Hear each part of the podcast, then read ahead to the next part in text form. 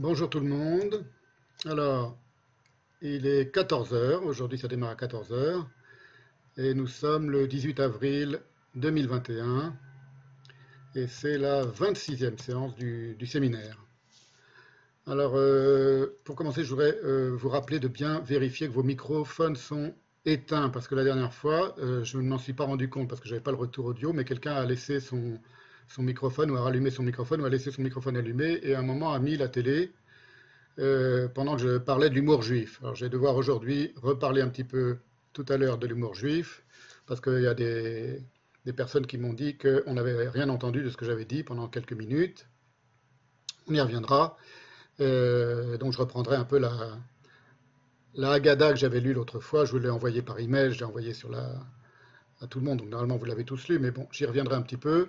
C'est simplement pour vous dire que euh, faites attention parce que ça, parasite et que du coup plus personne ne peut, ne peut entendre.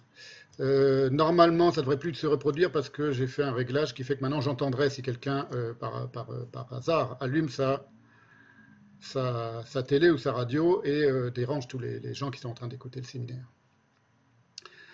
Alors, je vais commencer en, en introduction à évoquer à la suite d'un email que j'ai reçu. Ce n'est pas euh, tout à fait sans rapport avec euh, cette histoire euh, anecdotique de, microphone qui reste ouvert et du coup on, entend BFM TV, tout le monde a reconnu que c'était BFM TV. Et, il se trouve que le journaliste, un des journalistes s'appelait Stéphane, donc on a cru que BFM TV intervenait dans mon séminaire et venait me, me déranger, me titiller.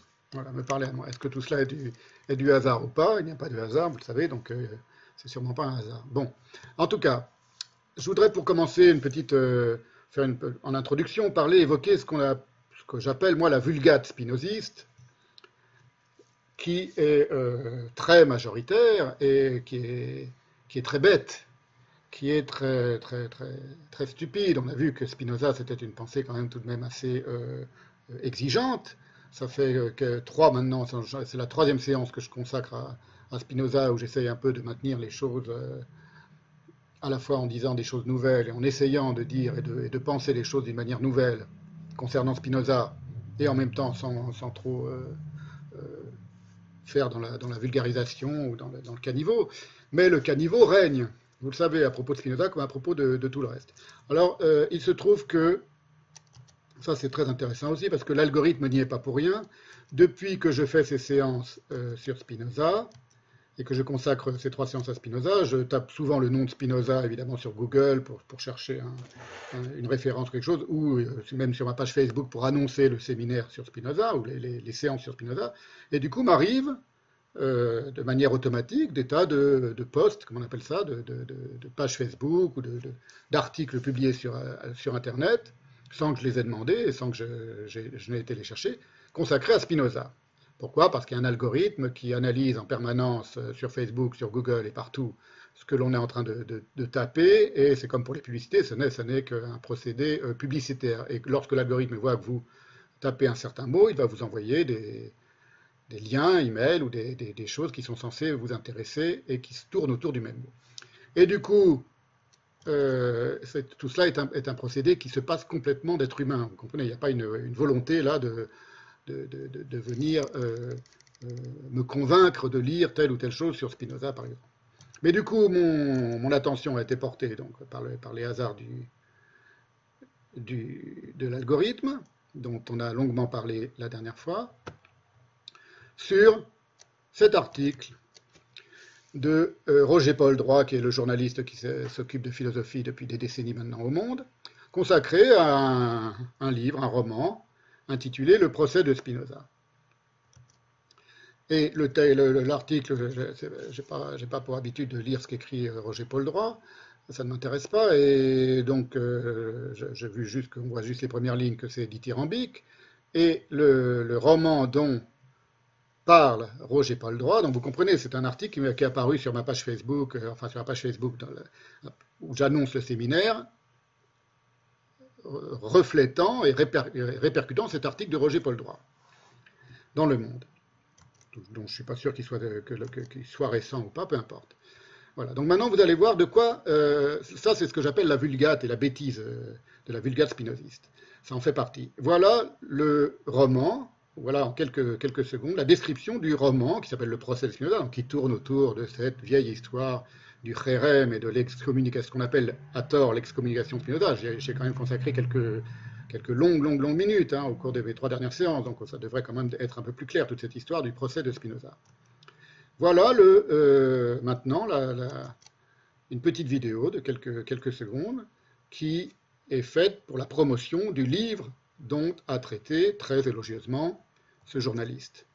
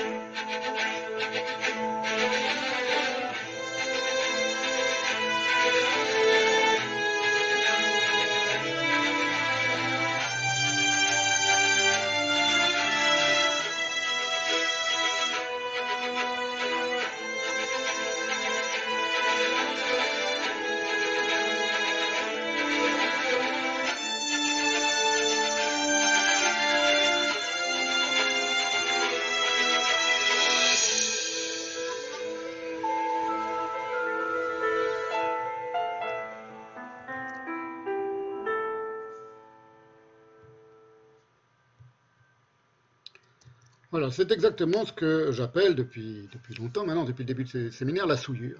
Ça, c'est de la souillure. Euh, je ne sais pas si vous avez eu le temps de voir la petite vidéo. À un moment, on voit un tableau de je ne sais quelle époque où euh, Spinoza marche dans les rues d'Amsterdam en train de lire un livre et il y a les juifs, avec dont certains ont le nez crochu, qui, s'écartent de lui euh, de manière malfaisante et dont un même ramasse une pierre pour lapider Spinoza. Ça passe très vite dans la vidéo, mais c'est c'est la, vulgate à propos euh, de l'attitude des Juifs à l'égard de Spinoza. Et en parallèle avec tout ça, je reçois une lettre, un email, plus exactement, de quelqu'un qui a vu les, dernières séances et qui euh, m'interpelle. Et je vais vous lire cet email d'un monsieur dont je ne dirai, pas dirai pas le nom, mais peu importe qui suit ce séminaire, je ne le connais pas, et il ne me connaît pas non plus et qui m'interpelle et je lui ai dit que je lui, je lui ai répondu très lapidairement, un petit peu, un petit peu rapide, comment dire, un petit peu sévèrement parce que ce qu'il disait ne me semblait pas très, très futé. Et c'est pour cette raison que j'ai décidé de faire cette introduction maintenant. Donc voilà l'email que m'envoie ce monsieur, je vous le lis.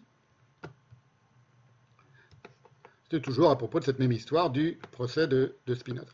Et après, je vais développer un petit peu sur ces questions de, pourquoi, au fond, cette question du procès de Spinoza euh, a donné lieu à tant de, souillures concernant la pensée de Spinoza. Concernant la vulgate. Bon, j'essaye d'agrandir le truc, je ne sais pas pourquoi il ne veut pas s'agrandir.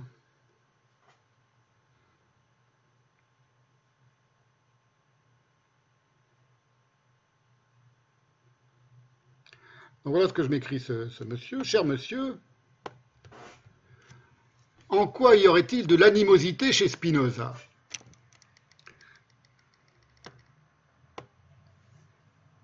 Et quand bien même il y en aurait, faudrait-il lui en faire le reproche? Lui, l'exclu, le réprouver,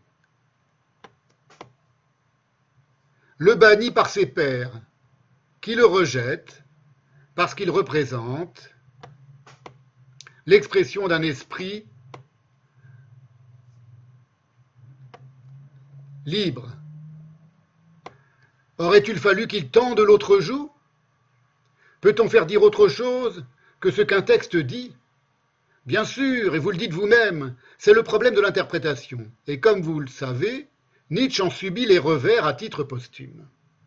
Spinoza est le philosophe de la joie, donc je ne vous ai fait pas toute l'analyse de, l'email, Tendre l'autre joue, ce sont évidemment des, des, allusions à l'évangile. On va voir que ce monsieur est probablement catholique.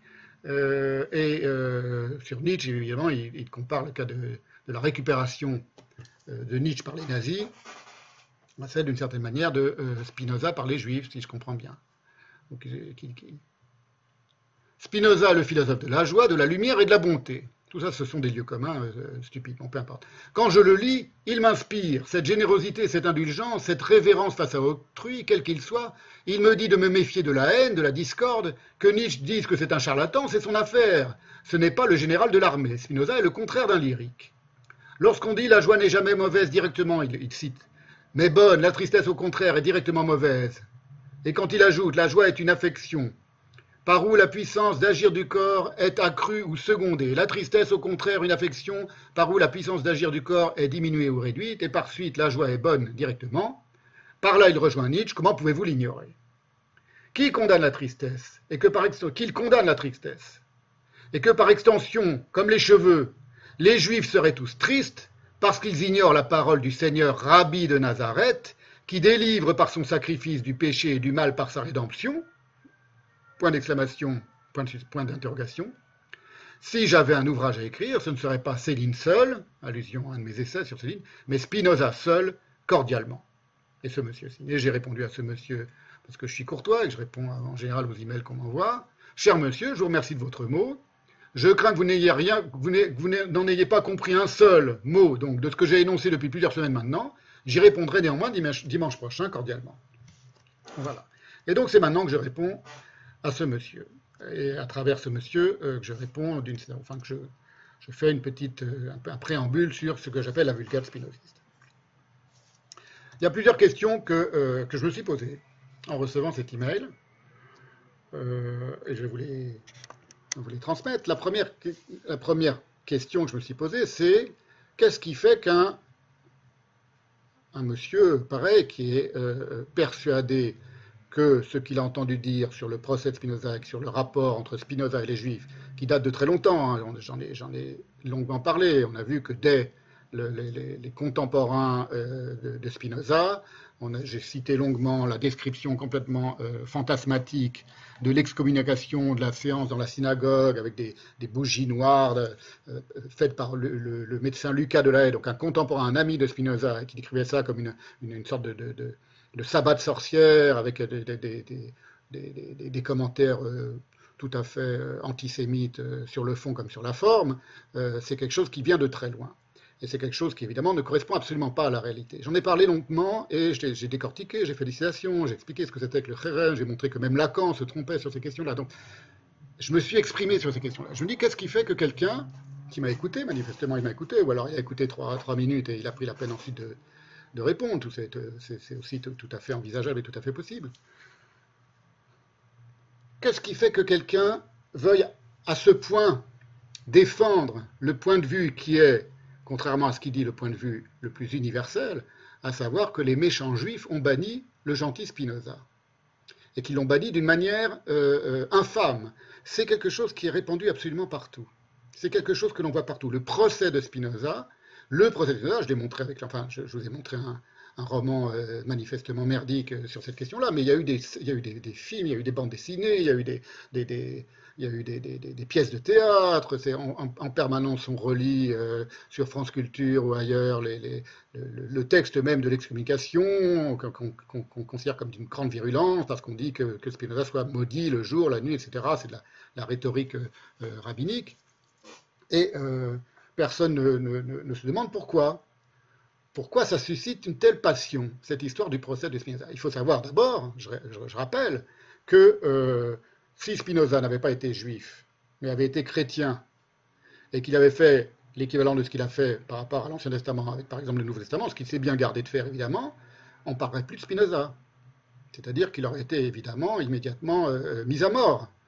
Il aurait eu le sort, par exemple, du chevalier de la barre, ici en France. Euh, de, n'importe quel blasphémateur ou, hérétique. On était au XVIIe siècle, dans une Europe euh, entièrement chrétienne. Si c'était dans le monde musulman, ça aurait été exactement la même chose, c'est-à-dire que quelqu'un qui aurait attaqué le, ou qui aurait critiqué le Coran comme euh, Spinoza a critiqué l'Ancien Testament, aurait été immédiatement mis à mort.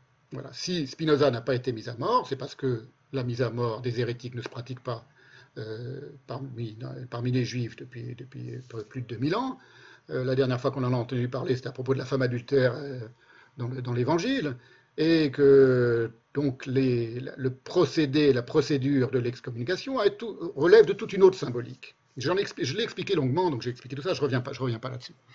La question que je me pose, c'est pourquoi quelqu'un qui ne comprend pas, qui manifestement ne comprend pas tout ce que j'ai expliqué, parce qu'il ne veut pas comprendre, parce qu'il ne comprend pas, pourquoi est-ce qu'il m'écrit à moi? Qu'est-ce qui fait que, si vous voulez, qu'est-ce que c'est que l'essence même de ce que j'ai appelé la vulgate, mais ce qu'il faut appeler sur le fond la bêtise? Qu'est-ce qui fait que la, bêtise est la bêtise? C'est pas qu'elle ne comprend pas. Ça arrive à tout le monde, ça arrive en permanence de ne pas comprendre, et c'est une bonne chose de ne pas comprendre, parce que si on ne comprend pas, on a envie de comprendre. C'est qu'elle insiste. Le propre de la bêtise, de l'incompréhension, mais de l'incompréhension sur le mode finalement de l'animosité, c'est la même chose, ça rejoint la même chose, c'est qu'elle veut convertir à sa cause. Et ça, je me suis dit, mais finalement, ce sont des choses très intéressantes parce que c'est exactement la même chose que la question du rapport entre la vérité et l'erreur ou entre la lumière et les ténèbres, dont j'ai un peu parlé aussi. Et au fond, la phrase de Spinoza qui dit que le, que j'ai beaucoup analysé aussi et que j'ai critiqué, euh, qui dit que le vrai est l'index de lui-même et du faux, je pense qu'on pourrait dire, d'une autre manière, que c'est le faux qui est l'index de lui-même et du vrai. C'est-à-dire que le faux, la fausseté, pourquoi je dis le faux, la fausseté? Parce que de toute façon, cette euh, vulgate autour du procès de Spinoza, elle relève d'une d'un mensonge, d'une calomnie. Ça ne s'est pas passé comme ça. Ça ne se passe pas comme ça. Je, l'ai expliqué historiquement. Les historiens des religions, les historiens du judaïsme, ou les gens qui connaissent un peu le judaïsme, qui connaissent un peu l'histoire des communautés juives, le savent parfaitement. Donc, à partir du moment où ça ne s'est pas passé comme ça, quel intérêt a la bêtise ou la cécité ou la, malveillance, la malfaisance, à vouloir convaincre que ça, s'est passé comme ça et à vouloir convaincre quelqu'un comme moi, qui de toute façon ne sera pas convaincu, c'est une évidence. Donc c'est une question de, si vous voulez, de, même pas de rhétorique, c'est une question de volonté. C'est la volonté de volonté, c'est-à-dire la volonté de, convertir à sa cause une personne dont on sait qu'elle n'est pas convertible, d'une part, et dont on sait que d'une certaine manière, ce que l'on dit est profondément faux par rapport aux propos qu'elle tient. Ce ne veut pas dire que l'un a la vérité et l'autre a l'erreur, mais c'est que là, en l'occurrence, l'idée que euh, euh, euh, Spinoza a été un exclu, un banni, un réprouvé, tout ça, tout ça est ridicule. Tout ça est ridicule historiquement, tout ça ne tient pas historiquement. Alors, il y a évidemment quelque chose qui transparaît à travers les lignes, euh, quand je dis la bêtise, ça ne veut pas dire que ce monsieur est bête hein, du tout. Ça veut dire qu'il y a une bêtise, c'est la bêtise de la vulgate. C'est la bêtise de la vulgate en soi, et cette bêtise, elle peut être euh, bienveillante, mais en réalité, elle a besoin, cette bêtise, de ce à quoi elle se, raccroche pour la tirer vers le bas. C'est ce que j'appelle convertir les choses à, convertir la, bêtise tente de convertir la, la, lucidité ou les ténèbres, disons, tâche de convertir la lumière à leur cause. C'est très très intéressant parce que c'est, au fond ça explique tout le fonctionnement du, monde d'aujourd'hui. C'est un peu la même chose, la même euh, euh, mauvaise volonté, appelons ça comme ça, que j'ai décortiqué très longuement, là je ne vais pas y passer une heure, hein, que j'ai décortiqué très longuement la dernière fois à propos de Laurent Alexandre et de euh, toute sa propagande en faveur du, transhumanisme et de la, technologie et de la, gestion de la, technopolitique, etc. Et il est évident que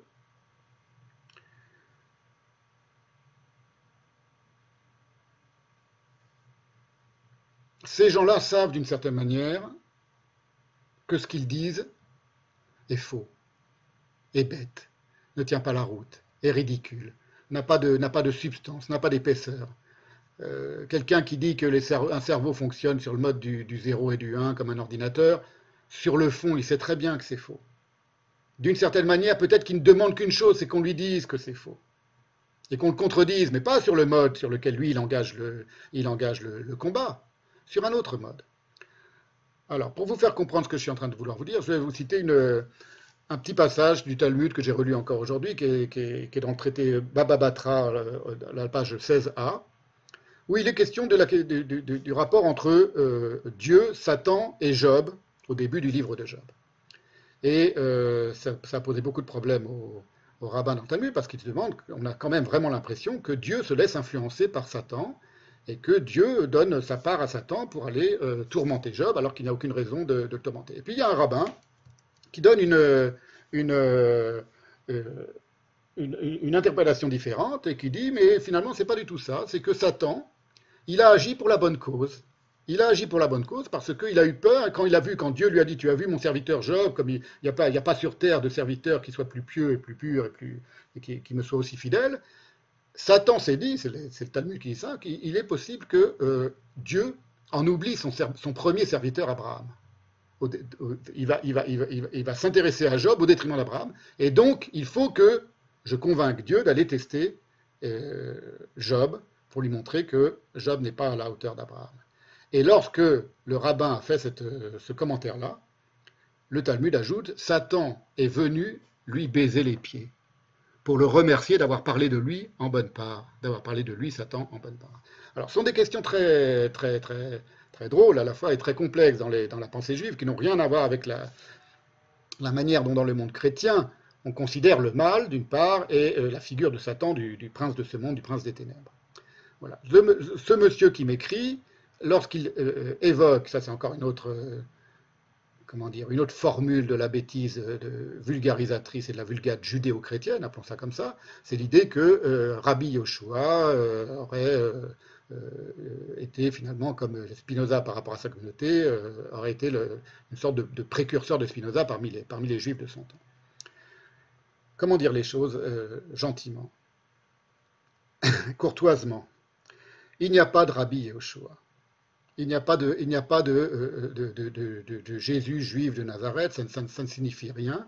D'une part, on n'a aucune preuve que, euh, que, Jésus ait existé historiquement, il y a encore des, débats, mais enfin, quelque chose qui s'est passé il y a 2000 ans, vous imaginez bien que personne n'a la preuve de rien, ni dans un sens ni dans un autre, et de toute façon, il n'y a pas de Rabbi Yoshua parce qu'il n'y a pas de, euh, de, langue, de, phrases qui témoigne de Rabbi Yosha. Tout ce qu'on a, c'est un texte qui s'appelle l'Évangile, qui est écrit en grec, dont on n'a pas l'original, qui est une traduction, dont on n'a absolument pas l'original, et qui, euh, de toute façon, est cousu de fil blanc, comme l'avait très bien vu Nietzsche, par exemple, c'est-à-dire que c'est un texte qui est rédigé, le texte grec de l'Évangile, comme une déclaration de guerre à la pensée juive et au judaïsme pharisien, qui est celui de la pensée juive. Voilà. Ça, c'est quelque chose qui est, euh, si vous voulez, sur le quoi on peut pas revenir. Donc l'idée de faire passer Jésus pour un juif parmi les juifs et toute cette, toute cette, cette, cette, vulgate qui voudrait faire retrouver les sources juives du, du, catholicisme, euh, elle participe d'une certaine manière, avec, avec une forme de bienveillance, bien sûr, mais elle participe aussi de cette manière qu'a la ténèbre, disons-le, parce que du point de vue de la pensée juive, la pensée chrétienne, la pensée catholique qui naît avec l'Évangile, donc un siècle après, près d'un siècle après les, hypothétiques événements euh, que, cet Évangile est censé rapporter, dans une langue qui n'a plus rien à voir avec la langue de la pensée juive, à savoir le grec, euh, on peut les comparer aux, ténèbres, s'en prenant à la, lumière dont elles proviennent d'une certaine manière pour les convertir à, sa cause. Cette, euh, c'est quelque chose, si vous voulez, qu'on retrouve partout aujourd'hui, absolument partout, et euh, dans le monde d'aujourd'hui, donc c'est quelque chose de très contemporain. C'est l'idée que d'une certaine manière, c'est ce que je disais tout à l'heure, c'est que le faux est l'index de lui-même et du vrai, et que euh, le faux a besoin du vrai d'une certaine manière pour le convertir, mais que c'est quelque chose qui... Euh, je vais le dire autrement, voilà, je vais m'expliquer, autrement, et puis après on va, on va revenir un peu aux choses sérieuses à propos de Spinoza. Je crois que les ténèbres, disons-le comme ça dans des termes de, la théologie classique, disons, les ténèbres ont besoin de la lumière. Et les ténèbres aiment la lumière. Et la bêtise aime l'intelligence. La bêtise, la profonde bêtise aime l'intelligence. Et en même temps, cet amour des ténèbres pour la lumière ou de la bêtise pour l'intelligence, c'est un amour malheureux. C'est un amour malheureux parce que l'intelligence, lorsqu'elle s'adresse à qui que ce soit, ne peut s'adresser qu'à elle-même. Elle ne peut pas s'adresser à la bêtise. Si elle s'adresse à la bêtise, c'est sous, la forme, de la, par exemple, de la vulgarisation, et d'une certaine manière, elle déchoit. On ne peut pas dire la même chose de manière complexe et de manière simple. On ne peut pas exprimer les choses, on ne peut pas vulgariser. L'idée de la vulgarisation, vous voyez, c'est un autre exemple. Le fait de vulgariser, l'idée de vulgariser, c'est-à-dire d'apporter des choses complexes, des choses euh, sophistiquées, des choses raffinées, des choses subtiles, donc difficiles à comprendre pour qui que ce soit. Ce n'est pas une question d'intelligence personnelle. Pour les mettre à la mesure et à la portée de quelqu'un qui ne peut pas les atteindre, c'est considérer d'abord. Vous allez voir qu'on je vais en reparler. C'est tout, à fait, ce sera une des thématiques importantes aujourd'hui sur, sur, la question de l'enfance. Que quelqu'un qui n'est pas au, niveau d'une certaine subtilité ne peut pas y atteindre, ne peut pas s'élever jusqu'à cette forme de subtilité, ce qui est l'inverse de ce que pensent toutes les grandes traditions de pensée. Toutes les grandes traditions de pensée savent qu'on ne peut faire partie de, ces traditions qu'elles sont que par une forme d'initiation. Et cette forme d'initiation, elle est toujours ouverte, c'est une élection c'est comme une élection dans la pensée juive, comme l'élection du peuple élu. elle, est ouverte à tout le monde, mais il faut se laisser et se faire initier. La vulgarisation, c'est le contraire de l'élection et c'est le contraire de l'initiation. C'est une forme de contre-initiation, qui est un terme de, euh, René Guénon, comme vous le savez, comme j'en ai déjà parlé. Tout ça participe de ces choses-là. C'est toute cette, cette, boue qui recouvre la question de, Spinoza. C'est la même chose aussi dans un, autre domaine, mais qui est tout proche d'ailleurs, il en parle, ce monsieur, dans l'email, c'est la question de la joie. On n'a que ça, des, gens qui, prospèrent sur le, thème de la joie chez Spinoza. Spinoza peut vous rendre heureux, et la joie est, par rapport à la tristesse, des types qui font des, types célèbres, qui font des conférences dans dans les entreprises, ou partout, sur Internet ou partout, pour le thème de la, thématique de la joie chez, chez, chez Spinoza. C'est exactement l'équivalent de, euh, de, Arbeit macht frei au-dessus du portail de. C'est-à-dire, c'est euh, la, joie va vous rendre libre et la joie va vous, dans le monde du travail, la joie va vous, va vous permettre de mieux vivre le, le, monde tel qu'il est. Ce qui, d'une part, évidemment, n'a plus rien à voir avec la question de la joie chez Spinoza, dont j'ai dit, je ne l'ai pas montré en détail, mais qu'elle est très probablement euh, construite chez lui et influencée sous l'influence de, la notion très très très très très euh, très belle et très subtile et très profonde et pas du tout euh, euh, sociale de la joie spirituelle dans, selon le judaïsme, d'une part, et d'autre part, c'est quelque chose qui, qui participe de cette souillure de la pensée de Spinoza. Attaquer Spinoza, comme moi je le fais, il y a une forme d'attaque dans, mon séminaire par rapport à Spinoza, euh, c'est pas de la souillure. Au contraire, c'est pas du tout de la souillure c'est de ce qu'on appelle de la marque loquette chez les Talmudistes, c'est de la disputation, si vous voulez, selon les, termes de la scolastique euh, euh, traditionnelle. Et c'est quelque chose qui fait que toute grande pensée est, grande parce qu'elle mérite d'être attaquée. Et d'être, euh, quand je dis attaquée, c'est, une métaphore, c'est-à-dire elle, mérite d'être discutée. Et non pas vulgarisée. Bon, je, voulais un peu parler de tout ça. c'était aussi par rapport à, ma manière de faire ce, séminaire. C'est qu'il se trouve que quelqu'un m'envoie un email comme ça, euh, qui est d'une certaine manière un appel à, me convertir. C'est du, prosélytisme, euh, à me convertir à la, cause, de, Spinoza et, et, d'une certaine manière au, rabbi Jésus de Nazareth. Ça m'a interrogé parce que je me suis dit, mais pourquoi cette personne fait ça? À quoi ça sert pour cette personne de faire ça? Elle se doute bien, si elle a regardé 10 minutes de mon séminaire, que je ne fais pas mon séminaire pour lui ou pour elle, pour cette personne-là. Ça ne s'adresse pas à ça. Pourquoi je fais ce séminaire de cette manière-là?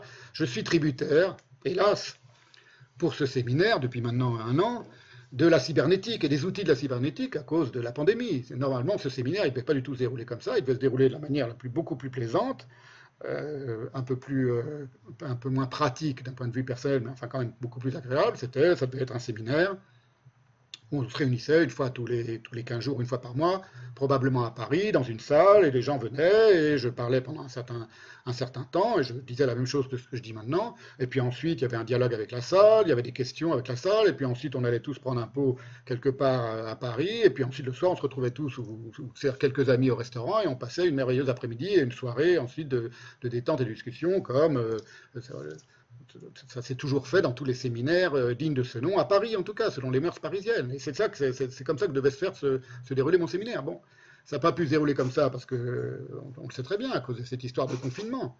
Mais du coup, ça permet à tout un chacun de regarder sur YouTube ce que je dis et de croire que il peut m'interpeller au sens où la cybernétique lui donne les moyens de m'envoyer un email et de. le problème, c'est pas de m'envoyer un email et de me poser des questions. Le problème, c'est pas de dire, Monsieur Zagdanski, j'ai pas compris pourquoi vous parlez d'animosité et de poser des questions. La bêtise ne consiste pas à ne pas savoir. Ça, c'est quelque chose qui est, très euh, juif. C'est quelque chose que même les enfants comprennent parce qu'il y a une petite euh, chansonnette qu'on chante, qu'on chantonne le jour du. Euh, d'ailleurs, ce n'est pas une chansonnette, c'est une petite, parabole qui est tirée du, Talmud.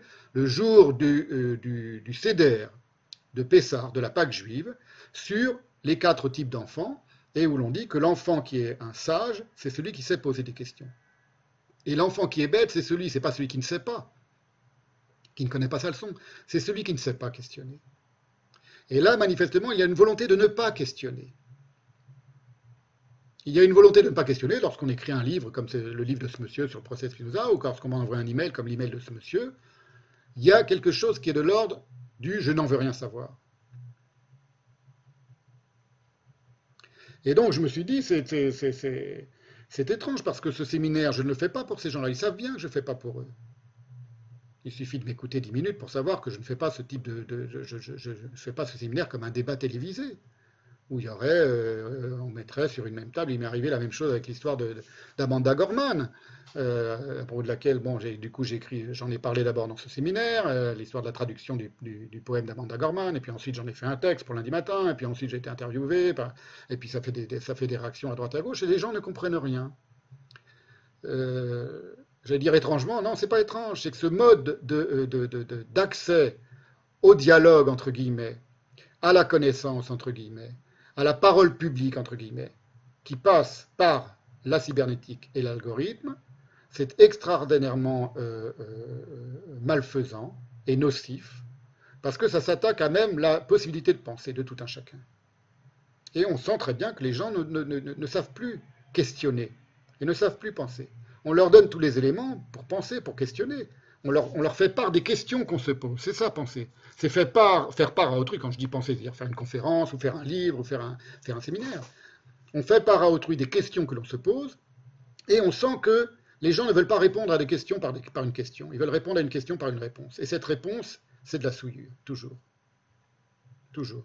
C'est le prosélytisme.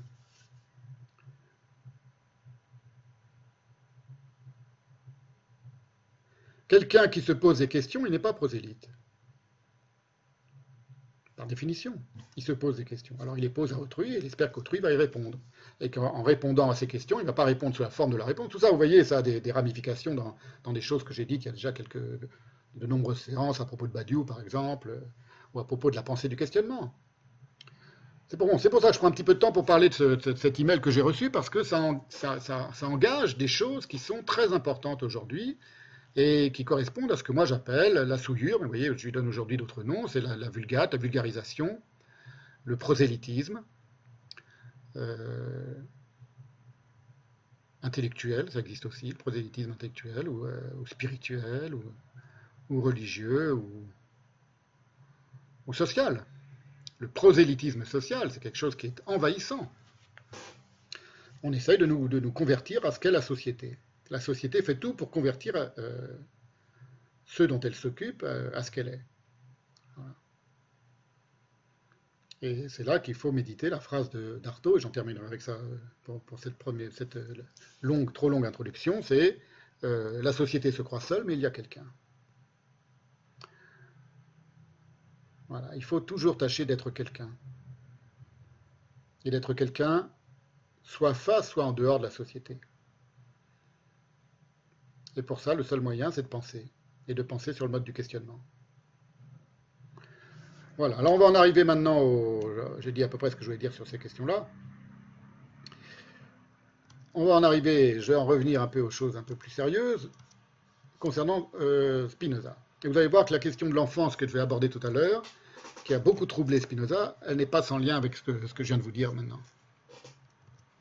Alors, je vais récapituler un petit peu les diverses euh, interprétations on les a vus la dernière fois et la fois d'avant, euh, les interprétations de l'attitude de Spinoza et de la pensée de Spinoza vis-à-vis de son éducation juive et des sources juives de sa pensée. Hein, j'ai vu qu'il y avait différentes euh, manières de, considérer cela, donc j'en, refais une petite liste, je récapitule un peu les choses, et après on va avancer un petit peu là-dedans.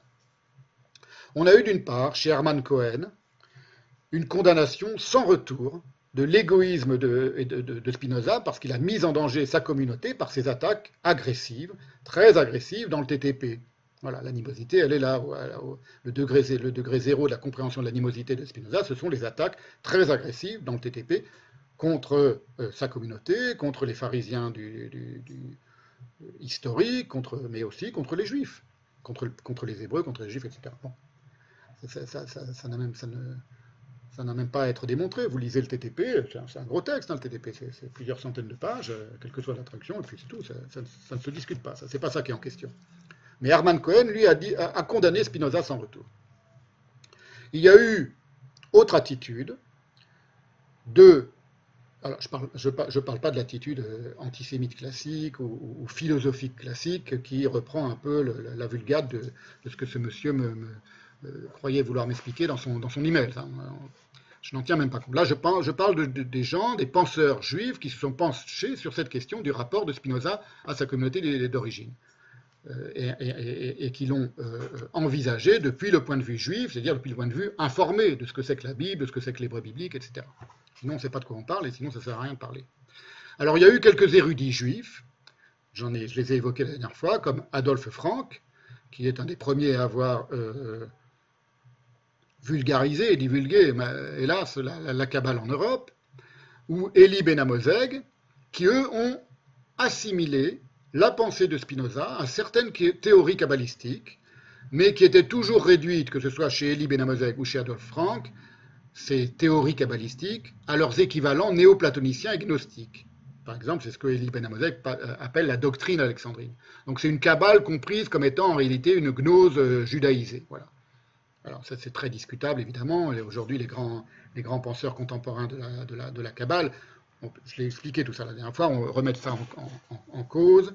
En français, vous avez les textes de Mopsik qui l'expliquent en long, en large, en travers, il y a euh, Moshe Hidel, etc., qui remettent en cause une des affirmations, c'était une des affirmations de euh, Gershom Scholem. Il y a enfin, enfin encore, euh, donc troisième point de vue, celui de Léo Strauss, très intéressant aussi. À chaque fois, ces points de vue sont assez sont, intéressants. Celui d'Hermann Cohen, bon, il est intéressant. Celui de Léo Strauss, est très intéressant. Il est très différent à la fois du mien et de ceux des autres, de, la manière dont se positionnent les autres euh, penseurs juifs qui ont, réfléchi sur cette question de, l'animosité de, Spinoza. Alors lui, Léo Strauss, je l'ai dit aussi la dernière fois, c'est juste pour, pour remettre les choses en mémoire, il a carrément extirpé la pensée de Spinoza du contexte judéo-juif et il l'a replacé dans le contexte politique et théologique européen et hollandais, et donc calviniste, pour en faire, pour faire de Spinoza, un parfait esprit libre, soucieux d'exprimer sa liberté en la dissimulant par précaution politique. Il en fait un esprit libre européen, du, précurseur des Lumières, et, à très bon droit. Il ne s'agit pas de dire que certains ont tort et que certains ont raison. Ce sont les manières d'envisager, euh, les angles par lesquels on peut envisager, les angles différents par lesquels on peut envisager ce rapport étrange de Spinoza euh, à, sa communauté d'origine et à la pensée, aux sources, de, aux textes et, à la pensée de cette communauté d'origine. Et puis on a enfin, chez Wolfson, une minutieuse lecture, très minutieuse, je suis toujours en train d'avancer, j'avance, assez lentement, j'en suis qu'à la page 217, vous voyez, ça, je prends des notes, etc. Mais c'est très passionnant, et c'est encore une autre, euh, une autre manière d'envisager les choses que, la mienne, que celle que je développe et que je vais continuer de développer dans ces, dans ces séances, mais c'est très intéressant, c'est une lecture minutieuse de chaque mot de l'éthique qui est rapportée par Wolfson aux lectures par Spinoza, et aux lectures de Spinoza, si vous voulez, mais aux lectures par Spinoza, des philosophes juifs et non juifs médiévaux, qui sont tous issus, nous dit Wolfson, il a raison, d'Aristote. Lorsqu'on dit les philosophes juifs, ce ne sont pas les penseurs juifs ou les kabbalistes juifs. C'est différent. J'ai déjà un petit peu expliqué, je vais l'expliquer. C'est cette phrase que j'ai citée la dernière fois de Wolfson.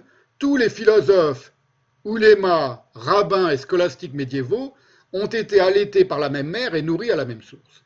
Donc que l'on soit catholique, juif, musulman, philosophe, C'est-à-dire, si on est un philosophe, ou juif, ou catholique, ou musulman, on est nourri à la même source, qui est la source qui est Aristote, évidemment. Tout ça est vrai, hein, tout ça est, incontestable. Et Wolfson euh, explique que, c'est là que ça m'intéresse, Spinoza, donc les lectures de Spinoza, de tous les fils, de tous ces philosophes, juifs et non juifs, et qui ont à leur source Aristote, et y compris d'Aristote, elle ne s'est pas faite à travers le grec d'Aristote, puisque Spinoza ne parlait pas, il ne pratiquait pas le grec. Elle s'est faite en passant par le tamis hébraïque, par la langue hébraïque, des médiévaux juifs. Des médiévaux, comme les appelle Wolfson, qui les met tous dans le même sac, c'est-à-dire les philosophes juifs aristotéliciens médiévaux, pour dire les choses comme elles sont. Wolfson les compile dans son index. Il y a Albo, Bayaïn Bakuda, Maïmonide, le plus connu évidemment, Crescas, Gersonide, Léon l'Hébreu, Profiate Durand, etc. Donc il y a toute une tradition de philosophes, de penseurs juifs, qui sont juifs et qui restent juifs, contrairement à Spinoza qui ne se désage pas du judaïsme, mais qui sont nourris d'aristotélisme, je vous dis le plus célèbre étant Maïmonide, et c'est à travers la lecture de ces philosophes-là que Spinoza a eu accès à la pensée euh, philosophique classique. Et donc à travers principalement l'hébreu.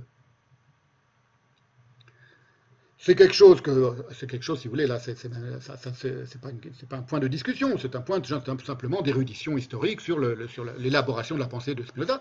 Deleuze, par exemple, le résume très clairement dans Spinoza et le problème de l'expression.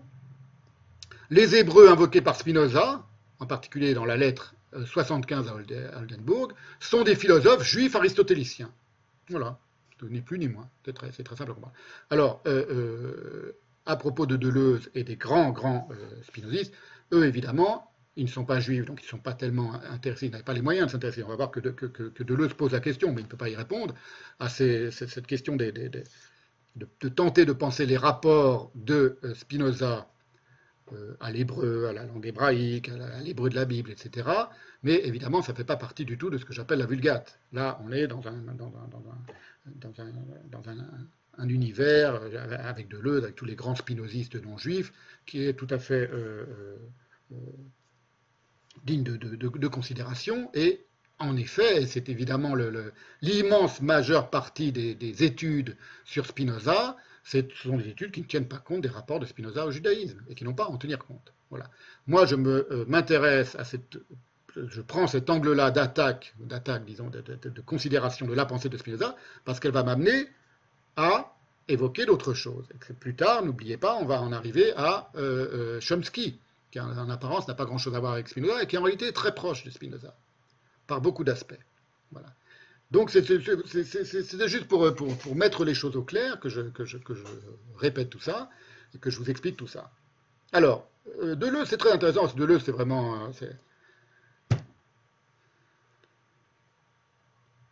je suis étonné que, je reviens à l'histoire, je suis étonné que, le seul moyen de s'initier à une pensée. Moi, je ne connaissais pas Spinoza il y a 4 ans, il y a 5 ans, j'avais jamais lu une ligne de Spinoza. Ça ne m'intéressait pas, pas, ça ne faisait pas partie de mes lectures, mais je trouve que j'avais ce, livre de la Pliade chez moi depuis 20-30 euh, ans, et je sais pour quelle raison je me suis décidé à le lire. Euh, voilà, j'ai décidé, je me suis dit, bon, il est, temps de le lire, je ne sais plus pourquoi, peut-être que j'avais, euh, je cherchais quoi lire, ou j'avais terminé de lire autre chose. Et donc, ce que je veux dire par là, c'est que pour s'initier à une pensée, c'est très simple. Il n'y a qu'un seul et unique moyen, c'est de lire de lire les textes de cette pensée et de lire les textes sur les textes de cette pensée. Voilà. Et quand on tombe sur, euh, par exemple, Deleuze, on a une ouverture sur la pensée Spinoza qui n'a rien à voir avec ce que dit Wolfson ou avec ce que dit euh, Strauss, avec ce que moi j'essaye de dire dans, mon séminaire, mais qui est tout à fait euh, légitime et glorieuse. Et c'est comme ça qu'on s'initie à une pensée. Ce n'est pas par la vulgarisation, ce n'est pas en essayant de rabaisser la pensée à ce que l'on est déjà et à ce que l'on croit euh, euh, penser ou savoir déjà. Bon, je, ferme cette, cette parenthèse. J'ouvre une autre parenthèse pour dire que Deleuze, c'est quand même assez rare. On va voir que Madeleine Française aussi, qui a fait l'édition du, du, TDP dans, le Pléiade, euh, que j'ai déjà cité, que je vais reciter encore un peu aujourd'hui aussi, elle, est très, elle semble très curieuse de ce qui se passe dans le, dans le, dans l'hébreu biblique tout en, admettant, en reconnaissant qu'il n'y a pas accès.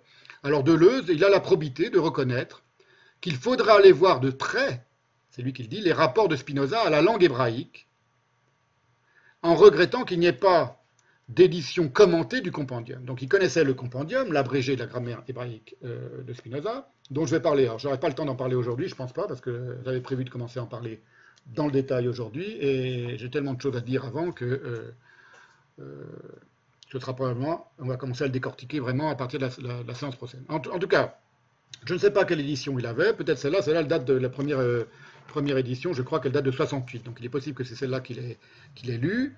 Et voilà ce qu'écrit, euh, euh, c'était avec une préface de Ferdinand Alquier, que je n'ai pas retrouvé. Je l'ai cherché sur Gallica, je ne l'ai pas retrouvé, elle date de 68, enfin en tout cas elle est parue en 68. Ça m'intéressait de dire ce que Ferdinand Alquier avait à dire sur l'abrégé de, grammaire, le compendium de grammaire euh, hébraïque de, Spinoza. Et voilà ce que dit, dans une note de Spinoza et le problème de l'expression, Gilles Deleuze. C'est ce qu'on peut dire de plus honnête et de plus. quand on ne sait pas, quand on ne connaît pas l'hébreu, quand on ne connaît pas le détail de ces questions-là. Nous avons vu précédemment comment Spinoza, dans sa théorie de l'expression, écrit Deleuze, retrouvait certains thèmes d'une logique des propositions d'origine stoïcienne et renouvelée par l'école d'Occam. Mais il faudrait tenir compte d'autres facteurs, d'autres facteurs au pluriel, et notamment de la langue hébraïque. Dans son compendium Grammatices Linguae Hebrae, Spinoza dégage certains caractères qui forment une véritable logique de l'expression, d'après les structures grammaticales de l'hébreu parce que Deleuze dit l'expression, euh, il écrit tout son livre, c'est le problème de l'expression, c'est pas simplement la manière de parler, c'est pas seulement la langue. D'après les structures grammaticales de l'hébreu, et qui fondent une théorie des propositions. Faute d'une édition commentée, ce livre est peu compréhensible pour les lecteurs qui ne connaissent pas la langue.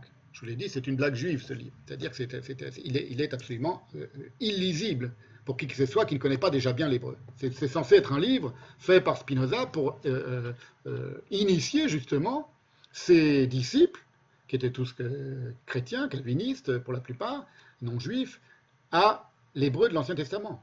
Donc il fait un livre pour, pour initier, pour ouvrir l'Ancien Testament, le véritable Ancien Testament en hébreu à ses disciples, et il, fait, je vous dis, c'est pour ça que c'est une blague juive, et il, fait un, manuel qui est impraticable pour qui que ce soit.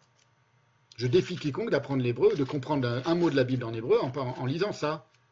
Alors, quand on connaît l'hébreu, comme moi, comme tous ceux qui connaissent, l'hébreu, qui l'ont appris avant, et l'hébreu biblique évidemment, qui comprennent ce que veut dire mais il n'y a que. C'est incompréhensible, c'est imbitable, c'est drôle, c'est vraiment une blague juive. Ce que dit, euh, ce que reconnaît Deleuze. Donc, faute d'une édition commentée, ce livre est peu compréhensible. Le commentaire de cette édition, il existe depuis seulement 2019. Je vous le dis, c'est toutes ces études réunies qui sont passionnantes de gens qui connaissent bien, pour la plupart, l'hébreu et, même la grammaire hébraïque et, la pensée Spinoza, bien sûr. Ça date seulement de 2019. En français, il n'y avait rien. Jusque-là, je crois. Nous ne pouvons donc en saisir que certaines données simples. Donc, c'est ce que Deleuze a cru comprendre du texte de Spinoza sur, euh, la, grammaire de la, langue hébraïque. Premièrement, le caractère intemporel de l'infinitif. Deuxièmement, le caractère participial des modes. Troisièmement, la détermination de diverses espèces d'infinitifs, dont l'une exprime l'action rapportée à une cause principale, etc. etc. Voilà. Alors c'est ça, on discutera, on verra que euh, c'est compliqué, ces questions de la grammaire hébraïque, c'est à la fois compliqué et simple en réalité, et je rentrerai dans le détail probablement à partir de la prochaine séance. Je n'aurai pas le temps de le faire encore aujourd'hui. Voilà, je ne sais pas si je l'ai dit, mais ce, euh, commentaire du, compendium, donc l'équivalent d'un commentaire que réclame Deleuze et qui n'a pas eu, c'est ce recueil qui est paru en 2019 sous la direction de Jean Baumgarten, c'est paru au cahier Alberto Benveniste, aux éditions du CNRS. Voilà. Je ne sais pas si on voit bien. Voilà, c'est ça. Donc c'est le seul commentaire que l'on a du, quand je dis le seul commentaire, c'est la seule manière de comprendre un peu ce qu'a voulu faire Spinoza dans son, euh, dans son abrégé de grammaire hébraïque, avec des textes qui d'ailleurs parfois se, non pas se contredisent, mais n'ont pas le même point de vue, donc c'est très intéressant, pour qui s'intéresse à ces questions-là. Alors, j'en reviens maintenant à la question évoquée par Wolfson, Wolfson m'intéresse très, particulièrement parce que lui, il va vraiment au fond des choses et qui connaissait évidemment toute cette, tradition de rabbins euh, euh, et de philosophes euh, et, d'oulémas, donc d'érudits musulmans aristotéliciens, évidemment de catholiques, à ce qu'il appelle la source unique de tous ces rabbins, ulémas, philosophes et scolastiques médiévaux, c'est l'être aristotélicien. Et là où je me euh, distingue de Wolfson, et c'est là que ça m'intéresse, c'est que je vais prendre un biais qui n'est pas celui, je vais, partir sur un chemin de traverse qui n'est plus du tout celui de, de Wolfson, c'est que lui ne tient pas du tout compte du fait que euh, l'être aristotélicien n'est l'être aristotélicien que s'il est pensé en grec. C'est-à-dire qu'évidemment, Wolfson, c'est pareil de guerre, et, et, Wolfson considère que la source de tous les rabbins, oulémas, scolastiques et philosophes médiévaux, c'est l'être aristotélicien, quelle que soit la langue dans laquelle cet être est exprimé. C'est-à-dire d'une certaine manière, Wolfson pense comme Spinoza qu'il a accès à l'être d'Aristote même si on passe par l'hébreu, ou par l'arabe, ou par le latin. Voilà ce qu'il dit, par exemple, sans, sans arrière-pensée. Le terme être, entre guillemets, c'est Wolfson qui écrit ça, utilisé ici, correspond au mawjud, je sais pas comment ça se prononce, arabe, au nimtsa hébreu et au latin ens. Ces trois termes sont censés traduire, donc il est quand même, pas si bête, il sait qu'ils sont censés traduire, mais c'est peut-être pas, peut-être pas ce qu'ils font, le grec toon, sujet principal de la division en dix catégories établies par Aristote. Donc, il dit qu'ils sont censés traduire, et en réalité, à chaque fois qu'il évoque des sources juives ou arabes ou, euh, ou latines, alors moi je le vérifie en lisant les citations qu'il fait en hébreu, il fait comme si la traduction d'une catégorie ou d'une notion aristotélicienne ou d'un concept aristotélicien du grec, donc en hébreu par exemple, ne posait pas de question. Allait de soi. Or, elle ne va pas de soi.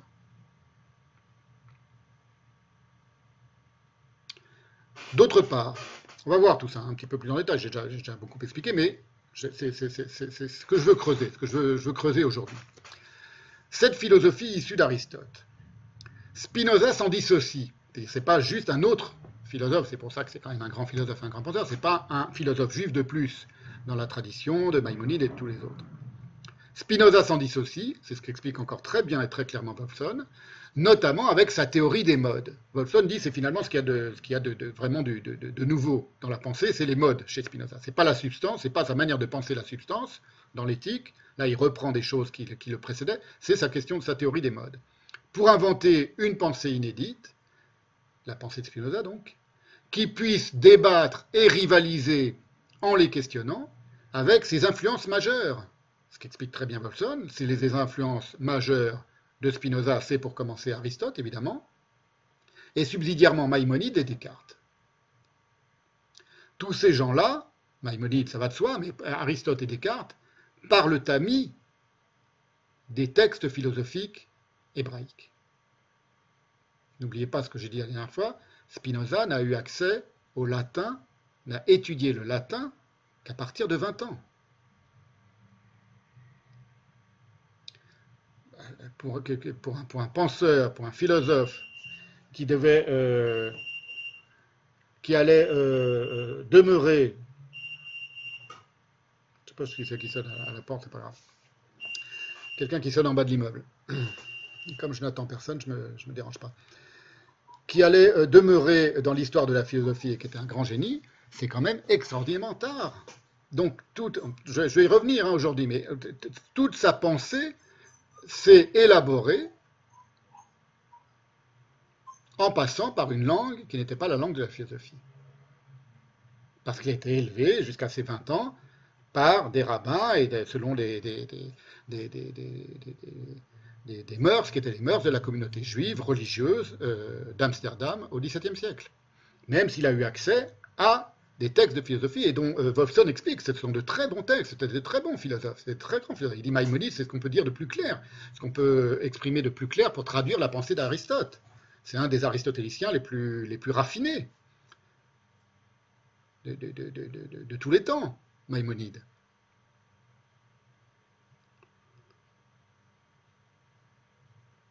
Ça, c'est une première chose. Premier point, si vous voulez, à interroger, à questionner. Qu'est-ce qui s'est passé dans la tête de Spinoza exactement?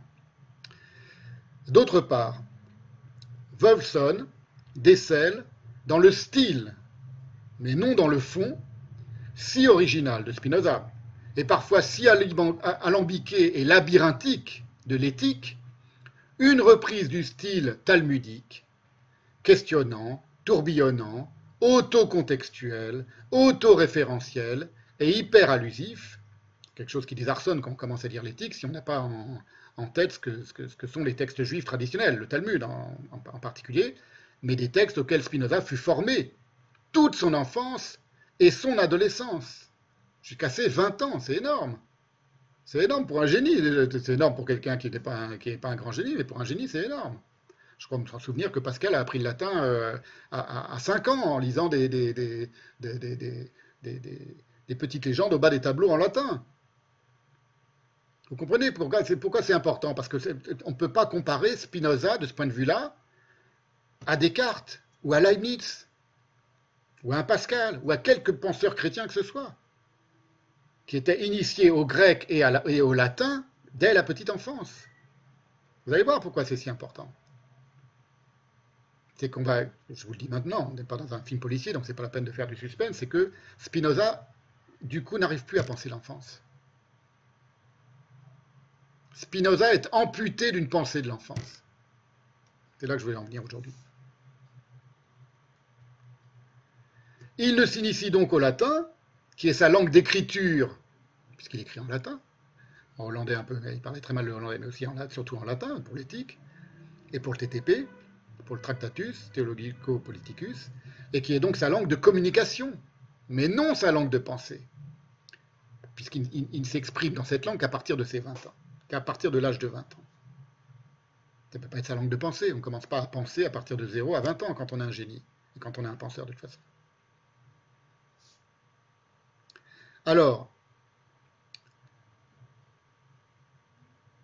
je vais vous donner un petit exemple. C'est très intéressant parce qu'à un moment, ça, ressurgit parfois, quand on connaît la, pensée juive et le Talmud par exemple, entre les lignes chez Spinoza, et personne ne le voit et personne ne le sait, à part ceux qui connaissent les, sources originelles. Donc, par exemple, il y a un moment où Spinoza évoque une impossibilité qui est du même, titre que l'impossibilité pour un triangle que les, trois angles d'un triangle ne soient pas égaux à deux droits. Voilà, une sorte d'impossibilité absolue. Et il donne un autre exemple, il dit c'est aussi impossible que d'imaginer qu'un éléphant passerait par le chat d'une aiguille. Alors vous lisez ça, vous dites tiens c'est intéressant, ça me rappelle autre chose, ça me rappelle une phrase célébrissime du Christ qui dit qu'il sera aussi difficile à un riche d'entrer au paradis qu'un chameau de passer par le chat d'une aiguille. Mais il n'est pas question d'éléphant dans l'évangile. D'où vient cette idée de, de Spinoza? Eh bien, si vous avez lu le Talmud et si vous avez lu le traité Berachot, euh, je crois que c'est la page 16, mais je ne me souviens plus exactement, ce sont des formules talmudiques. Et donc, du coup, il est très probable que même le Christ, même l'Évangile, puisque j'ai dit que le Christ, on ne savait pas qui c'était, même l'Évangile, euh, et, la phrase du Christ, elle est d'origine probablement mishnaïque. C'est-à-dire, c'était sans doute une, parabole ou une, formule qui venait des discussions dans les yeshivot, ou en tout cas d'origine euh, mishnaïque, qui précède, hein, euh, j'en avais parlé une fois, je crois, qui historiquement précède de quelques siècles euh, l'avènement du christianisme, où on dit qu'il est, que c'est une impossibilité pour un éléphant, peut-être aussi pour un chameau, mais dans le Talmud, et on parle aussi d'un éléphant, de passer dans le trou d'une aiguille. Et donc, évidemment, Spinoza, qui a été abreuvé toute son enfance de lecture de la, de la Gemara, ça lui vient spontanément. Vous voyez, il y a des, comme ça des, des, choses qui affleurent à la surface, qui montrent qu'on comprend comment il a été éduqué. Voilà. Ce n'est pas sa pensée. Sa pensée, elle n'est pas talmudique, son style est talmudique. Hein, pour résumer en une, phrase que je suis en train de vous dire. D'autre part, Wolfson ne nie pas, euh, mais il passe assez vite quand même sur la question, la possibilité d'influence tirée par Spinoza de ses éventuelles lectures de la Kabbale.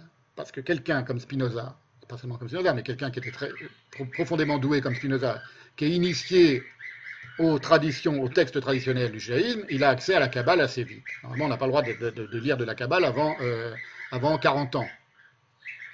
Pour différentes raisons, parce que, on va, on va le voir, en parler, parce que ce sont des, textes ésotériques tellement profonds qu'on considère qu'on n'a pas la maturité pour les comprendre, d'autre part qu'il est dangereux de s'y adonner avant d'avoir une certaine maturité, y compris une maturité sexuelle parce qu'il est beaucoup question de, j'en ai parlé la dernière fois à propos du, sexe des âmes, du, texte de Mopsy, qu'il est beaucoup question de la sexualité au niveau des mondes divins dans la Kabbale et qu'il faut une maturité euh, spirituelle pour comprendre qu'il ne s'agit pas du, coït animal, il s'agit de, d'autres choses, même si la copulation humaine, pas animale, mais enfin la copulation euh, humaine et l'amour, et, la, pensée de l'amour, euh, y compris de l'amour charnel entre l'homme et la femme, a, a, sa part dans cette pensée.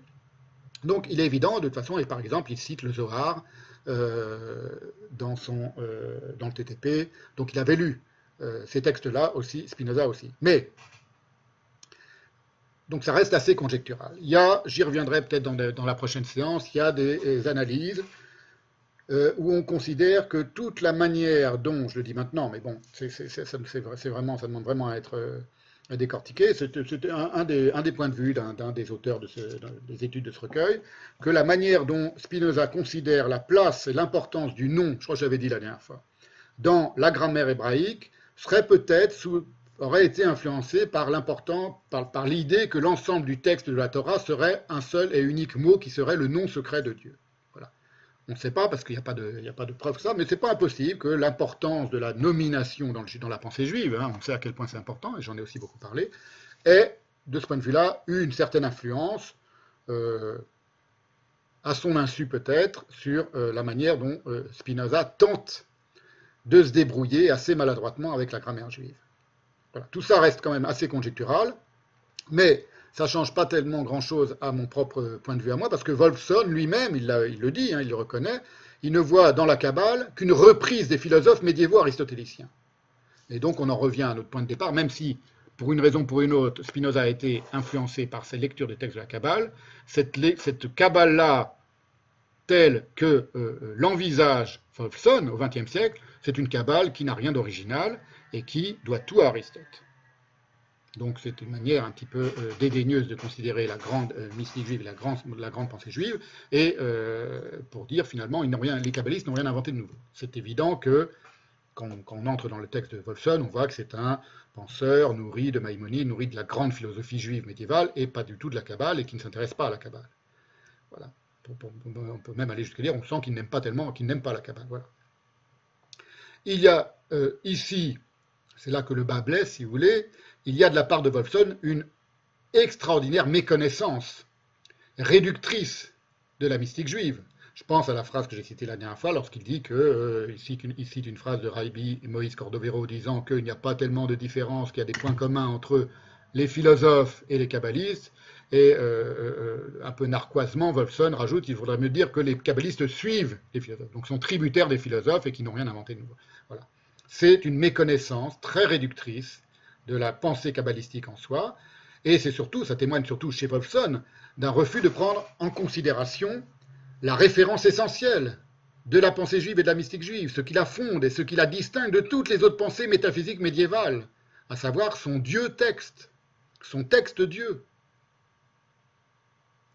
C'est aussi la raison pour laquelle j'expliquais tout à l'heure que euh, euh, savez, c'est pas la première fois que, par rapport à l'email de ce monsieur, j'ai reviens une dernière fois, qu'on essaye de m'expliquer, des gens très bien intentionnés, des, amis, que finalement, les sources juives du catholicisme font que le catholicisme et le judaïsme sont qu'une seule et même religion.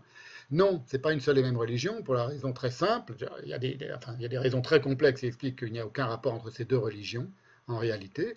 Mais la raison la plus simple à comprendre et la plus lapidaire, et c'est pas de la vulgarisation ce que je dis, c'est d'une manière un peu lapidaire et un peu cruelle de l'énoncer, c'est que euh, le judaïsme adore un dieu texte et le christianisme adore un cadavre, un dieu cadavre.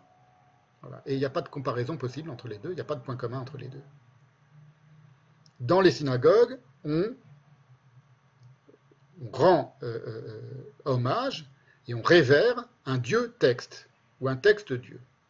Dans les églises catholiques, en l'occurrence, on révère un dieu cadavre ou un cadavre dieu, un dieu mort. C'est comme ça, c'est comme c'est pas. Vous voyez, ça semble un peu, euh, un peu cru dire les choses comme ça, mais ça il n'y a pas de, de, de, de, mesure commune possible entre ces deux religions. Il faut le savoir. Ça ne veut pas dire que le catholicisme n'est pas né du judaïsme, mais il s'en est euh, complètement dissocié. Et c'est vrai aussi du, protestantisme, et c'est vrai aussi du, et c'est vrai aussi de l'islam. Allez, j'arrête avec, euh, avec, tout ça parce que c'est important de rester concentré sur la question du, du rapport de Spinoza à la pensée juive. Alors, ça amène Wolfson, cette non-considération de ce qu'a de propre la pensée kabbalistique, ce qui ne signifie pas que Spinoza était influencé par la Kabbale. Je pense que Wolfson a raison. Spinoza ne pouvait pas être, pour des raisons qu'on va voir, ne pouvait pas être influencé par la Kabbale. Et puis de toute façon, il ne pouvait pas, quand je dis être influencé, il ne pouvait pas être euh, euh, imprégné de la Kabbale parce qu'il avait une conception de la langue hébraïque, on verra ça en plus en détail la prochaine fois, qui n'est pas du tout celle de la pensée juive. Donc par définition, il y avait quelque chose qui, chez Spinoza, ne, pouvait pas euh, être compatible avec la pensée juive. C'est son grand malheur d'une certaine manière parce qu'il est quand même traversé de pensée juive. On va voir tout ça aujourd'hui un peu en détail. Il est donc très logique, toujours selon l'explication de Wolfson, que le dieu des scolastiques médiévaux, qui est à la fois cause première selon Aristote, donc le dieu des médiévaux, des scolastiques catholiques euh, en général, c'est à la fois la cause première, conformément à la, à la philosophie aristoticienne, et créateur conformément au texte biblique, il ne puisse pas être concevable ce Dieu à la fois cause première et créateur, parce qu'on est obligé de, conjuguer les deux traditions pour les, scolastiques médiévaux, la tradition et pour les philosophes juifs et pour les, philosophes musulmans, pour les philosophes chrétiens, ils sont obligés de conjuguer ces deux traditions. Ça n'est pas concevable du coup, ce Dieu, il n'est pas concevable indépendamment du monde émané de lui. On est obligé de prendre en considération le monde qui est émané de cette cause première, puisqu'il est le créateur du monde. Comment il est créateur C'est la grande question des médiévaux. Wolfson l'explique euh, en long, en large et en travers très, clairement. C'est à milieu de ce qu'énonce le Zohar, par exemple, et que nous avons longuement étudié dans des séances précédentes, c'est-à-dire la possibilité d'un Dieu jouant avec des lettres qui sont encloses et scrutant sa propre pensée 2000 ans avant la création du monde. Ça, c'est impensable si on passe par la pensée euh, euh, euh, platonicienne. C'est inconcevable. Ce qu'explique Wolfson, si atténué qu'ait pu être cette, vous vous souvenez hein, de ce passage du Zohar que j'ai décortiqué, que j'adore évidemment, que j'ai longuement décortiqué lors d'une séance précédente, les, séances qui précédaient les sur Spinoza, où on parlait de pensée juive. Dieu non seulement est distinct du monde, mais il joue avec des lettres qui sont en. Hein. On, avait vu tout ça, bon, je ne reviens pas là-dessus, et ça 2000 ans avant la création du monde. Alors que, dans le cadre d'un Dieu qui sera à la fois cause première parce qu'il est pensé à travers Aristote, et créateur du monde parce qu'il est pensé à travers le texte biblique, dans le, dans le christianisme par exemple, voilà ce qui, ce qui advient, c'est ce qu'explique Wolfson, si atténué qu'ait pu être le sens de ces termes, cause et créateur, une cause et un créateur doivent nécessairement être cause et créateur de quelque chose. La pensée de Dieu, qui constitue son unique activité, doit, à un certain moment, dans son processus d'émanation, soit par nécessité, soit intentionnellement, s'objectiver dans un monde. Alors, tout ça, ça a, donné, c'est intéressant, c'est prodigieusement intéressant, ça a donné lieu à des, des, milliers de pages pour savoir, mais à quel moment intervient la volonté de Dieu? Est-ce que la volonté de Dieu, elle est différente de l'émanation elle-même? Est-ce qu'elle est différente de sa pensée elle-même? C'est pour ça qu'il y a eu des, traités scolastiques par, par centaines sur ces questions. C'est des questions très profondes.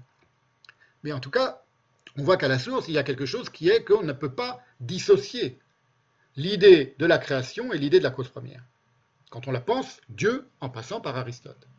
Et pas comme, dans les textes juifs, en passant par autre chose, qui est le texte lui-même. Soit, par nécessité, soit intentionnellement, s'objectiver dans un monde. Et là, c'est là que c'est intéressant, parce que voilà comment le, résume Wolfson. C'est toujours Wolfson qui parle. Hein. Un Dieu désœuvré, tranquille et oisif, un Dieu qui n'aurait pas de monde sur lequel agir, serait un Dieu impotent, objet de commisération et de pitié, tel le héros de Chamisso qui a perdu son ombre. Le Dieu que lui décrit comme impotent, c'est le Dieu du Zohar qui joue, qui jouit, bien avant la création du monde, avec sa pensée, avec son alphabet. Vous voyez comme les, deux mondes ne sont pas compatibles. Et là, Wolfson donne par cette, belle euh, illustration il donne la mesure de, euh, sa, distinction et à, quel point il, ne pouvait pas être sensible à la pensée juive, à la vraie pensée juive. Il est donc logique que ce Dieu si peu kabbalistique et si peu juif en réalité soit envisagée par Wolfson d'après une conception de la... Parce que Wolfson connaissait très bien les textes juifs. Donc pourquoi il parle du juif, du Dieu comme ça. Pourquoi il, il, a tout à coup l'idée que Dieu serait un être désœuvré s'il n'était pas immédiatement dans l'émanation de son monde C'est bizarre, c'est intéressant quand même. Pour lui, c'est un Dieu malheureux. Le Dieu juif est un Dieu malheureux. Alors que le Dieu juif est un Dieu qui joue. D'après cette formule du Zohar. J'ai longuement analysé tout ça la dernière fois. C'est très intéressant, c'est très, très étrange.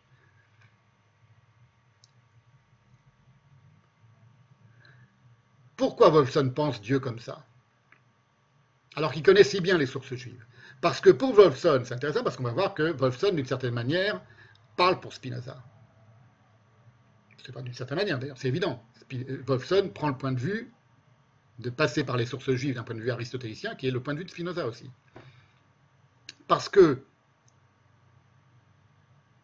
la conception que se fait Wolfson de la communication entre des langues qui n'ont rien à voir entre elles, et en l'occurrence le grec et l'hébreu, est celle d'une communication parfaite, sans reste, entre des langues qui n'ont pourtant aucun socle commun, le grec et l'hébreu principalement de sorte qu'il peut énoncer des équivalences philosophiques qui ne tiennent aucun compte des spécificités de la langue hébraïque.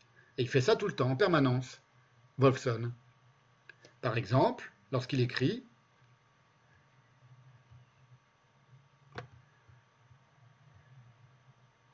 C'est avec la division logique de l'être en substance et en accident que les médiévaux entament leur recherche métaphysique. Donc, Wolfson, ce qu'il fait, ce qui est très intéressant, c'est qu'il montre le, euh, sol sur lequel, dont, s'est nourri, le sol de pensée dont s'est nourri Spinoza et sur lequel s'est élaboré, avec des critiques ensuite et en s'en détachant un peu, la pensée de Spinoza. Mais ce qu'il dit sur ce sol euh, euh, aristotélicien, judéo-aristotélicien, dont se nourrit la pensée de Spinoza, c'est, il ne peut le dire et il ne peut l'envisager que parce qu'il ne voit pas qu'on ne peut pas faire d'équivalence absolue entre une notion grecque aristotélicienne et une notion hébraïque. Et pourtant, il le fait. Il fait cette association. Parce qu'il n'envisage pas les choses d'un point de vue juif, d'un point de vue mystique plutôt, du texte, d'un point de vue de la mystique du texte. C'est avec la division logique de l'être en substance et en accident que les médiévaux entament leur recherche métaphysique. Quand il dit les médiévaux, ça veut dire, je le redis une dernière fois, les rabbins, les oulémas, les, scolastiques, donc les, prêtres, les moines, les catholiques, les penseurs catholiques, les grands penseurs catholiques, et les philosophes, dont beaucoup étaient catholiques, euh, et Spinoza lui-même. Leur déclaration, il écrit tout ça un peu plus loin encore, leur déclaration inaugurale aux médiévaux, donc à ceux que lui appelle les médiévaux. C'est intéressant qu'ils les mettent tous dans le même sac de, cette appellation des médiévaux. Leur déclaration inaugurale explique généralement que l'être se divise entre ce qui réside en un lieu et ce qui ne réside pas en un lieu. On passe ensuite, donc la substance et l'accident, la différence, c'est il y a ce qui réside en un lieu et ce qui ne réside pas en un lieu. On passe ensuite à l'examen du terme de lieu. Et il donne l'équivalent en hébreu, parce que là, en fait, il est en train de parler uniquement des philosophes juifs, ceux qui connaissent probablement le mieux. Mishkan, en hébreu. Mishkan, c'est pour lui l'équivalent du lieu aristotélicien. Ça n'a aucun rapport. Le topos aristotélicien, ça n'a aucun rapport en réalité. Et on distingue des autres un genre spécial de lieu nommé sujet. Et il donne le mot nocé en hébreu, et il met l'équivalent grec. Donc pour lui, ce sont des équivalences absolues, qui ne posent pas de questions. Hypokameinon en grec. Le nocé euh, hébreu serait l'hypokameinon en grec. Enfin, on aboutit à la déclaration voulue, à savoir que tout l'être se divise entre ce qui est en soi-même et ce qui est dans un sujet. Et le nom de substance est donné au premier type, donc l'être qui est en soi-même, alors que le second reçoit le nom d'accident. Alors, ce qui est très intéressant, c'est qu'évidemment, ce n'est pas Wolfson qui invente ces équivalences. C'est comme ça que pensent les philosophes juifs aristotéliciens, par équivalence entre des notions hébraïques et des notions grecques. Wolfson ne les invente pas. Il les, a trouvés chez les philosophes juifs aristotéliciens auprès desquels s'est formé Spinoza. Mais Wolfson ne les questionne jamais. Pour Wolfson, ces équivalences vont de soi, et c'est là, je vous l'ai dit, que selon moi, le bas blesse. Et donc c'est pour ça que je suis très content d'une certaine manière que Wolfson pense comme ça, parce que si j'avais trouvé des choses dont j'ai l'intuition chez Wolfson, je serais un peu déçu parce que j'aurais quelqu'un qui m'aurait précédé de quelques, de décennies. Heureusement, ce n'est pas le cas, donc je vais pouvoir essayer de, trouver des choses un peu nouvelles sur ces questions-là. Je vais m'intéresser, moi, c'est là qu'est mon propos par rapport à Spinoza, j'essaie un petit peu de, reformuler pourquoi je fais ces séances de, ce séminaire sur Spinoza, à ce que dédaigne d'interroger Wolfson. Par exemple, dans son euh, très impressionnant index, hein, je, vous moi, je, vous en ai montré quelques pages euh, l'autre fois, euh, il n'y a que trois entrées en référence au compendium, à l'abrégé de grammaire. C'est dire à quel point ça l'intéresse pas, la question du rapport de Spinoza à la langue hébraïque. Hein, il n'y a que trois entrées. il n'y en a que neuf au TTP. Bon, il ne le cache pas, c'est un commentaire de l'éthique, principalement, grand, très principalement. Il y a deux pages de l'index, donc des dizaines, dans plusieurs, plusieurs, euh, très nombreuses entrées euh, euh, de son index qui sont consacrées à l'éthique, évidemment. Neuf seulement au TTP et trois seulement au compendium. Et donc, moi, je vais m'intéresser, d'une part, à ce que lui dédaigne d'interroger, Wolfson, je viens, de vous pour, je viens vous en donner la preuve avec son index, mais aussi à ce dont se détourne Strauss. Léo Strauss, à savoir les rapports d'énamoration, d'animosité en violence, je les ai appelés rapports d'énamoration, vous vous souvenez, en reprenant le jeu de mots de Lacan, de Spinoza avec l'hébreu biblique, en tâchant de comprendre comment cette animosité, Léo Strauss ne la nie pas du tout, l'animosité. Hein, il dit, il, la connaît, il connaît l'agressivité de, Spinoza à l'égard du texte biblique, il dit que ce n'est pas, pas, pas la question. Il ne s'agit pas de. Et il a raison, d'une certaine manière. On peut ne pas, en effet, ne pas le questionner. Et heureusement qu'il dit que ce n'est pas la question, du coup, ça peut devenir ma question à moi. Du coup, je vais pouvoir essayer d'innover un peu dans cette question. Je vais donc, moi, ce que j'essaye de faire depuis le début, là, vraiment, j'ai été très, comment dire, très minutieux pour vous montrer que c'est vraiment quelque chose sur lequel j'espère et je crois et je suis sûr même, je vais pouvoir dire des choses nouvelles, des choses inédites. Parce que c'est ça qui est intéressant euh, tout de même, c'est lorsqu'on décide en 2021 de parler euh, de Spinoza, après des, temps de, grands penseurs euh, qui m'ont précédé, c'est d'essayer de dire des choses qui n'ont pas été dites avant, sinon ça n'a aucun intérêt. Voilà. Donc là, je pense avoir la, preuve, si j'ose dire, que ce que je vais dire est inédit. En tout cas, je vais poser des questions qui sont inédites.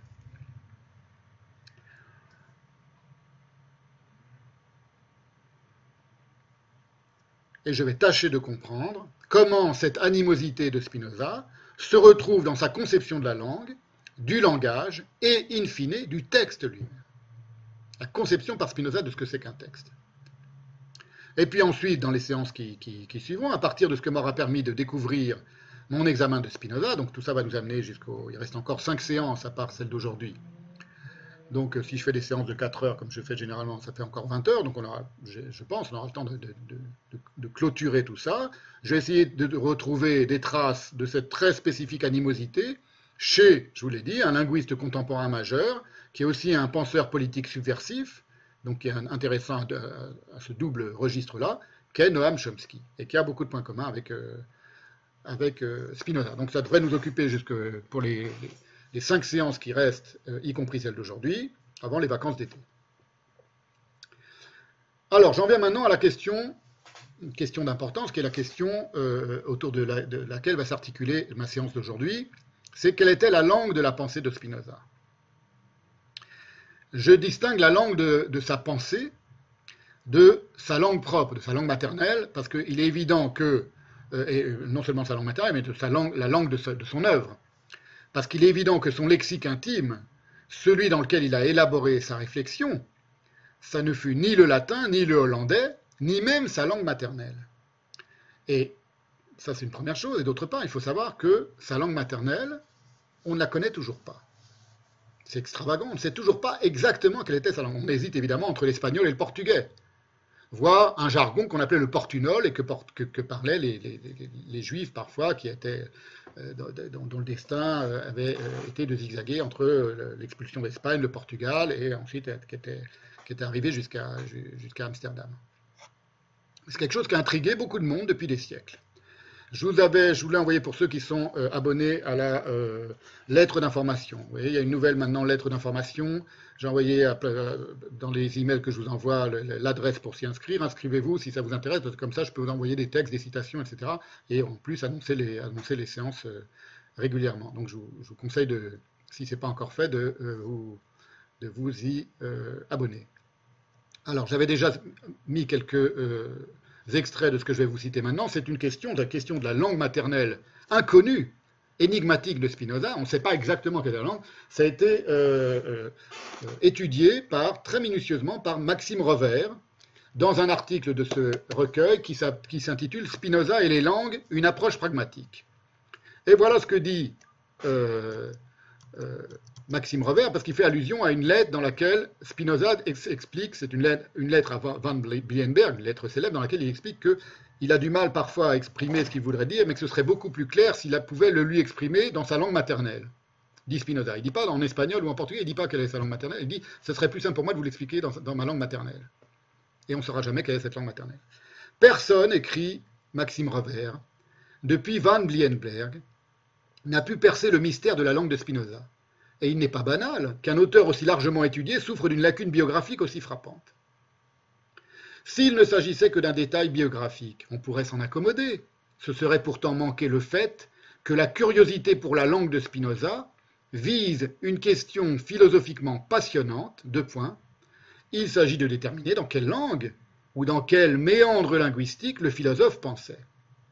Et un peu après, il rajoute ce n'est pas parce que plusieurs générations. Alors, parce que Wolfson, lui, euh, je, crois me souvenir que lorsqu'il parle de la langue maternelle de Spinoza, ça ne pose pas question, c'est l'espagnol. Alors que pour Maxime Revers, la question est plus compliquée.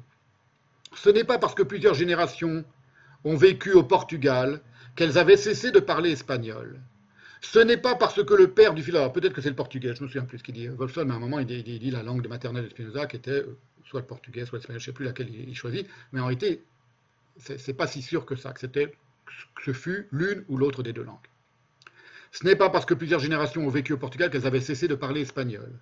Ce n'est pas parce que le père du philosophe a grandi en France qu'il ne signa pas sa Bible du prénom de Miguel, qui est la forme ibérique. Et ce n'est pas parce que le petit Baruch a été élevé à Amsterdam qu'il maîtrisait le néerlandais. On sait d'ailleurs qu'il ne maîtrisait pas tant que ça le néerlandais, puisqu'il demandait à ses disciples de retravailler son texte en néerlandais. Et encore un peu plus loin, on pourrait estimer que l'univers linguistique de Spinoza se divise entre les langues du quotidien, espagnol, portugais, néerlandais, peut-être un peu français, et les langues de la culture, hébreu, latin, peut-être un peu d'araméen. Les langues de la culture, hébreu, araméen pendant jusqu'à 20 ans, et latin après. Ce n'est pas exactement le même statut quand même. C'est moi qui rajoute ça. Alors Wolfson, comme beaucoup, se pose la même question sur la langue intellectuelle de Spinoza, et répond de manière assez convaincante, maintenant vous avez compris, que la langue intellectuelle de Spinoza, c'est l'hébreu. L'hébreu des, philosophes juifs comme Maïmonide, des textes hébraïques de, tous les philosophes juifs médiévaux.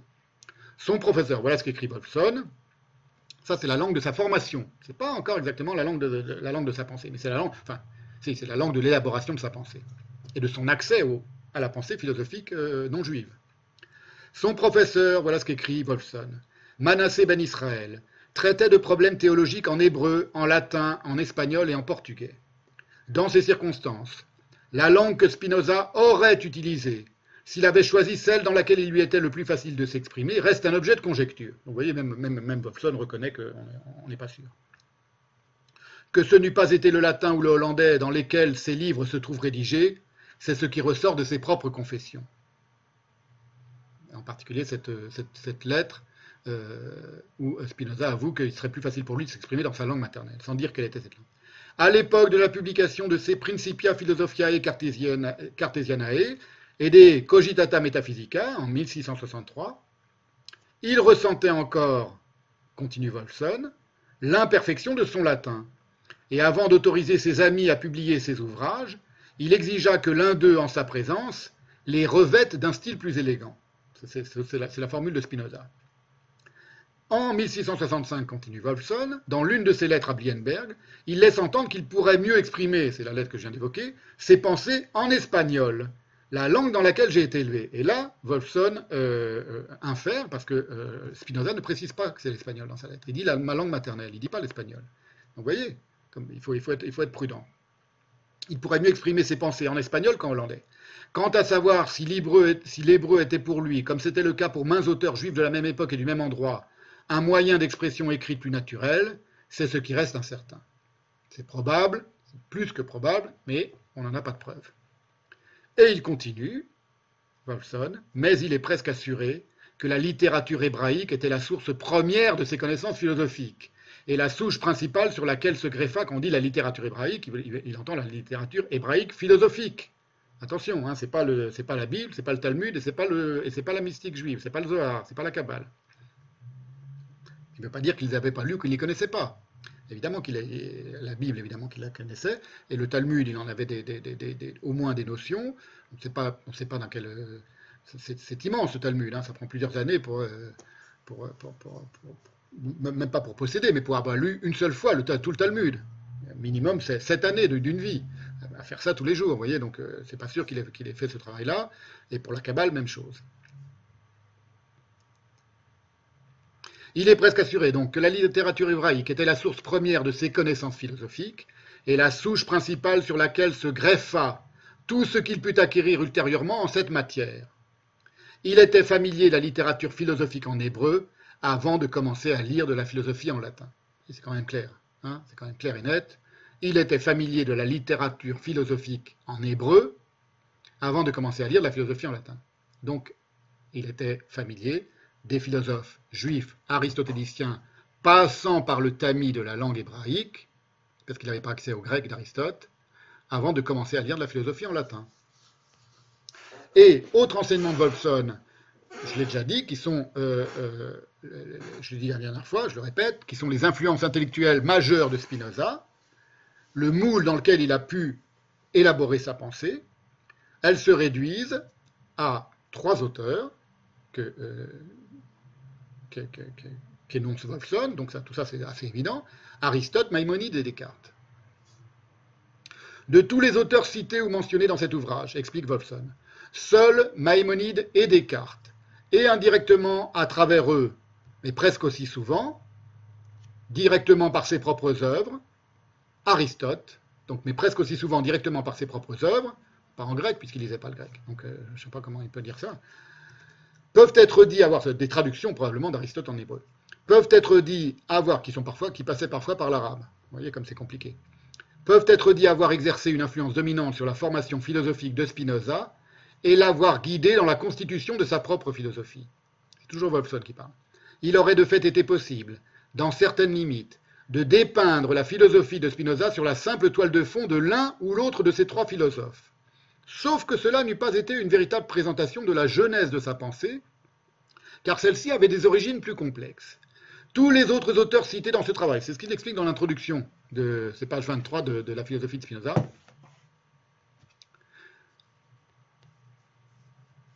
page 29, pardon. Au début, il explique comment il, a, comment il a envisagé son travail, Wolfson. Tous les autres auteurs cités dans ce travail, si utiles qu'ils puissent avoir été dans notre reconstruction de l'éthique, peuvent être dits avoir exercé une influence directe sur certains passages seulement de l'éthique, ou certaines propositions, ou tout au plus sur certains groupes de propositions. Et donc, la formation philosophique de Spinoza, c'est en fait, comme on vient de le voir, en passant par le tamis des innombrables traductions hébraïques médiévales, Wolfson peut affirmer à bon droit, deux points ouvrez les guillemets, tout au long de ces discussions de problèmes philosophiques, tout spécialement ceux, les problèmes philosophiques, confinant à la théologie, les sources hébraïques ressortent, il veut dire toujours, n'oubliez pas, les sources hébraïques aristotéliciennes, c'est pas la pensée juive, ressortent, c'est pas ce que moi j'appelle la pensée juive, ressortent comme la matrice dans laquelle se forma le schéma général de ces idées, à Spinoza, les autres sources apparaissent comme des encarts c'est également des sources hébraïques qu'il tire ses illustrations occasionnelles. Et il donne un exemple très simple, c'est dans le chapitre 6 du Tractatus, du TTP, où Spinoza prend l'exemple d'Alpacar et de Maïmonide pour discuter du problème du rapport de la foi à la philosophie, alors qu'il aurait très bien pu, explique Wolfson, prendre, ayant discuté exactement dans les mêmes termes de la même question et ayant abouti aux mêmes conclusions, la discussion entre Al-Ghazali et Averroès, donc deux penseurs musulmans, ou entre Bernard de Clairvaux et Abélard, deux penseurs chrétiens. Il dit Spinoza, il va prendre l'exemple pour traiter de cette question classique qu'il connaît le mieux et qui est la plus euh, euh, familière pour lui, c'est la disputation, si vous voulez, entre Alpacar et Maïmonide. Donc il était nourri de cette philosophie juive aristotélicienne.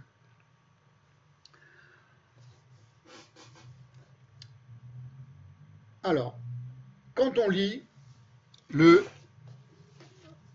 Tractatus, n'oubliez pas que le Tractatus a été euh, euh, composé rédigé après l'éthique. C'est ça qui est très intéressant. Ce n'est pas un ouvrage de jeunesse du tout, c'est un ouvrage sur lequel, euh,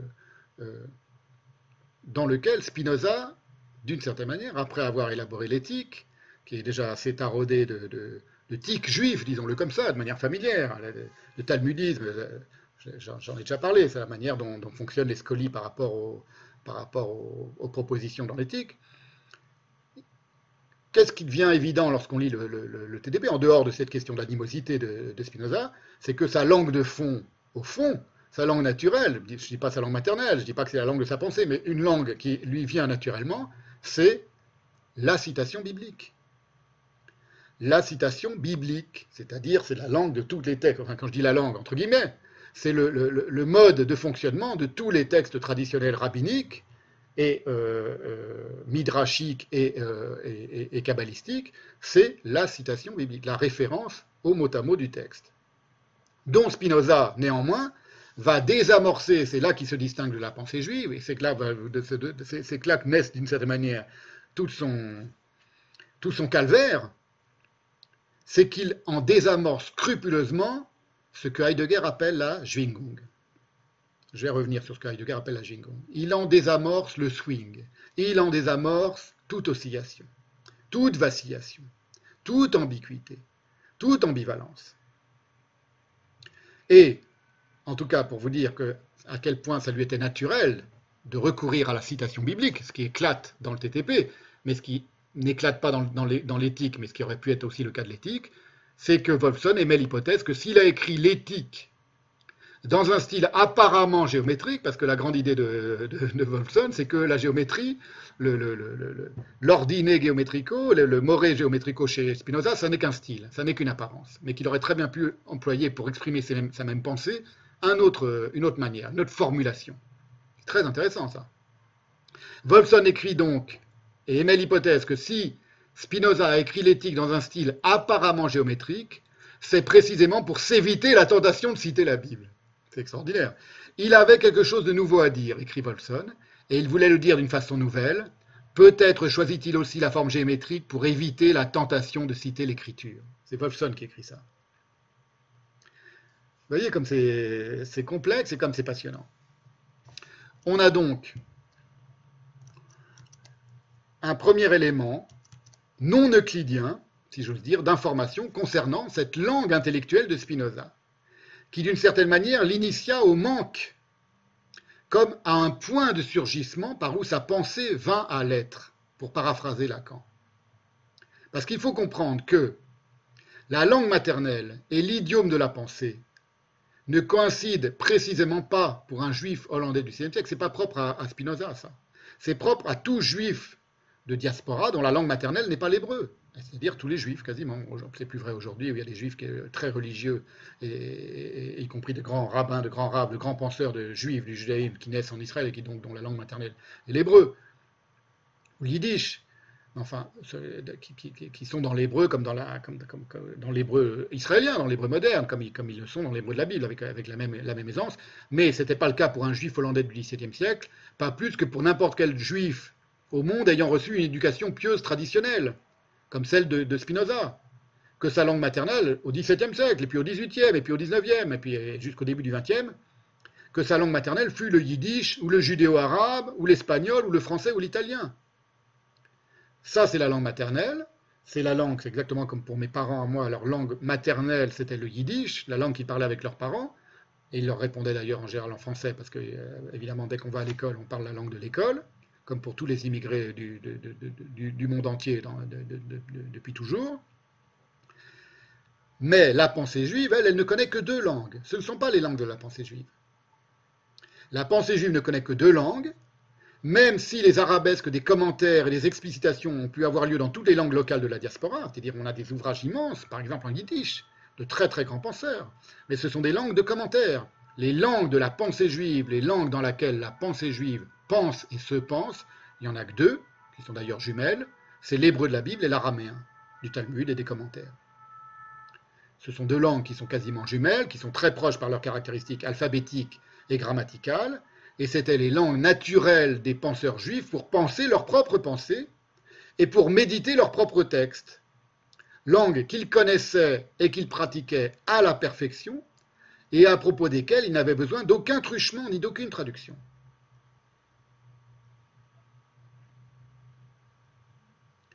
C'était aussi le cas de Spinoza, avec une différence chez Spinoza, quelque chose qui tout à coup se fissure par rapport aux penseurs traditionnels juifs, parce que je l'ai dit, Spinoza aurait très bien pu, on peut très bien envisager, on ne sait pas ce que ça aurait donné, mais qu'un génie comme Spinoza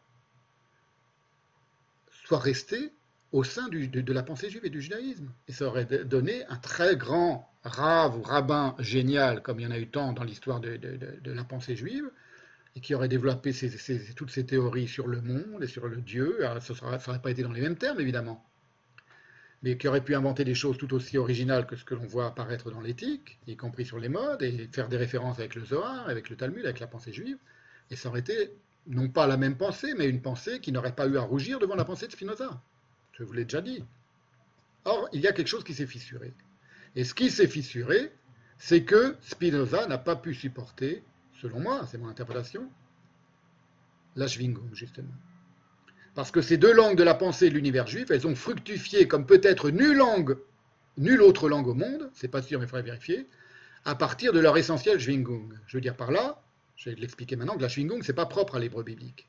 C'est pas propre à cette langue-là. Mais la pensée juive, la manière dont elle a prospéré sur l'hébreu biblique, sur l'ambivalence intrinsèque de cette langue impossible pour la communication qu'est l'hébreu biblique, pour vous le dire autrement, ça, il me semble que c'est unique au monde. C'est peut-être pas unique au monde. En Occident, c'est sûr. En Occident, c'est unique. Alors, je vais venir maintenant, parce que tout le monde ne sait pas ce que c'est que la Schwingung. C'est une notion très, très, très, très précieuse et très belle et très intéressante chez Heidegger, que je, l'emploie, euh, je, l'emprunte à Heidegger, le mot de Schwingung. Mais je vais euh, euh, maintenant m'y attarder un petit peu, parce qu'on va voir que ça va tarauder profondément Spinoza, évidemment pas sous le, sous, le, nom de Schwingung, mais sous l'irrésoluble figure de l'ambiguïté du texte biblique. Et l'ambiguïté du texte biblique, les ambiguïtés du texte biblique, c'est-à-dire qu'il y, a des passages de la Bible on ne peut pas décider. C'est indécidable de ce, de, ce qui a été, de ce qui s'est formulé là. On ne comprend pas. C'est incompréhensible, on ne pourra pas comprendre. Ça agace beaucoup Spinoza et on verra ça plus tard. Et c'est surtout que ça l'agace parce que, pour des raisons étranges, il ne supporte pas l'ambiguïté. Il y a des gens que ça pourrait ne pas agacer l'ambiguïté. On ne le sait pas, bon, bah, c'est pas grave.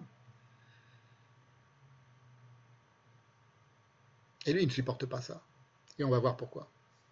Alors, la Schwingung, ça apparaît dans la pensée de Heidegger, dans sa lettre à Junger, qui est intitulée Contribution à, la question de l'être, de la ligne entre euh, entre parenthèses, de la ligne étant un texte de Junger. Donc c'est un commentaire, une lettre ouverte de Heidegger, assez célèbre, hein, de Heidegger à Junger, à Ernst Junger, à propos de son ouvrage de la ligne. Et c'est dans ce euh, texte qu'apparaît, je ne sais pas si c'est vraiment la première fois euh, chez Heidegger, mais enfin c'est une des premières fois, qu'apparaît ce qu'il appellera plus tard dans les Beiträge, la Schwingung des Seins, qui est traduit dans la traduction des Beiträge par François Fédier, le tressaillement où bat le rythme de l'être même. Donc c'est traduit comme un tressaillement, la Schwingung. Cette Schwingung, donc c'est quelque chose qui engage l'être lui-même. Hein, c'est pas, pas, quelque chose de superficiel du tout. C'est, il dira, le tressaillement où bat le rythme de l'être même. Et des Sein, c'est l'être avec un S en français, Seins, c'est-à-dire, et c'est aussi dans la lettre, euh, euh, c'est-à-dire quelque chose qui participe de l'énigme de la nomination de l'être, on ne sait pas exactement comment le nommer, c'est une grande, grande, grande question euh, chez, Heidegger, j'en ai parlé beaucoup dans les, premières séances du séminaire, mais c'est aussi l'un des textes où apparaît la lettre ouverte à Junger, où apparaît chez euh, Heidegger le fait de barrer le mot Sein. Il le barre d'une croix parce qu'il considère que le mot Sein pose problème pour penser l'être, justement. Donc il questionne le mot Sein, toute, la pensée de, toute la pensée de Heidegger repose sur un questionnement, une mise en question d'une certaine manière du mot Sein, et là il le questionne en le barrant. Hein, j'avais parlé de ça dans les, dans les premières séances du séminaire. C'était juste pour le dire que ça apparaît dans ce texte-là. La Schwingung, c'est la même origine que le mot swing en, anglais. Voilà. Donc pensez au swing et vous avez une petite idée déjà de ce que c'est que la Schwingung. Mais c'est quelque chose d'assez profond, d'assez important. En allemand courant, Schwingung, ça signifie une vibration, une oscillation. Une vibration, une oscillation. Les Grimm, par exemple, dans le dictionnaire des Grimm, ils assimilent le verbe schwingen au latin vibrare. Voilà. Cette Schwingung, il faut bien comprendre qu'elle n'est pas propre à une langue plutôt qu'à une autre. Elle réside, y, compris chez, Heidegger, même si Heidegger pense essentiellement à l'allemand et à l'allemand de Hölderlin, elle réside dans la pluralité de sens en soi qu'il y a dans toute langue, la pluralité de sens en soi, dans l'équivocité proprement poétique et créatrice qui empêche toute langue, quelle qu'elle soit, de se rabougrir en un formalisme instrumental pour assurer une communication univoque. Donc la Schwingung, c'est ce qui fait que toute langue échappe à la communication. Qu'il y a une part de toute langue, et c'est sa part la plus poétique, la plus profonde, la plus créatrice, celle de la plurivocité des sens d'un seul mot, ne serait-ce que d'un seul mot, mais ensuite de plusieurs mots mis ensemble et d'une phrase, qui, échappe complètement à la communication univoque. Parce que la communication ne peut exister que par un rabougrissement de cette Schwingung, par, une, mise sous cloche de la Schwingung, parce que sinon on ne se comprend plus. Et on ne peut plus communiquer.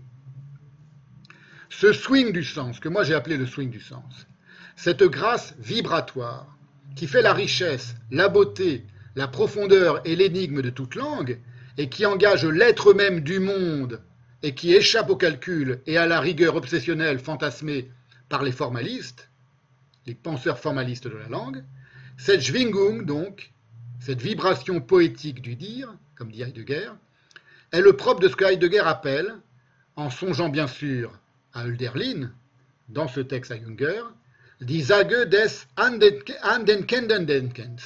le dire, le dire, comme ça a été traduit, par Gérard Granel d'ailleurs, de la pensée qui se souvient.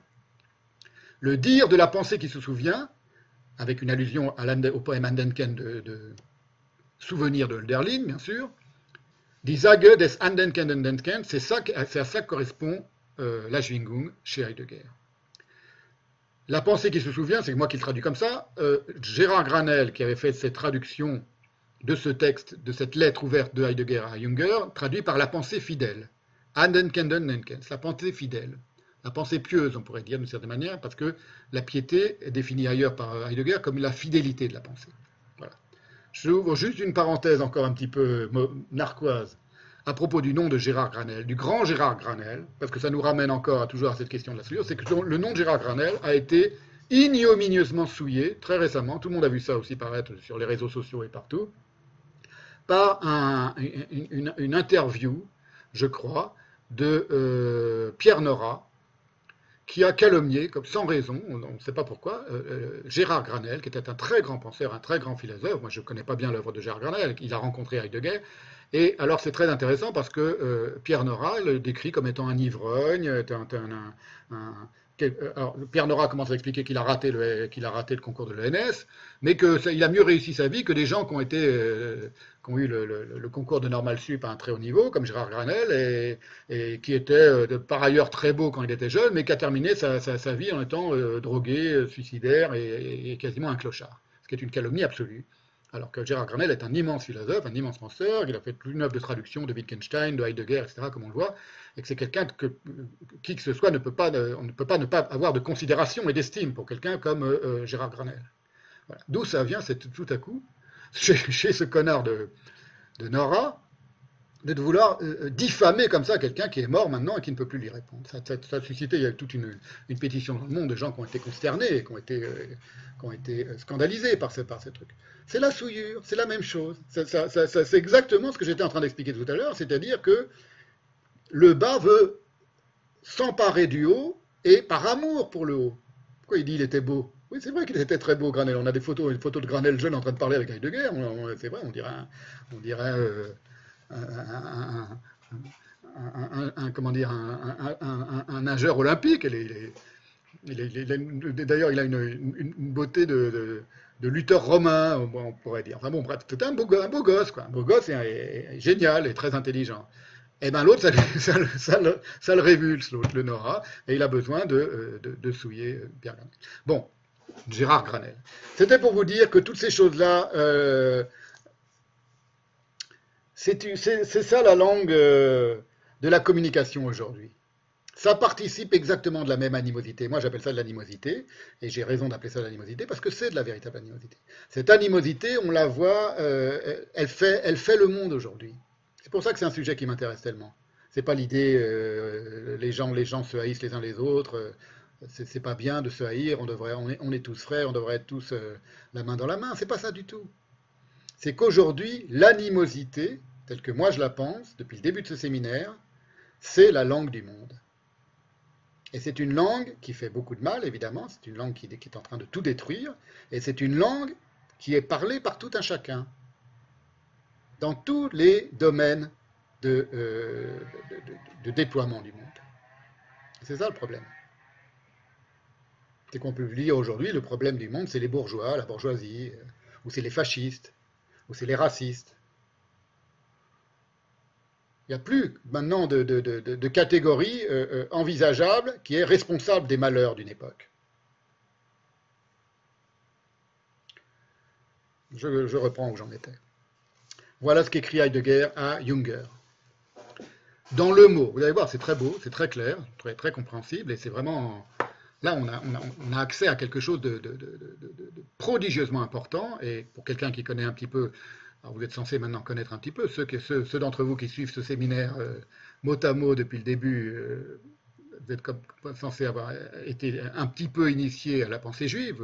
C'est quelque chose qui concerne évidemment euh, très nettement la pensée juive. Ce qu'écrit maintenant Heidegger, à Junger. C'est une lettre ouverte, hein, il dit cher Ernst Junger, etc. En français, c'est trouvable très facilement, c'est dans questions 1 et 2 paru chez Gallimard, dans la bibliothèque de philosophie de Gallimard, euh, question 1, c'est Antel, je crois, paru Antel, question 1 et 2. Voilà, je l'ai, je l'ai pas préparé.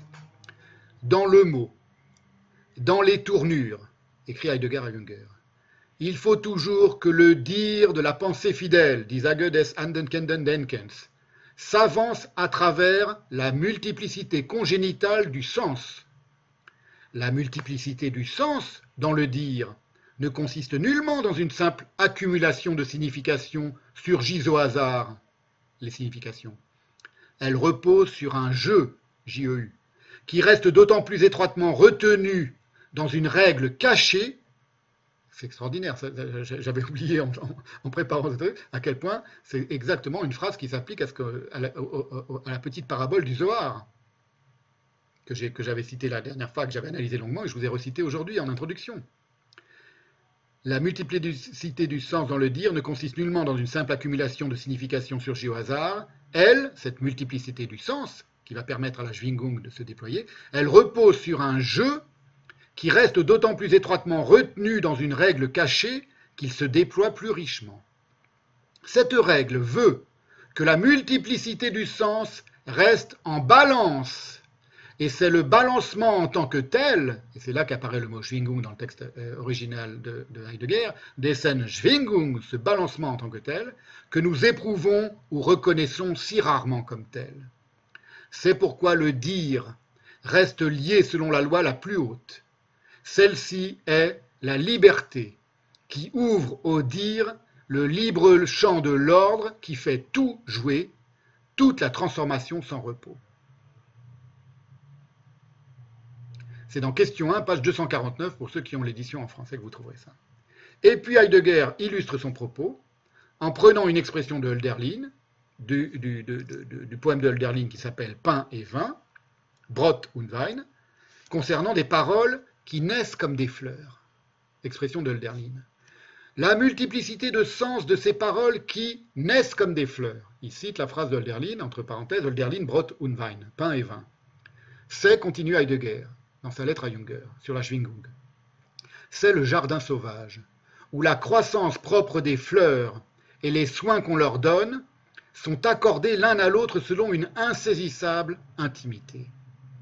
Il ne saurait y avoir rien d'étonnant pour vous, vous Ernst Junger, dans le fait que la situation de l'essence du nihilisme rencontre à chaque instant sur son chemin la provocation de ce quelque chose, entre guillemets, qui mérite penser et que nous nommons assez maladroitement le dire de la pensée. C'est extraordinaire, parce que là, Heidegger est en train d'expliquer que l'essence du nihilisme ne peut qu'être provoquée.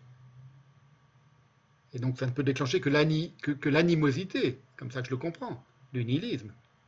Ce quelque chose, entre guillemets, indéfinissable, mais qui mérite penser, et continue Heidegger qu'il nomme maladroitement, dit-il, le dire de la pensée, le dire de la pensée qui se souvient.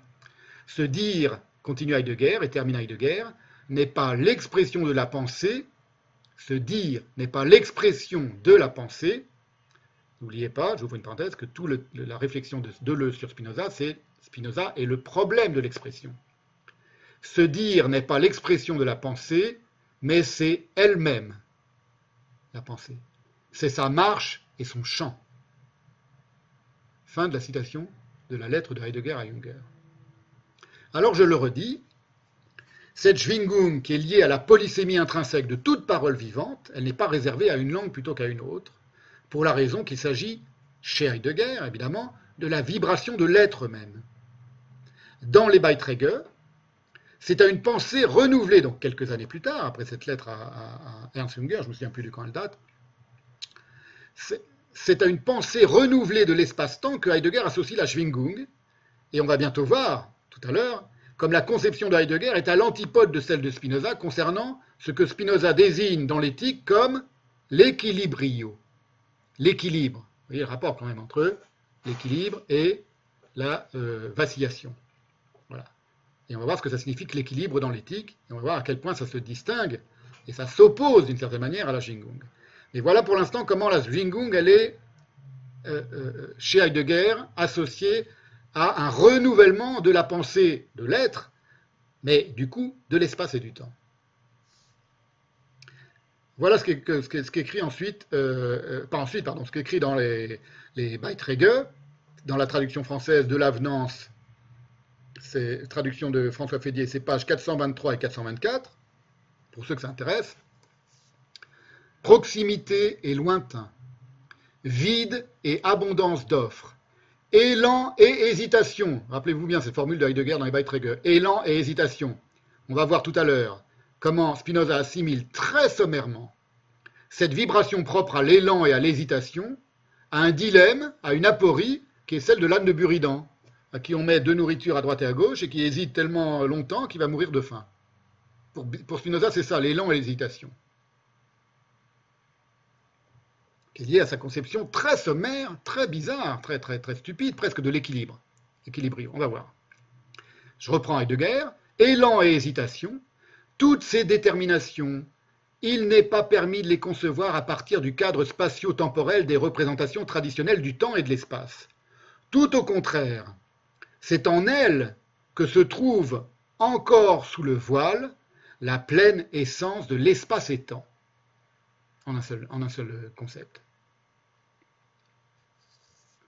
Et il explique encore Heidegger que pour repenser autrement l'espace et le temps, donc pour avoir accès à une pensée de la Xingung, ça n'est envisageable qu'à la condition de repenser le lieu qu'occupe l'être humain lui-même, et Heidegger parle d'une excentrication, le fait de excentrer l'être humain pour le faire bouger, dit-il, jusqu'à être le là. Vous savez que l'être le là, c'est comme ça qu'on a traduit le, de Dasein, c'est aussi la notion essentielle, la manière dont Heidegger tente de repenser l'être humain en, l'excentrant précisément des déterminations traditionnelles euh, et, des, manières d'envisager traditionnellement l'espace et le temps. Donc c'est tout être et temps, évidemment, ça, n'est que ça. C'est-à-dire c'est un, effort extraordinairement, euh, prodigieusement puissant de la pensée de Heidegger de repenser le temps, l'être, l'espace et l'être humain euh, dans son, dans son rapport à cela.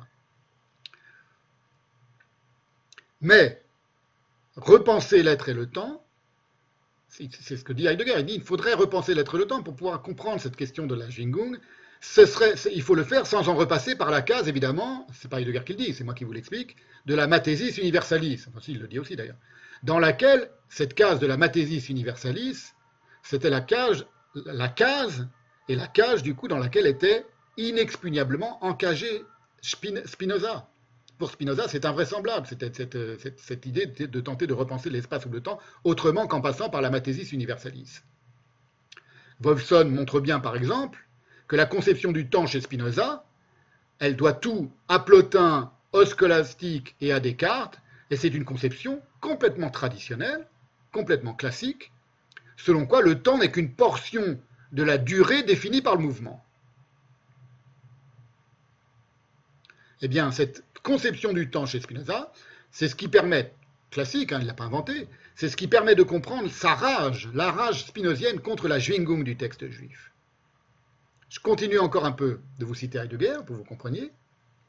Le plus sûr, toujours dans les Beiträge, maintenant on est dans les Beiträge, dans les apports à la philosophie, on appelait ça les apports à la philosophie. Vom Eragnis, de la, de la, de, de l'Eragnis dans les traductions euh, normales, de l'avenance dans la nouvelle traduction française. Le plus sûr serait apparemment de simplement abandonner le domaine le plus sûr, donc pour arriver à penser nouvellement l'espace et le temps, de simplement abandonner le domaine des représentations reçues de l'espace et du temps, explique Heidegger, ainsi que sa version conceptuelle, la version conceptuelle de l'espace et du temps, ça va jusqu'à Kant pour, Heidegger, mais ça, démarre avec la scolastique, hein, la, la conception cartésienne, et aristotélicienne du coup. Et de recommencer à neuf, dit Heidegger. Mais ce n'est pas possible. Vu qu'il ne, c'est Heidegger qui parle, vu qu'il ne s'agit en aucune façon d'un simple remaniement de la représentation et de la direction dans laquelle elle s'engage. Il s'agit au contraire d'une complète excentrication, à ne faire Rückung, de l'être humain qui le fasse bouger jusqu'à être le là. C'est là qu'il a cette formule. Et il continue, questionner et penser, il faut assurément qu'il soit à la mesure du commencement, mais il faut justement pour cela qu'il permette la transition. Et enfin, Heidegger permet de comprendre comment la conception mathématique de l'espace et du temps, celle classiquement aristotélicienne, à sa source, dont ne s'émancipe nullement Spinoza, mais de laquelle en revanche ne participe nullement la Bible, ni la Bible, ni la pensée juive, elle repose sur la substantia, la substance telle que la scolastique chrétienne l'a interprétée à partir de l'ousia aristotélicienne. On en a parlé aussi longuement dans les séances précédentes. Voilà ce qu'écrit Heidegger. Maintenant, vous, comprenez pourquoi c'est important. Et pourquoi Spinoza ne pouvait pas s'émanciper de la pensée aristotélicienne. Il était euh, embourbé dans la pensée de Lucian, de cette manière, à travers pourtant une langue qu'est l'hébreu, qui, elle, ne participe pas de Lucian aristotélicienne. C'est de, là, que viennent tous les problèmes de Spinoza. Je suis en train de vous le montrer, hein, mais c'est ça que je veux montrer aujourd'hui. Voilà ce que, continue de, dire euh, euh, Heidegger.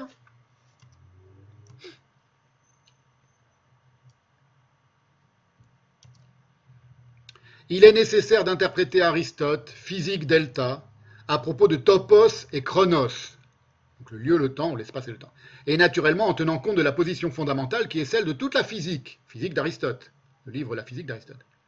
Là, continue Heidegger, ne peut que se montrer comment, chez Aristote, n'est encore nullement atteint le stade de la représentation d'un cadre, entre guillemets. Ce qui d'ailleurs aurait été impossible, vu que cette représentation présuppose l'émergence du mathématique, entre guillemets, au sens des temps nouveaux.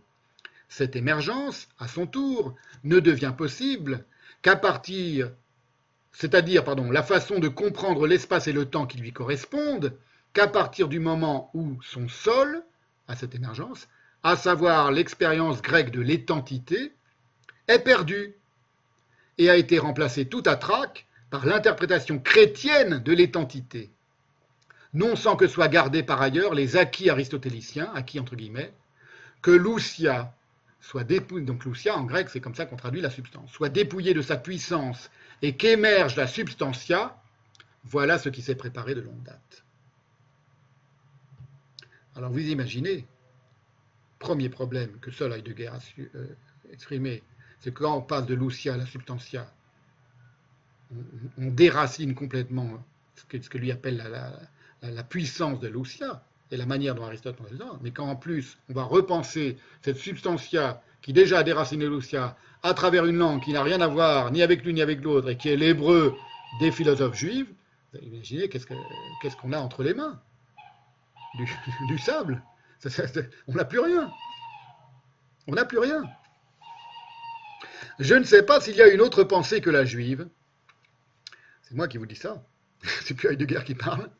Qui est autant prospérée, avec tant de raffinement, de subtilité et de profondeur, durant des millénaires, sur l'inédite et insubstantielle ouverture de l'être que dispense la Schwingung, tel que l'exprime Heidegger. Heidegger l'exprime d'une certaine manière, mais cette vibration propre à la langue et qui transite tout l'être même d'un point de vue insubstantiel, et surtout pas d'un point de vue qui soit redevable à la substantia euh, latine, et ni non plus d'ailleurs à l'ousia grec, je ne sais pas si c'est une autre pensée que la pensée juive, qui est autant euh, prospérer sur, cette euh, vibration, cette énergie, cette puissance dont, parle, dont parle Heidegger. Parlons de l'énergie, la vibration, le swing de la Jingung, la grâce de la Jingung, sans se laisser influencer ni par les autres grandes pensées dont elle était contemporaine, principalement la philosophie grecque, je parle de la, pensée juive à son aurore, ni par les tentatives de la museler, cette pensée juive, et de la brider au moyen d'interprétations extrinsèques, comme celle de l'Évangile. L'Évangile, c'était quelque, c'était une pris à la lettre, même si la lettre tue, l'esprit vivifie. L'Évangile, c'est une déclaration de guerre contre la Schwingung. Comme ça, comme ça qu'on peut le lire aussi. Ou de toutes les traductions de la Bible, depuis les Septante, qui sont aussi à chaque fois des déclarations de guerre contre la, contre la vibration, contre l'ambivalence, contre la polyvalence, du, la plurivalence des sens, comme dit Heidegger, qui, qui gît dans le mot à mot et quasiment dans le lettre à lettre du texte biblique, depuis les Septante traductions toutes depuis les 70, donc jusqu'à aujourd'hui, qui sont tous, toujours autant d'aveux d'impuissance à jouir de la Schwingung initiale du texte, à quoi les juifs pieux seuls sont séculairement fidèles. Et vous, si vous avez vu des images de, juifs qui prient, ils se balancent, ils, vivent cette Schwingung à même leur être. Ça, c'est tout à fait euh, singulier. Il faut penser aussi le balancement des juifs pieux qui prient et qui lisent et qui étudient leur texte. Même quand ils étudient, ils se balancent. Quand ils étudient le Talmud, ils se balancent c'est aussi important que de penser pourquoi chez les, derviches tourneurs euh, soufis, il y a, a cette, pensée du, tourbillon. Vous voyez, c'est pas, pas n'importe quoi.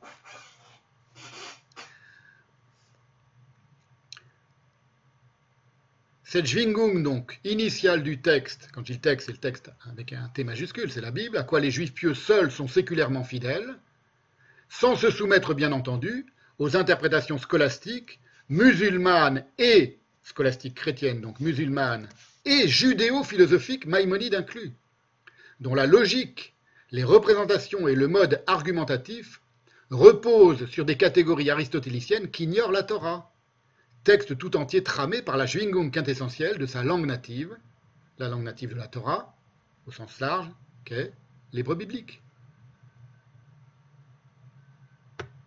Et donc, pour revenir à Spinoza, c'est vraiment des choses euh, essentielles qui sont, euh, qui sont en train de se, mettre en place maintenant.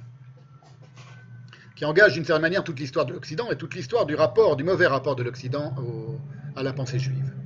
Et à commencer par le au texte juif qu'est la Bible. Donc, si j'essaye de, de récapituler un peu les données du problème, selon moi, c'est que Spinoza, n'a pas eu d'autre choix que de s'initier à la grande pensée grecque et à toute la scolastique qui en est nourrie, par le tamis d'une langue qui n'y a aucun rapport, l'hébreu.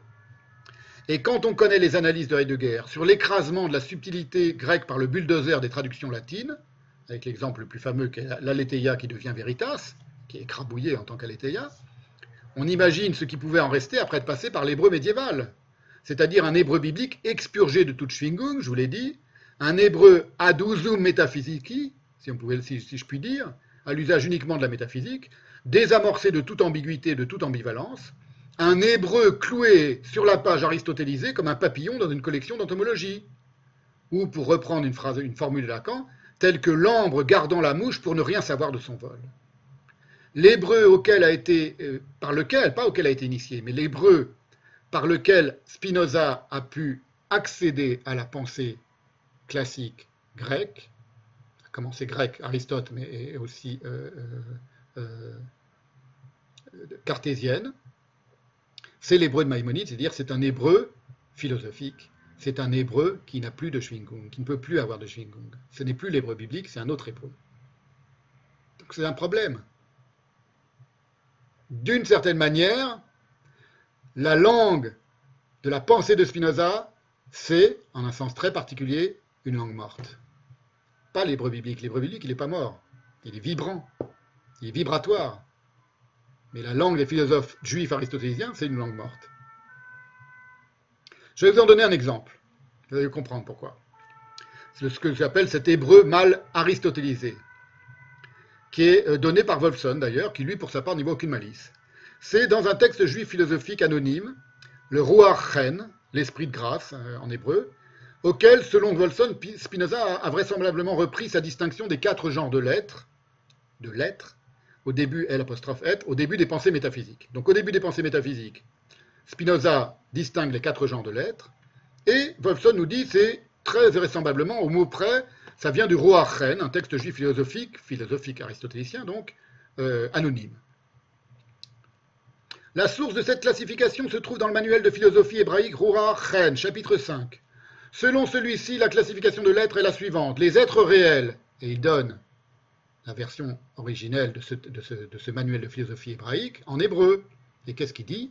C'est quoi les êtres réels dans un hébreu, qui est ce que j'appelle un hébreu qui est une langue morte? C'est Devarim et Metaim.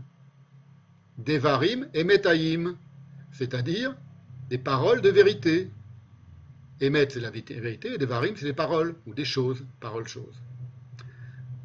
Il continue sa citation, euh, sa citation euh, Wolfson, qui existe en dehors de l'esprit et dont nous pouvons former une idée, soit dans l'esprit, soit en imagination.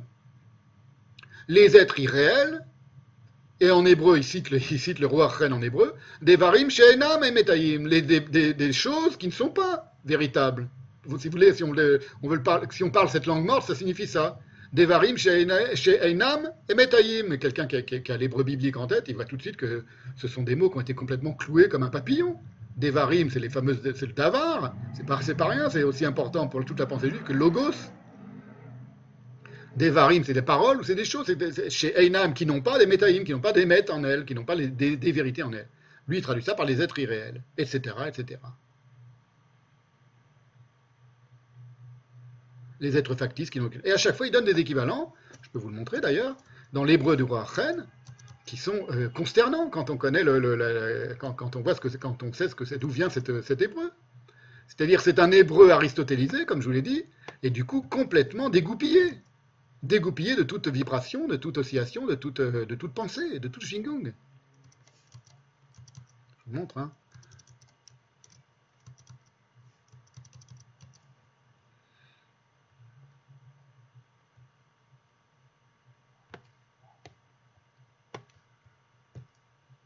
Voyez C'est la note de Wolfson.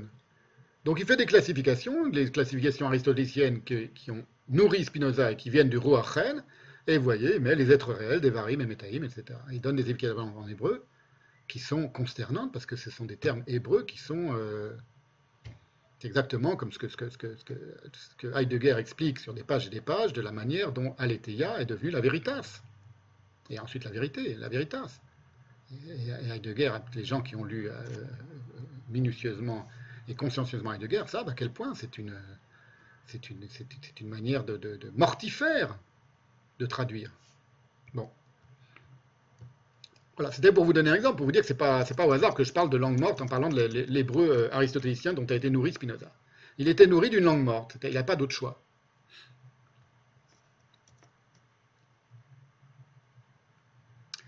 Et donc, je vais le dire encore autrement, je vais aller droit au but.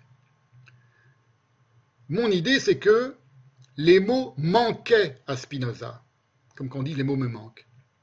Non pas tant pour exprimer que pour élaborer sa pensée. C'est ce qui fait dire à Wolfson, cette évidence, quand on lit l'éthique, il dit, il y a les déclarations de Spinoza dans l'éthique, elliptiques, fragmentaires, décousues, et souvent, si nous devons être francs avec nous-mêmes, énigmatique et inintelligible. Dit le type qui a le plus décortiqué l'éthique mot à mot et qui a sans doute le mieux compris l'éthique, en tout cas par rapport à son, bain. Euh, euh, comment, on appelle ça Son bain amniotique originel qui est, la, pensée philosophique juive. C'est une évidence. Quand on lit l'éthique, il y a des choses qui, sont, semblent un peu bizarres. Parce que les mots lui manquaient pour élaborer cette pensée-là. Et Spinoza d'ailleurs reconnaît lui-même que les mots lui manquent. C'est dans la lettre 6 à Oldenburg sur les théories de Boyle concernant les fluides et le nitre. J'en avais déjà parlé de cette lettre. Sauf que lui dit les mots manquent, mais qu'il attribue ce manque, Spinoza, à une défectuosité intrinsèque au langage et non à sa propre formation bâtarde, qui a dû en passer par l'hébreu euh, philosophique pour accéder au grec de la pensée aristotélicienne. Et si par hasard, écrit euh, euh, Spinoza, j'avais énoncé quelques propositions obscures, comme il m'arrive en raison de la pauvreté du langage, je vous prie de vouloir bien me l'indiquer, je ferai en sorte d'exploser plus clairement mon idée. Donc vous remarquez que Spinoza met ici l'obscurité éventuelle de ses explications, qui sont accompagnées de schémas d'ailleurs, en l'occurrence dans cette lettre à, à Oldenburg, sur le compte du langage et non de la langue qu'il emploie. Dans ses pensées métaphysiques, il dit le vocabulaire est déficient. Donc pour lui, il y a un problème avec le langage en soi, on l'a déjà vu. Il se méfie des mots, il n'aime pas les mots, il n'aime pas le langage. C'est pas la, pensée et le langage sont deux choses différentes. Le pensée et la langue sont deux choses différentes pour, euh, pour Spinoza. C'est à propos de l'ambivalence du mot éternité. Le vocabulaire est déficient, dit-il. Il rejoint ici d'une certaine manière Lacan qui disait que l'on ne pouvait que mi-dire la vérité car les mots y manquent, disait aussi Lacan. C'est dans télévision, sa fameuse euh, interview à la télévision, interrogé et questionné par euh, Jacques Alain Miller, il dit Je dis toujours la vérité, phrase fameuse de Lacan, pas toute, parce que toute la dire, on n'y arrive pas, la dire toute, c'est impossible, matériellement, les mots y manquent. C'est une idée qui est la moins juive possible, que les mots manquent pour dire la vérité que les mots manquent pour penser le monde. Parce qu'évidemment, c'est une conception du, langage qui est une conception d'un thésaurus, c'est-à-dire un trésor de mots qui sont là à disposition et, évidemment qui est toujours euh, euh, euh, inférieur numériquement aux possibilités de la, pensée numérique. C'est pas comme ça que pense la pensée juive, c'est pas ça le langage pour la pensée juive.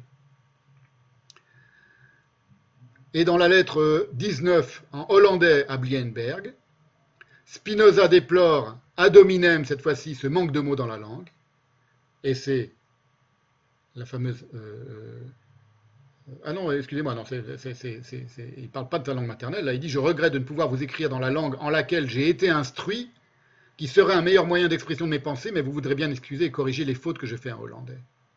La langue en laquelle j'ai été instruit, c'est plus sa langue maternelle. La langue en laquelle j'ai été instruit, c'est l'hébreu. L'hébreu rabbinique, l'hébreu biblique et l'hébreu de la pensée euh, juive. Parce que les rabbins qui ont initié Spinoza, au départ, ils n'ont pas initié à la philosophie euh, aristotélicienne.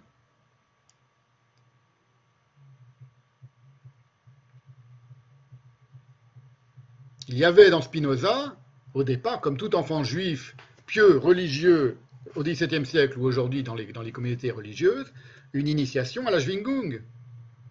Une initiation très puissante à la Schwingung de la langue juive, de l'hébreu biblique. Or, pour une raison ou pour une autre, il a tué en lui cette Schwingung.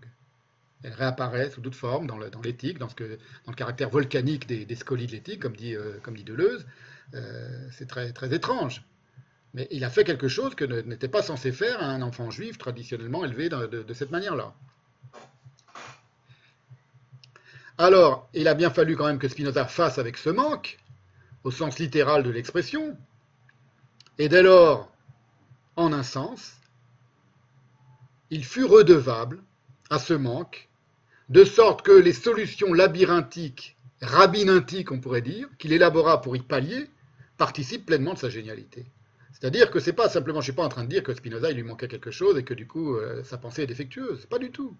S'il est le grand Spinoza, c'est probablement grâce à ce manque, grâce à cette aporie absolue qui était on va voir, je ne vais pas vous le dire maintenant, je garde un peu le suspense, c'est comme ça que je vais, conclure la, séance aujourd'hui. Une aporie qui a été décrite par Kafka merveilleusement, et je vous lirai ça à la, fin, de, la séance. Alors, je vais en venir au retort-détour du manque chez Spinoza. C'est troué du texte, par exemple, il y, a plein de, manières de manifester euh, ce manque chez Spinoza, mais par exemple le fait qu'il se plaigne dans le TTP qu'il y a des passages de la Bible qui manquent, tout simplement, au sens propre, c'est aussi au sens propre, qui furent sa couronne d'épines, d'une certaine manière.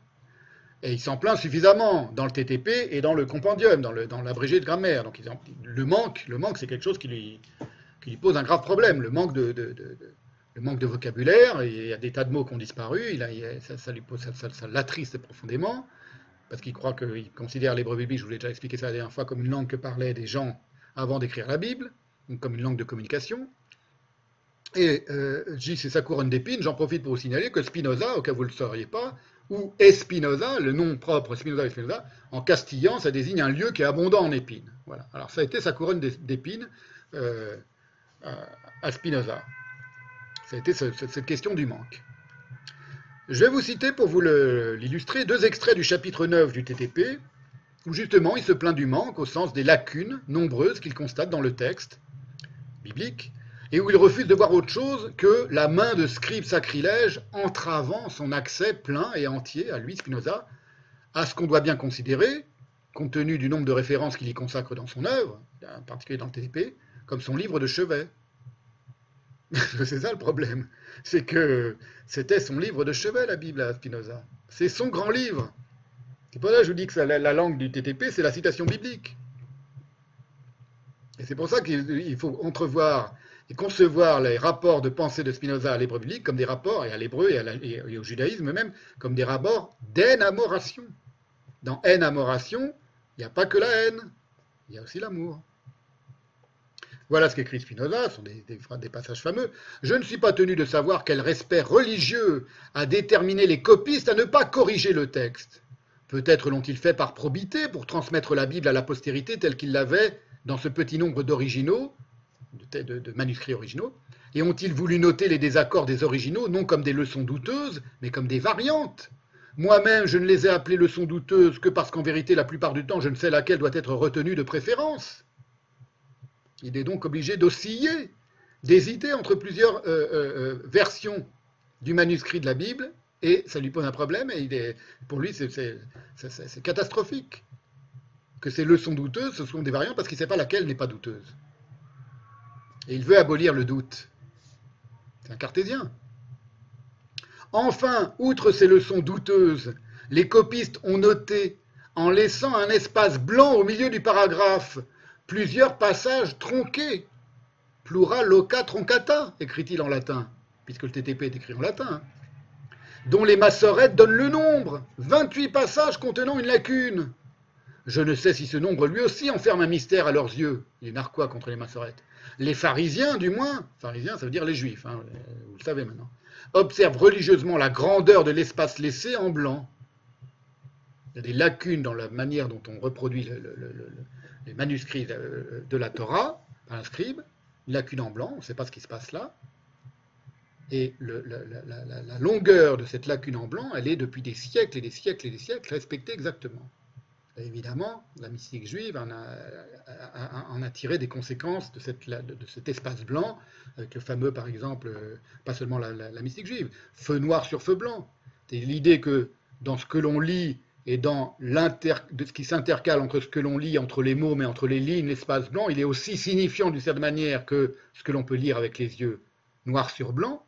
Dans le noir sur blanc, il y a une certaine chose qui se dit, et dans le blanc, sous le noir ou le blanc sur le noir, c'est la fameuse phrase magnifique de Rachi, feu noir sur feu blanc, reprise par Rachi, une phrase traditionnelle. Feu noir sur feu blanc, il y a aussi quelque chose qui couve dans la blancheur entre les mots, entre les lettres. Ça, c'est une, idée majeure de la pensée juive. Il s'en moque, Spinoza, évidemment. Pour lui, c'est invraisemblable. On va voir que c'est très important, ces histoires de, ce qui se dit et de ce qui se tait sous ce qui se dit. J'en ai déjà parlé longuement dans la séance qui s'intitulait euh, L'écho du silence, je crois. Donc c'est des choses très importantes dans la pensée. Pour lui, voilà, il voit que ça, que les lacunes. Il y en a un exemple, j'en veux donner un, dans la Genèse, chapitre 4, verset 8, dont le, texte est, vous allez voir qu'on va reprendre, il, cite une phrase, un passage de la Bible que j'ai longuement, euh, très longuement commenté il y a quelques séances. Et Caïn dit à son frère Abel, et il arriva pendant qu'ils étaient au champ que Caïn, etc. Donc c'est la fameuse moment où Caïn va tuer Abel, et Caïn dit à Abel, où les traductions ont dit Viens, allons au champ, il ne dit pas du tout ça, il y a la phrase, et Caïn dit à son frère Abel. Qu'est-ce qu'il a dit? On ne le saura jamais, il n'a rien dit. Il n'y a, pas, a, pas, a pas de citation. Ou nous ne pouvons savoir ce que Caïn avait dit à son frère, continue Spinoza, deux points, il y a une lacune. Pour Spinoza, il y a un manque parce qu'un scribe a oublié de mettre euh, très étrange. Quand même, comment Spinoza a pu croire que quelqu'un avait oublié de, noter Il pensait à autre chose. Il, avait son, il y a son portable, le, rabbin euh, du 3 siècle euh, après Jésus-Christ. Il y a son portable qui a sonné, est en, train d'écrire la phrase essentielle. Tout le monde attend qu'est-ce que quelqu'un va dire à Abel avant de le tuer? Premier meurtre de l'histoire. Ben non, il y a une lacune, dit Spinoza. il a oublié de le mettre et à cause de lui, je ne saurais jamais ce que. Alors que les penseurs juifs, tellement plus ayant tellement plus d'humour, tellement plus d'esprit tellement plus de profondeur, tellement plus géniaux que Spinoza, là, sur ce coup, il est con. Con comme un balai, le Spinoza. Ils ont compris que c'était quelque chose qui était à comprendre. Dans le silence de Cain, il y avait quelque chose qui était à comprendre par rapport à son meurtre. Les mots lui manquent. Et quand les c'est mon interprétation, je ne dis pas que c'est ce que disent les, penseurs juifs, mais tout, immédiatement, vous avez la Schwingung qui, qui, bouillonne en vous et vous avez toutes les interprétations qui arrivent l'émolument, ben quand l'émolument qui frappe. Voilà, c'est tout. Par, par exemple. et, surtout savoir, il frappe quoi? Il frappe le silence. Parce que Abel, comme je vous l'avais expliqué, il n'a pas dit un mot dans la Bible. Abel, il n'y a aucun, aucune déclaration d'Abel. Ce n'est pas qu'une question de lacune. C'est qu'Abel, euh, dont le mot signifie la buée, la laine, il n'est pas vocalisé. Bon, bref. J'ai longuement évoqué ce passage et cette omission, le silence de Caïn, dans la dernière séance consacrée à la pensée juive. Et on a vu, lors de cette séance, qu'il y a bien d'autres manières de considérer ce relinquitur vacuum, ce vide restant, dit, euh, dans son texte en latin euh, Spinoza. Relinquitur vacuum. Le vacuum qui reste, le reste, le résidu vide. Et il y a bien d'autres manières de le considérer que comme un coup de poignard dans le manteau de la parole de Dieu. Et puis Spinoza s'en prend carrément aux hypothétiques livres entiers qui manqueraient au corpus biblique, raptassés et censurés selon lui par d'audacieux rabbins l'ayant privé, lui, Baruch Spinoza, de volumes sacrés, comme ils ont failli le priver, par exemple, du livre des Proverbes. Je ne puis pas passer sous silence ici l'audace des rabbins, Rabbinorum audaciam, c'est pas de l'animosité, je sais pas ce que c'est, qui voulait exclure ce livre, des Proverbes, en même temps que l'ecclésiaste du canon des livres sacrés et garder secret d'autres livres qui nous manquent. Littéralement, il dit Quod iam desideramus, qui laisse à désirer que nous désirons. J'ai du désir pour des livres qui n'existent plus dans la Bible parce que des audacieux rabbins les ont supprimés du, du, canon biblique. Et comment je sais qu'ils l'ont supprimé du canon biblique? C'est qu'il y a des discussions dans le Talmud, c'est moi, qui vous explique ce, que, ce, qui se passe dans la tête de Spinoza, où on dit que est-ce qu'on garde dans le canon le Cantique des Cantiques, l'Ecclésiaste, le, le livre des Proverbes, etc. Ils décident, oui, on le garde pour telle ou telle raison. Ce sont des pages magnifiques, prodigieusement intéressantes dans le Talmud, ou des discussions entre Rabbi Akiba et Rabbi Akiba euh, sur, le, sur le Cantique des Cantiques. C'est un livre tellement euh, euh, insolitement érotique qu'on se demande si on peut, on peut le garder dans le canon. Et, Rabbi Akiba dit, mais c'est le, le, plus saint de tous les livres saints, bien sûr qu'il faut le garder dans le canon. Donc c'est vrai qu'il y a eu des discussions, mais ce, qui, ce, qui, ce qui intéresse Spinoza, c'est ce qu'on n'a pas gardé. On ne saura jamais ce qui a été gardé, pas gardé. Et puis de toute façon, c'est pas une question, c'est pas important. C'est comme un type qui va passer sa vie à chercher les poèmes des fleurs du mal qui, ne sont plus dans le fleur du mal, voilà. Qui va en faire une maladie parce qu'il dit il y a des poèmes des fleurs du mal qui ne sont plus dans les fleurs du mal. Qu'est-ce qu'on en a foutre, comme disait, comme disait, comme disait Baudelaire lui-même. Si j'ai écrit un poème et que j'ai mis le, qui, est une merveille et que j'ai jeté au feu, est-ce qu'il a existé mon poème? Personne ne l'a lu. Mais après l'avoir écrit, je l'ai jeté au feu. Ben oui, il a existé. C'est le feu qui l'a lu. Il l'aurait fait s'il n'avait pas trouvé certains passages, donc il est toujours en train de s'exciter contre les rabbins, les audacieux rabbins, Spinoza, certains, s'il n'avait pas trouvé certains passages où la loi de Moïse est recommandée. On doit déplorer, donc ils auraient jeté au feu, ils, se seraient débarrassés, selon Spinoza, c'est pas du tout ça la vraie raison, des, proverbes ou de l'Ecclésiaste, si on n'avait pas trouvé dans des proverbes ou dans l'Ecclésiaste certains passages où la loi de Moïse est recommandée. Donc pour lui, les rabbins, c'est simplement ceux qui disaient est-ce que ce texte-là de, la Bible, il parle de Moïse ou pas? S'il ne parle pas de Moïse, on, s'en sépare. S'il parle de... Ah oui, ça va, il parle de Moïse, bon, on le garde. On doit déplorer, il faut que vous compreniez que, l'interprétation que je suis en train de faire, la lecture que je suis en train de vous faire de ces, lignes célébrissimes de Spinoza, personne ne les a jamais faites. C'est-à-dire personne ne les a jamais faites en ayant en, ayant en arrière-pensée la, manière prodigieuse dont la pensée juive a su faire fructifier ces choses-là y compris la question de, la trouée du texte, de ce que lui appelle la lacune, le vide. On doit déplorer certes que les choses sacrées, les meilleures, aient dépendu du choix des hommes. Vous voyez comme c'est l'amoureux dépité qui s'exprime. Il aime ce texte biblique, le Spinoza. Il adore ce texte biblique. Et là, il, en veut au manque. Je leur sais gré d'avoir bien voulu nous communiquer ces livres, mais en vérité, il m'est impossible de ne pas me demander s'ils les ont transmis avec toute la bonne foi et tout le scrupule nécessaire, sans que je veuille cependant soumettre cette question à un examen rigoureux. C'est intéressant. C'est ça ce que j'appelle la couronne d'épines de Spinoza, ce qu'on pourrait appeler son coronatus. Conatus, coronatus, avec euh, un petit clin d'œil au, virus en cours. Alors, puisque j'en suis le coronatus de Spinoza, c'est, si vous sa persévérance dans son manque, qui n'a pas été comblé par ses lectures d'Aristote. Toujours à propos du manque, je voudrais, donc à propos de cette couronne d'épines de Spinoza, Spinoza ça veut dire l'épine, et on verra le rapport avec les hypothèses de Spinoza sur les manquements de l'hébreu biblique, parce qu'il va voir ses manques à même la langue, ce sera pour la prochaine fois. Je voudrais signaler maintenant, comme une sorte de parabole de tout ce que je suis en train de vous dire maintenant, sur ce rapport complexe de, Spinoza à son propre manque, qui d'une certaine manière la nourrit, et a nourri sa pensée, sa génialité.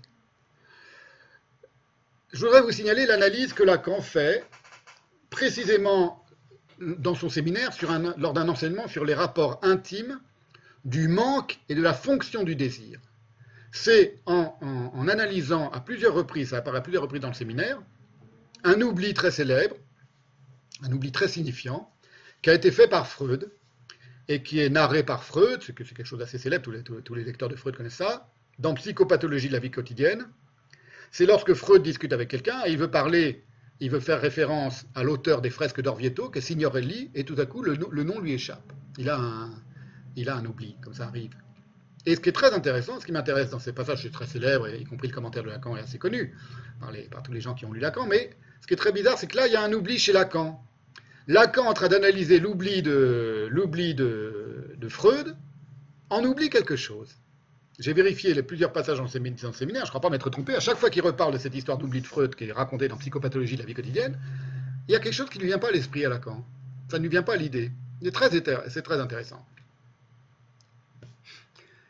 C'est ironique parce que Lacan jongle et analyse tous les fragments du manque. Il analyse le sig, le sigmund, le signor, dans signorelli, dit dans signorelli, il y a sig, il y a signor, etc. Le signor, le her, etc. Et il oublie d'analyser ce que Freud n'oublie pas, parce que Freud ne se rappelle que de la fin du mot signorelli, que des deux dernières syllabes du mot. Et il oublie le signor. Et, Lacan se fixe sur le manque, sur l'oubli, le sig, sigmund, signor, le her, le, seigneur. Et il oublie donc d'analyser ce que Freud n'oublie pas, puisque c'est exactement ce qu'explique Lacan lors de la séance du 13 janvier 1965, donc c'est le, le séminaire de Lacan du 13 janvier 1965, rien n'est refoulé, mais ce qui fout le camp, c'est les deux premières syllabes du mot signorelli. Il dit, c'est pas un refoulement, mais il y a quelque chose qui fout le camp, c'est les deux premières syllabes du mot signorelli. Et donc, si vous coupez le mot signorelli, vous enlevez les deux premières syllabes, il reste quoi?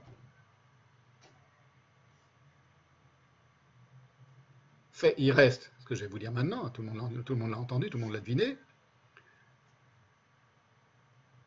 ce qui, m'intéresse maintenant, pourquoi je vous raconte ça, c'est que on constate les facéties du manque au carré chez Lacan. Il disait souvent, c'est une phrase qu'il avait, il disait le manque me manque. À la fin de sa vie, il était tellement comblé que le manque me manque. C'est une phrase de Lacan, très intéressante. Lorsqu'il l'analyse chez Freud, mais qu'il néglige de se rappeler et d'interpréter, quoi? Ce qui manque à son analyse du manque, à savoir ce dont se souvient Freud, donc ce qui manque à l'oubli de Freud, c'est les, deux dernières syllabes du mot signorelli. Le mot Ellie, qui surnage. Il dit le Ellie surnage dans la mémoire de Freud. C'est Lacan qui dit ça. C'est très étrange, parce qu'il il en parle et puis il passe à autre chose. Il ne s'attarde pas sur le Ellie, alors qu'il s'est attardé, attardé, sur le Sig, Sigmund, Signor, qui, qui, qui, fout le camp, comme il dit. C'est très intéressant et c'est très étrange, parce que cette Ellie qui surnage, dans Signor Ellie, donc vous comprenez, Freud se souvient que c'est un nom, le nom de ce peintre célébrissime, tout à coup il a, c'est un acte manqué, il s'en souvient plus, il se souvient que, ça se termine par Ellie. Alors est-ce que c'est Botticelli? Non, c'est Le Signor a disparu, mais il se rappelle du Ellie. C'est une formule en hébreu, le Eli, que, Lacan ne pouvait pas manquer de connaître, qui est rendu célébrissime en Occident par l'Évangile et par une erreur d'interprétation sur cette formule par les soldats romains. C'est lorsque le Christ sur la croix dit Eli, Eli, lama sabachthani. C'est une des rares paroles du Christ qui sont restées transcrites en lettres latines ou en lettres grecques plutôt dans l'Évangile, qui viennent de l'araméen. Mon Dieu, mon Dieu, pourquoi m'as-tu abandonné? Et les, Romains qui tout à coup tout, tout le camp pour aussi, croient qu'il appelle le prophète Élie. Ils entendent Élie, ils croient que c'est le prophète Élie. Il dit pas, c'est Élie, mon Dieu, Élie, lama sabachthani. C'est en Matthieu 27, 46, et c'est une citation en araméen d'un psaume de la Bible juive, évidemment, 22, 1, donc c'est le roi David qui s'exprime, et en hébreu, c'est pas sabachthani, c'est Eli Eli lama azaftani. Pourquoi m'as-tu délaissé? Pourquoi m'as-tu abandonné? Ce qui est d'autant plus intéressant, donc je, vous, fais un zoom sur la. Ça, me fait marrer parce que c'est tellement, tellement drôle. fais, j'essaye de, pénétrer dans la tête de Lacan pour vous montrer quelque chose, par, comme, point de vue parabolique, de ce qui s'est passé peut-être dans la tête de Spinoza. C'est d'autant plus parlant. Donc Eli, ça veut dire mon Dieu en hébreu. Eli, ça veut dire mon Dieu. D'accord? C'est une parole que tout catholique, et quelqu'un comme Lacan connaissait, mais plus que par cœur, c'est Eli, Eli, lama sabachthani, et sachant que ça vient de ça, Lacan savait très bien tout ça. Et il n'y pense pas. Là aussi, les mots lui manquent tout à coup, le mot lui manque. Et c'est d'autant plus parlant que c'est une, il s'agit d'une formule réflexe classique, précisément que Lacan emploie quasiment tout le temps. Il l'emploie mécaniquement, ça lui vient comme ça. C'est très étrange, quand on sait tous les, longs développements de Lacan sur la, théologie et sur la foi, sur, et sur le christianisme, sur le catholicisme, et sur Dieu, et sur tout ça. Durant toutes les années de son séminaire, c'est lorsqu'il dit mon Dieu. Lacan dit tout le temps mon Dieu. Comme ça, c'est une formule, classique. C'est très beau d'ailleurs, mon Dieu. Ah, mais ces choses-là, mon Dieu, eh bien, de... Vous voyez, Élie, le mot Élie, qui veut dire mon Dieu.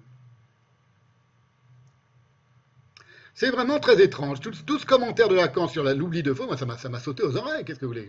Je n'ai pas pu faire autrement. Mais c'est bizarre, il ne parle pas du, il Élie. Il n'interprète pas les. J'ai vérifié quand même. Je crois pas. Hein, je crois pas m'être trompé. Il parle carrément de décapitation. C'est la lettre volée de Lacan. C'est le Élie, le mon Dieu qui dit tout le temps en français, très souvent. Et là, il parle carrément de décapitation du non Signorelli. C'est dans une autre séance, parce qu'il est revenu plusieurs fois. Ça l'a beaucoup intéressé, cette histoire de l'oubli de Freud. Dans la séance du 3 février 1954, et voilà ce qu'il dit. Eh bien, ce qui exactement décapite le Signorelli, car tout se concentre autour de la première partie de ce nom, de tout son retentissement sémantique, tout se concentre, c'est-à-dire autour de ce qu'a oublié Freud, de ce qui est tombé dans le trou de la mémoire de Freud, c'est dans la mesure où la parole n'est pas dite que la parole peut révéler le secret le plus profond de l'être de Freud. C'est dans la mesure où elle n'est pas dite qu'il ne peut plus s'accrocher à l'autre qu'avec les chutes de cette parole. Écoutez l'analyse de Lacan, elle est, intéressante. Il y avait quelque chose dont il n'y a plus que les débris. N'oubliez pas que je suis en train de vous faire, par allusion, un commentaire du manque chez et de l'oubli et du manque chez Spinoza.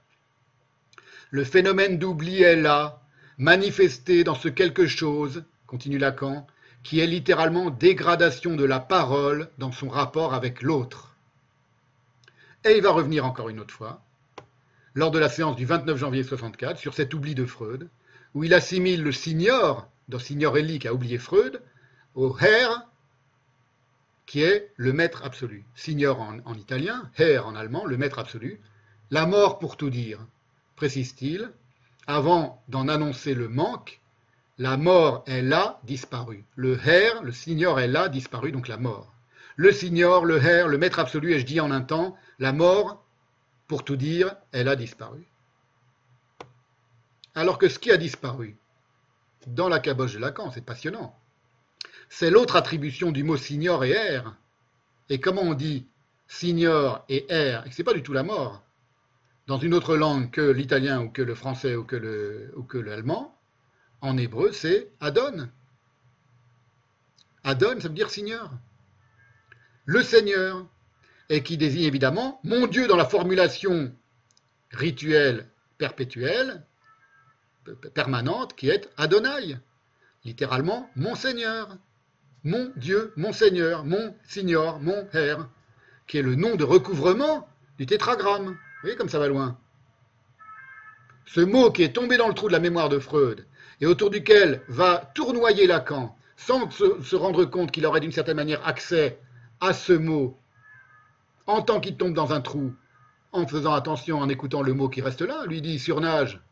Mais c'est important ce qui surnage. Vous voyez, c'est le Eli. Alors que ça lui vient tout le temps dans, ses formulations comme un réflexe, c'est vraiment un réflexe, c'est mon Dieu, mon Dieu. Mon Dieu, j'ai oublié de vous prendre des exemples, mais enfin, il le dit tout le temps dans, le séminaire. Vous lisez le séminaire, il le dit tout le temps cette phrase, très souvent. Ça vient comme ça, mon Dieu, c'est vrai, ce qui veut rien dire d'ailleurs.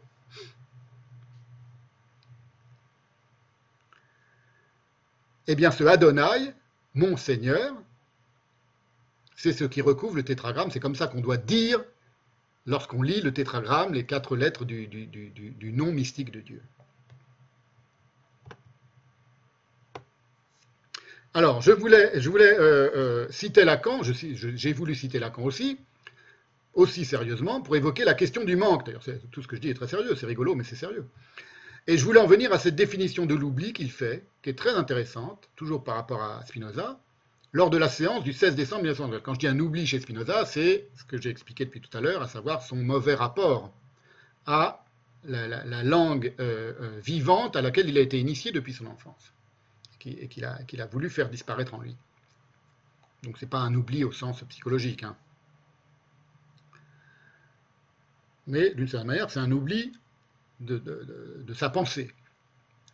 Alors, le 16 décembre 1994, encore une autre séance du séminaire de Lacan, il parle de l'oubli, il dit que c'est aussi bien un mécanisme, le manque, c'est aussi bien un mécanisme de mémoire devant le, plutôt l'oubli, pardon, pardon c'est un mécanisme de mémoire devant le trou qu'il produit. Donc c'est quelque chose qui est très très intéressant. On a des choses équivalentes à la fois chez Heidegger sur le rapport dialectique entre euh, l'oubli et la mémoire. L'oubli, ce n'est pas simplement une, absence de mémoire. Et on a des choses aussi euh, équivalentes ou qui rappellent ça, qui font écho à ça, dans la pensée juive, et par exemple chez euh, Buber, qui rappelle dans un récit chassidique qu'un un rabbin dit que l'oubli est l'écorce de la mémoire. C'est dans l'oubli que se dissimule la mémoire. Une, une interprétation pré-psychanalytique, ou psychanalytique de l'oubli mais qui a un rapport aussi avec la manière dont dans la pensée juive on analyse et on, envisage le rapport entre les lignes noires du texte et le blanc entre les textes, qui sont d'une certaine manière un, rapport de, nourriture de l'un par l'autre, exactement comme l'oubli nourrit la mémoire. Et donc Lacan a cette conclusion lors de la séance du 13 janvier 65, qui va être comme l'introduction à ce que je vais euh, maintenant examiner, dans la seconde partie de notre séance, où il évoque un point d'émergence dans le monde, ce point de surgissement par où ce qui ne peut dans le langage se traduire que par le manque vient à l'être. Un point de surgissement par où ce qui ne peut dans le langage se traduire que par le manque vient à l'être. C'est comme ça que euh, je, formulerai, en citant Lacan, ce qui s'est passé dans la tête de Spinoza vis-à-vis de l'hébreu biblique et vis-à-vis de son initiation juive à la pensée juive.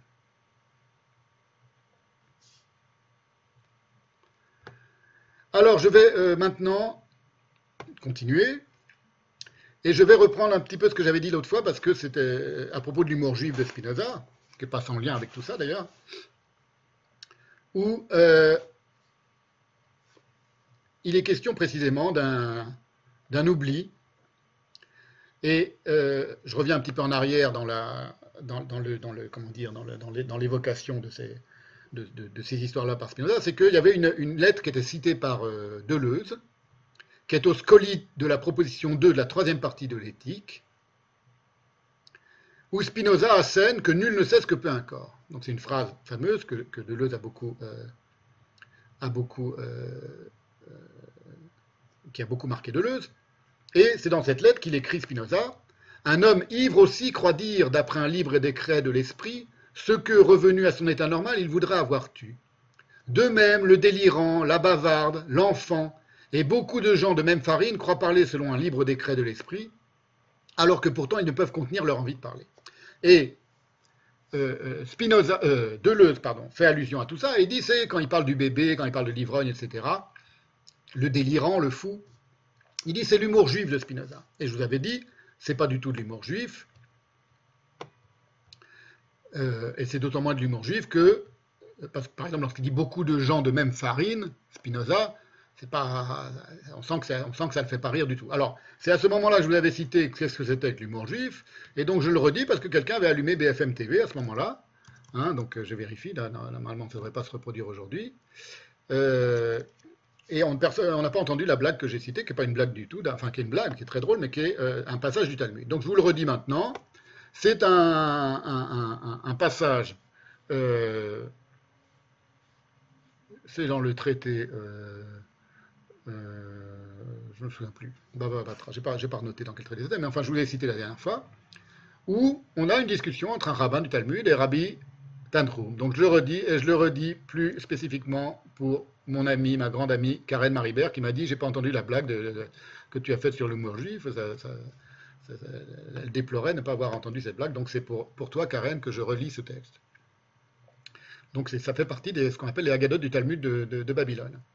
L'empereur César dit un jour à Rabbi tout ça est dans le Talmud, hein, c'était officiellement dans le Talmud, Viens, soyons tous un seul peuple. C'est un peu comme le type qui disait Rabbi, euh, Jésus, euh, catholique, juif, c'est la même chose. Alors là, déjà, vous voyez, ils étaient au courant de ça, les rabbins du Talmud, parce qu'ils disent César lui-même a eu cette impulsion, il a voulu que les juifs et, les romains deviennent un seul peuple. Rabbi Tanhum répond D'accord, par ma vie. S'il disait non, il risquait de toute façon, il allait y passer, on ne disait pas non à César. Mais nous qui sommes circoncis, nous ne pouvons pas devenir comme vous. C'est trop tard, on est circoncis, on ne va pas devenir comme des Romains, on ne va pas s'incirconcire. Donc faites-vous circoncire et vous serez comme nous. Puisque nous, on ne peut pas vous rejoindre et que tu veux qu'on soit qu'un seul peuple, c'est à vous de nous rejoindre. César lui répond, ce que tu dis est vrai, tu as tout à fait raison, c'est tout à fait logique. Toutefois, quiconque prend un avantage sur le roi doit être jeté dans la fosse aux fauves. T'as raison, t'as tout à fait raison, t'as bien répondu à ce que j'ai dit. Mais t'as pas le droit d'avoir raison et de me donner tort parce que je suis le roi et que tu n'es que Rabbi Tanhum, donc tu dois être jeté dans la fosse aux fauves. On y jeta donc Rabbi Tanhum dans la fosse aux fauves, mais, comme dans le miracle de Daniel dans la fosse aux fauves, les fauves ne le mangèrent pas. Arrive alors un mécréant, dit la traduction de, euh, de, Arlet el c'est tiré des, traductions des Haggadot du Talmud de Babylone. C'est un euh, chrétien, semblerait-il, euh, soit un mine dans, le, dans l'araméen, c'est-à-dire un sectaire, soit un otser, c'est-à-dire nazaréen, parce qu'il y a beaucoup de moments où apparaissent des Nazaréens dans la, dans, Bible, donc des chrétiens, des premiers chrétiens, qui en veulent aux, pharisiens et qui passent leur temps à essayer de les, emmerder, ou là, en l'occurrence, de, dire du mal, de médire de ce Rabbi Tanrum qui a eu un miracle, qui a été jeté dans la fosse au lion et qui n'est pas mangé.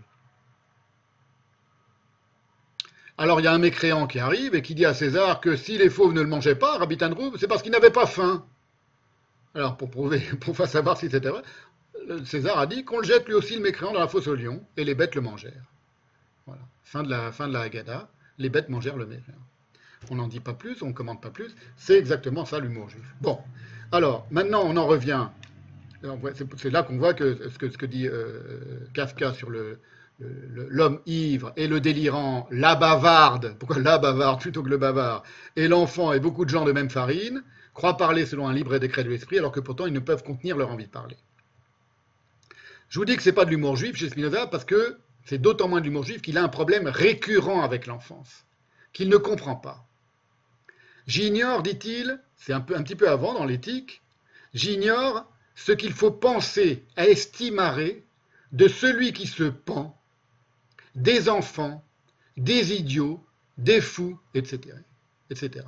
Il met les enfants dans la même catégorie que celui qui se pend, qui se suicide, et euh, les idiots, les fous, la bavarde, l'homme ivre, le délirant, le somnambule, etc. On a un indice assez clair de ce rapport compliqué de Spinoza à l'enfance dans un autre passage de l'éthique, donc c'est très intéressant, mais dont je ne suis pas sûr qu'aucun spinoziste au monde ait vraiment compris à quel élément autobiographique cela fait allusion. Et selon moi, ça fait allusion à ce que j'appelle ce manque chez Spinoza, qui le, qui le taraude, c'est ça sa couronne d'épines. C'est au scoli de la proposition, vous avez compris, quand je dis le manque chez Spinoza, c'est pas qu'il a, manqué comme, sa mère manque à un petit orphelin. C'est qu'il a eu un problème de manque dans son rapport à la pensée juive et à l'hébreu biblique, auquel il a été initié toute son enfance, jusqu'à son âge euh, adulte, jusqu'à 20 ans. C'est au scoli de la proposition 39 dans l'éthique. Dans le Pléiade, c'est page 524-525, donc normalement je ne me suis pas trompé, hein. elles sont écrites en latin, les, propositions, donc des fois on fait une petite erreur, on retranscrit, mais enfin je ne pense pas. C'est lorsque Spinoza, à propos de la mort du corps, c'est très intéressant, il se montre tout à coup sensible au cas de l'amnésie de la fin de la vie de Gongora, du poète espagnol Gongora. Il ne donne pas le nom de Gongora, mais on, pense que c'est Gongora parce que euh, c'est Gongora qui en effet est devenu amnésique à la fin de sa vie. C'est très très intéressant. Voilà ce qu'écrit Spinoza. Je ne vois rien qui me force à admettre que le corps ne meurt qu'au cas où il se change en cadavre. Il veut dire par là, il y a d'autres cas où le corps meurt, pas seulement quand il se change en cadavre. À la vérité, L'expérience même semble suggérer autre chose. Donc autre chose que le fait que le corps ne mourrait que quand il se change en cadavre. Il y a d'autres euh, cas dans lesquels un corps peut mourir.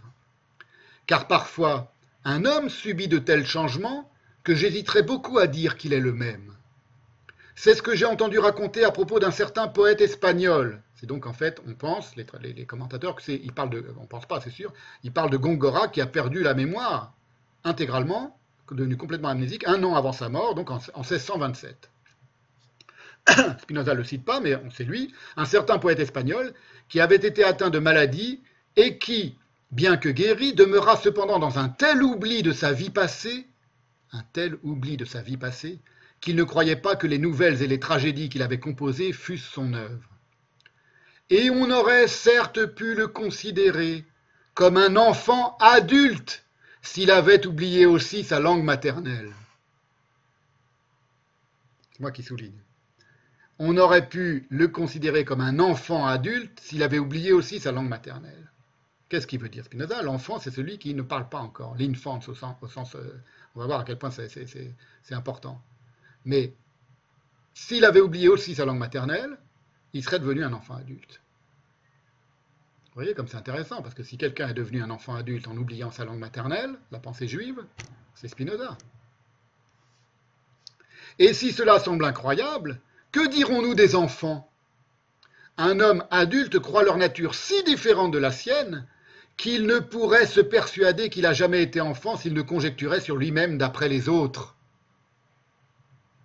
Un enfant est tellement différent d'un adulte que, dit Spinoza, je ne peux pas croire que j'ai été un enfant. C'est parce que d'autres me l'ont dit que j'étais un enfant, mais je ne peux pas imaginer. C'est invraisemblable. Je ne sais pas si quelqu'un a analysé déjà cette lettre en détail. Tout le monde la connaît, elle est très célèbre. Hein. Mais pour ne pas fournir aux superstitieux matière à de nouvelles questions, je préfère laisser ce sujet. C'est extraordinaire. C'est extraordinaire. Il est en train de toucher un point vital de sa propre euh, existence. Il dit, je préfère ne pas laisser ce sujet. L'enfant, il faut comprendre pourquoi c'est tellement important, ce passage de Spinoza.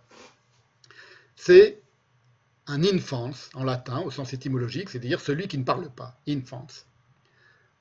Pour Spinoza, en somme, l'enfant, c'est un humain paradoxal, incompréhensible, qui n'a pas encore accès à la langue maternelle. Là, on parle du petit enfant. Quand il dit un enfant, ça veut dire un petit bébé n'est pas l'enfant de 3, 4 ans, 5 ans qui commence à, parler. C'est un bébé, un nouveau-né, un nourrisson,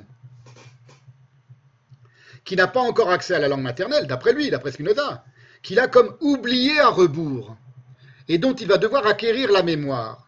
C'est pour ça qu'il met en rapport, d'une certaine manière, un enfant, un enfant, et l'amnésie de Gongora. Et un homme adulte a si peu à voir avec l'enfant qu'il fut, explique euh, Spinoza, ce qu'il vient de nous expliquer, qu'il pourrait se persuader que son enfance est tombée dans le trou qu'évoquait Lacan à propos de l'oubli. Sauf que Lacan disait que c'est ce trou de l'oubli par quoi se, surgit tout l'être de celui qui, éprouve cet oubli.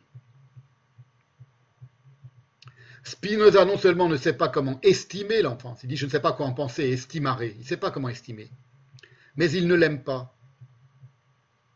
Lorsqu'il dit enfance, il pense surtout petite enfance, à savoir l'infance qui dépend de tout et de tous, qui ne parle pas, qui ne pense pas, d'après lui, et qui est comme en équilibre, ou plus exactement en déséquilibre permanent.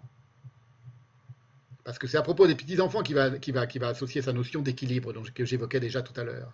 L'enfance pour Spinoza, c'est un état misérable. C'est Deleuze qui le dit. C'est ce qu'explique Deleuze. un état misérable, mais un état commun où nous dépendons au plus haut degré des causes extérieures. C'est pour ça que c'est un état misérable. Parce qu'on dépend de causes extérieures et qu'on est ballotté entre des causes extérieures, à savoir, euh, vous dépendez du fait que votre mère vous donne le sein ou pas, sinon vous mourrez, etc. Ça, c'est comme ça que l'envisage Spinoza.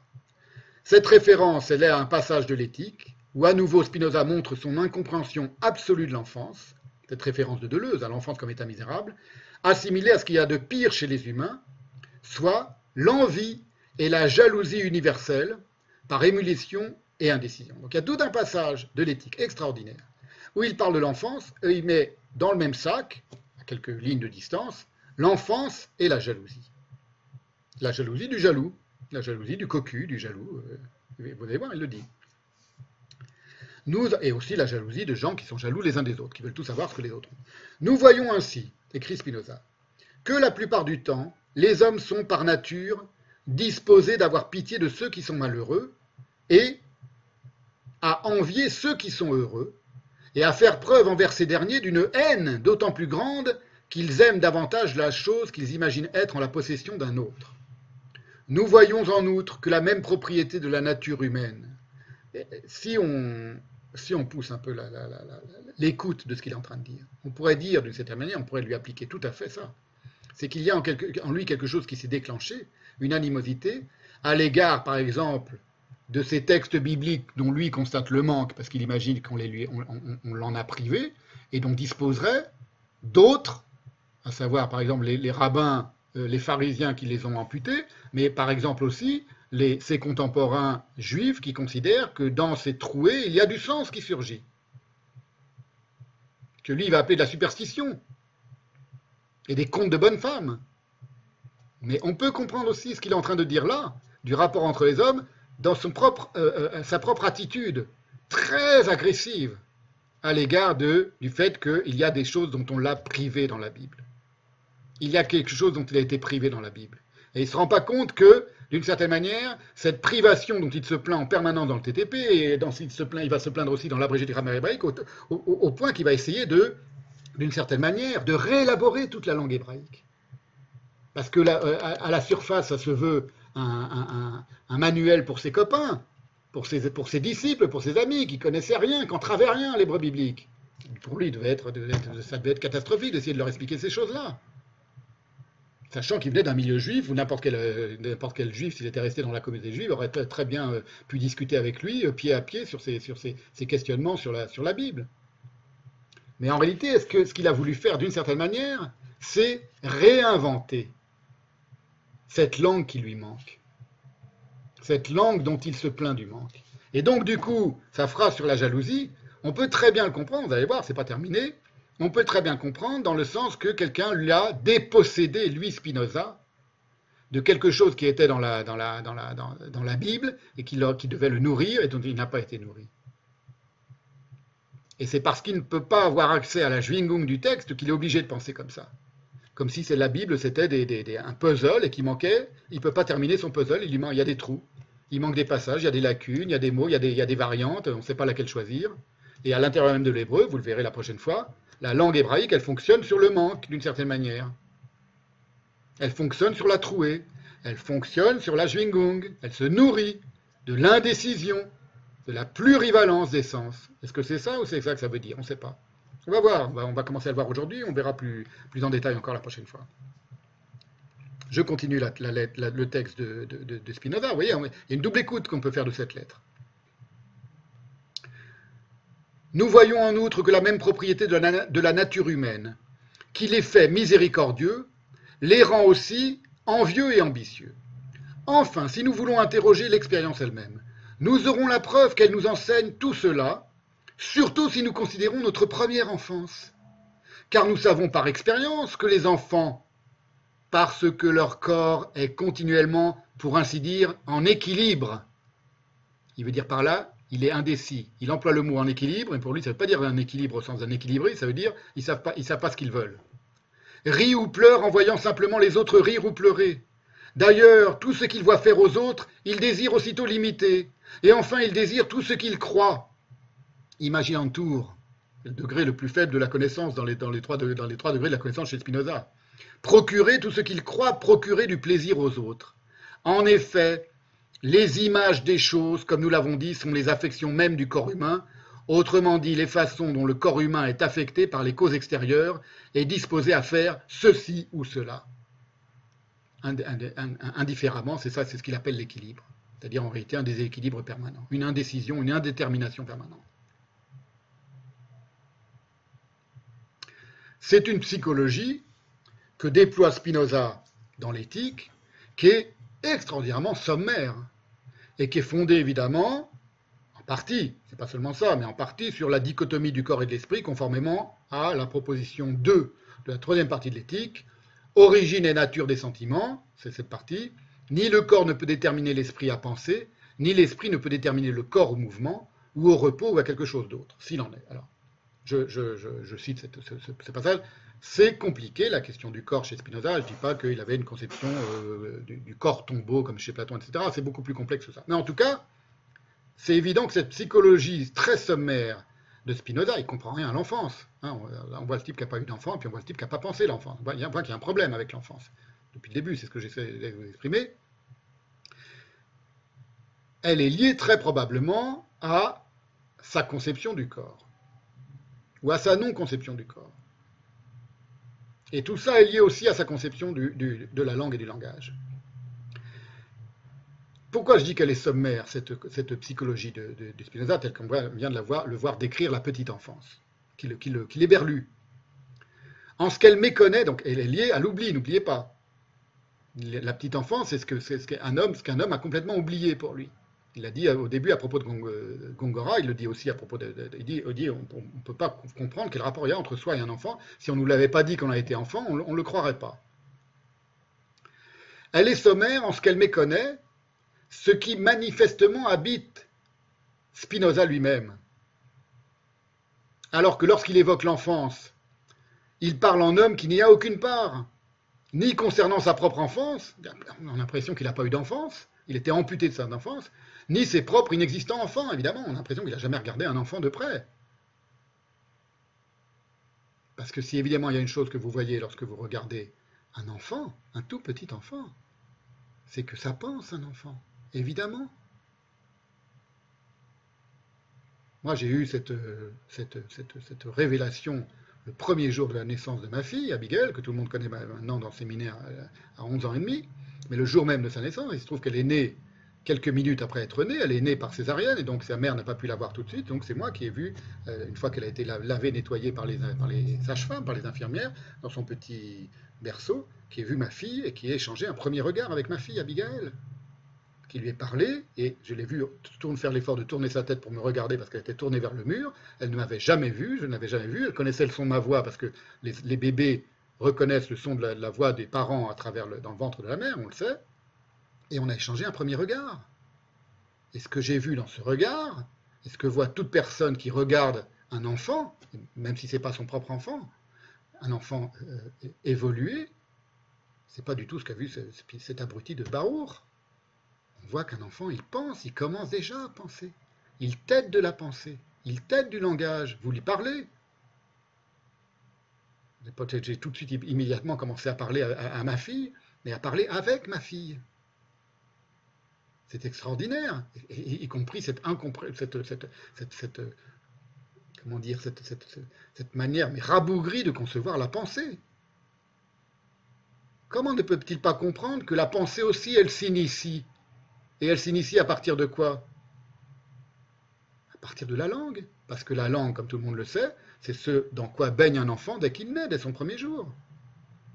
Et même avant son premier jour. Il est parlé, comme disait la... Tout ça, c'est des choses qui nous semblent tellement évidentes. Et que déjà, c'est pas parce qu'il était au XVIIe siècle. Il y a des gens dans l'Antiquité qui comprenaient ça. Et dans la pensée juive, on comprend ça très bien. Donc j'avais prévu de le dire, je ne sais pas si j'avais prévu de le dire maintenant, mais par exemple, cette histoire de rapport entre l'oubli et le non-oubli, le fait qu'un enfant ne sache pas parler, ne sache rien, un petit enfant qui vient naître, il y a une parabole juive qui dit que lorsque l'enfant est dans le ventre de sa mère, il y a un ange qui vient qui lui enseigne toute la Torah. Et que donc un enfant, au moment où il naît, où il sort du ventre de sa mère, c'est le plus sage de tous les sages. Il connaît déjà d'emblée par cœur toute la Torah. Mais cet ange qui lui a enseigné la Torah vient et lui pose le doigt sur les lèvres et il lui dit chute.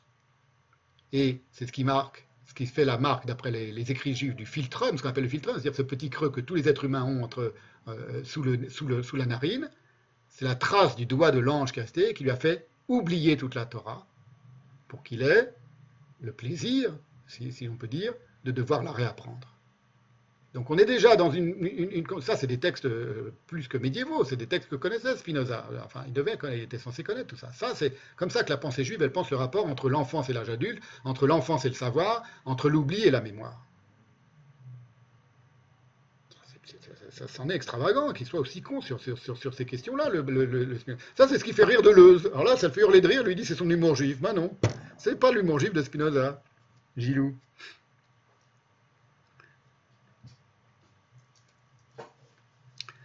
Je disais donc que cette psychologie, elle est sommaire parce qu'elle méconnaît ce qui habite Spinoza si manifestement, lui-même la méconnaît, ce qui habite euh, euh, Spinoza, je l'ai déjà dit, vis-à-vis de la pensée juive, c'est l'énamoration. Alors il y a un autre passage encore, assez étrange de l'éthique, à propos de l'ingratitude qu'on peut lire comme une sorte d'aveu symbolique et autobiographique de Spinoza. Parce qu'on peut tout lire, maintenant tous les passages où il se laisse aller un petit peu dans l'éthique, c'est les, passages les plus, euh, plus pour reprendre la... c'est dans les scolies toujours, évidemment. On peut les lire comme des, aveux autobiographiques, mais pas au sens bêtement de psychanalyse sauvage, mais on peut les lire comme des, sortes de, manières pour Spinoza de réfléchir autour de cette question du manque et de l'oubli.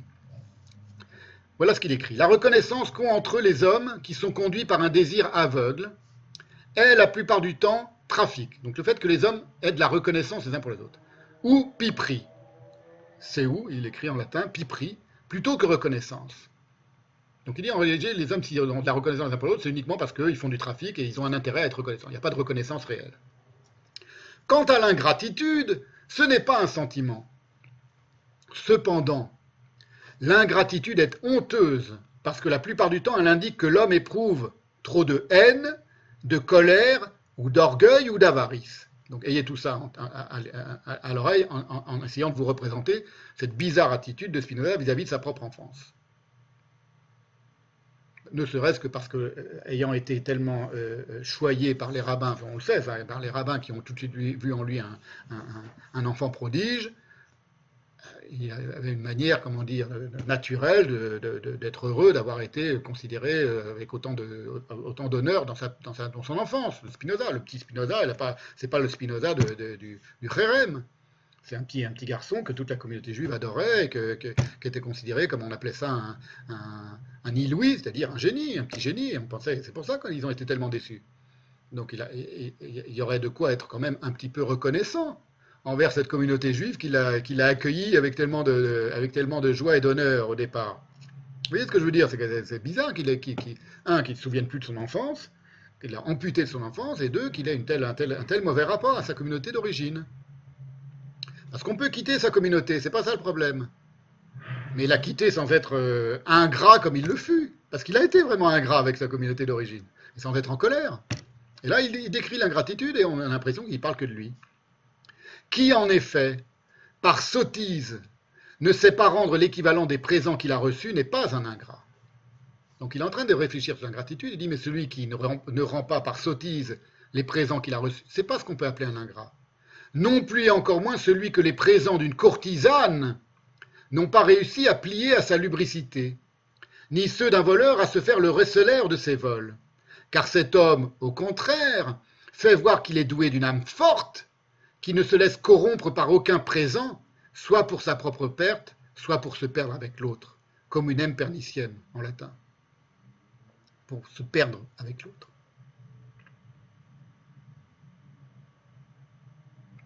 C'est intéressant, hein, c'est étrange. Donc il dit c'est pas de l'ingratitude, d'abord c'est pas un sentiment l'ingratitude. Et si quelqu'un est honteux de son ingratitude, c'est par sottise, parce qu'en réalité on n'a pas à rendre ce que l'on a reçu, quand on a reçu cela de quelqu'un qui voudrait que vous le lui rendiez pour que vous vous perdiez avec lui. Comme une courtisane qui a essayé, qui n'a pas réussi à vous faire plier à sa lubricité et qui vous a donné des cadeaux, qui a essayé de vous acheter. Quelqu'un qui ne s'est pas laissé acheter. Il ne rend pas ce qu'il a. Ou un, voleur qui, refuse de se faire le receleur de ses vols. Il dit c'est un homme doué d'une âme forte. Bizarre de voir les choses comme ça. Qui ne se laisse corrompre par aucun présent.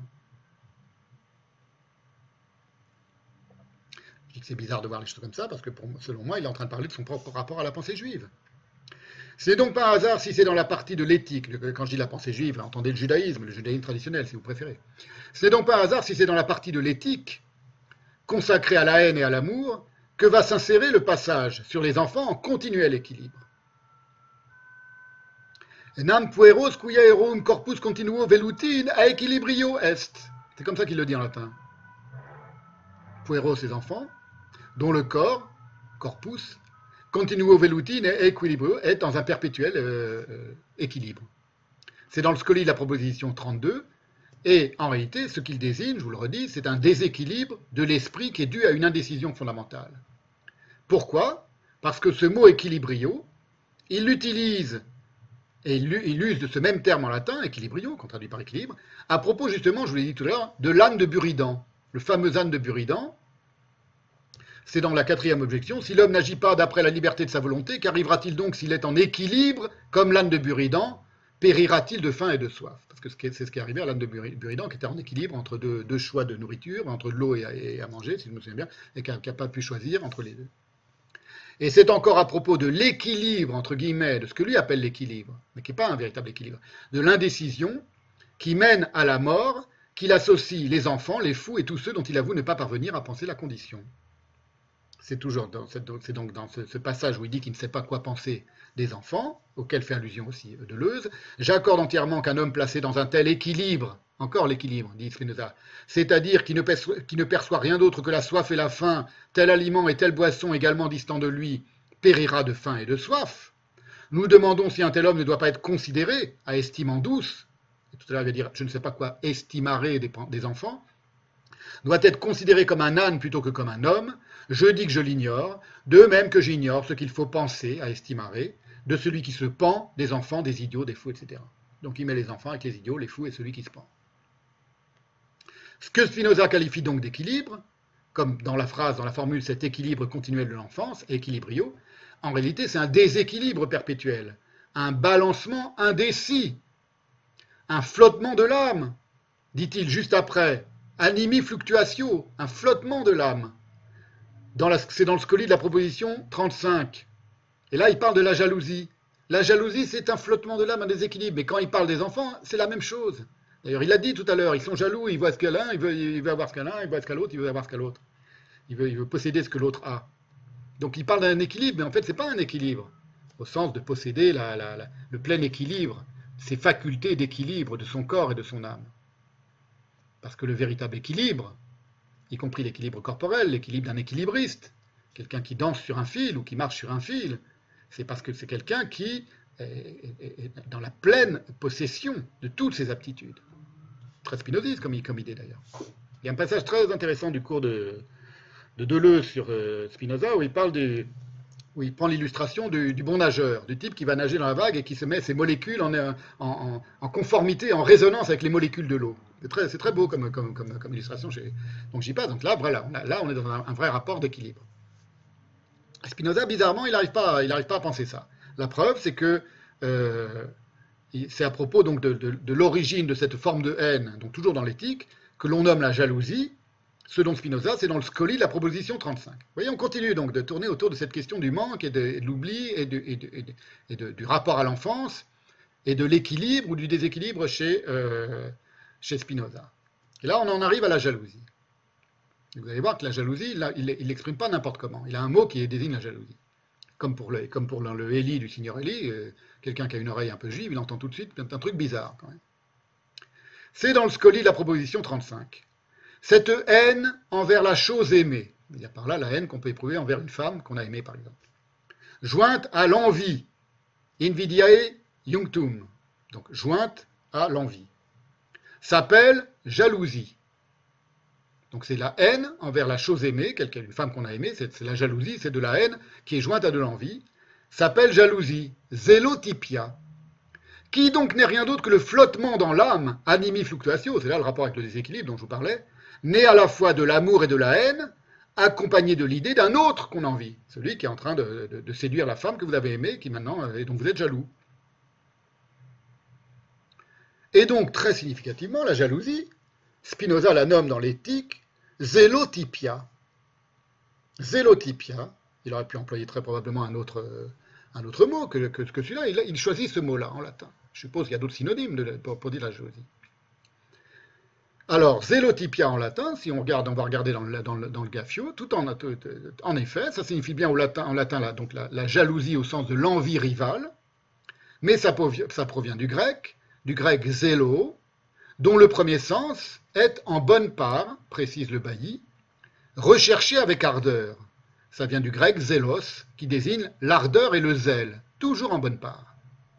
Et le gaffio, donc le dictionnaire de latin, à la notice zélo, donne comme référence du second sens en mauvaise part, la jalousie au sens de la jalousie mauvaise, la vulgate.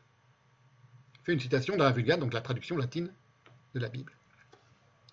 Or, il se trouve que ce mot, zélotypia, il a une double origine juive, qui est tamisée par le latin, tamisant le grec. Donc on a déjà une double, double traduction, qui est d'une part la jalousie du Dieu d'Israël, il y a bien quelque chose qui est, un attribut qui est célébrissime à propos du Dieu d'Israël et sur lequel tout le monde s'est exprimé, c'est la jalousie, ce qu'on a traduit par la jalousie, c'est pas la jalousie en, en hébreu, mais c'est comme ça que ça a été traduit, je suis un Dieu jaloux et d'autre part, zélotypia, zélo, zélote, l'ardeur des zélotes dans leur combat contre le despotisme romain.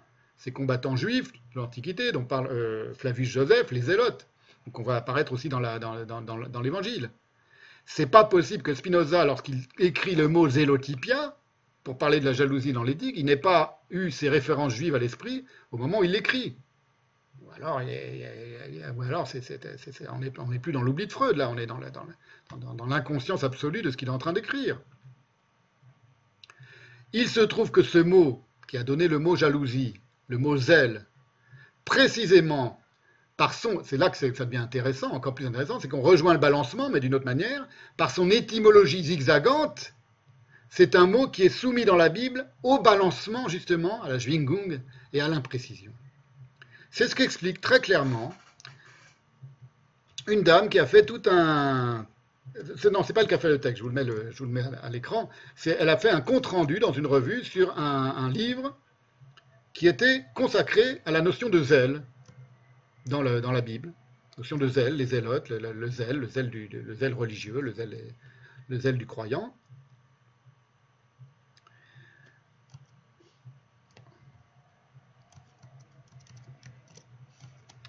Voilà, je vous le mets. Donc, ce n'est pas ce livre que je, vais, que je vais vous citer, je vous le mets là sous les yeux juste pour vous montrer que ce n'est pas, pas une notion vraiment euh, anodine, cette question du zèle. D'où vient le mot zélotypia, jalousie? Donc, c'est Madame Véronique Ferrier, dans, en 2015, dans la Society for French Historical Studies, qui a fait un compte-rendu d'un recueil d'études, celui que vous avez sous les yeux, qui est paru, lui, dans le numéro 122 de la collection Théologie historique, Critique du zèle, fidélités et radicalités confessionnelles, France, 16e, 18e siècle. Vous imaginez bien que c'est quelque chose qui était évidemment euh, euh, euh, essentiel dans l'Amsterdam aussi du XVIIe siècle, dans les conflits entre les différentes sectes euh, protestantes et, d'ailleurs dans la pensée politique de Spinoza aussi. Cette question du zèle, c'est pas, pas rien. C'est pas quelque chose qui, remontait à l'Antiquité biblique. Voilà ce qu'écrit Madame Véronique Ferrier.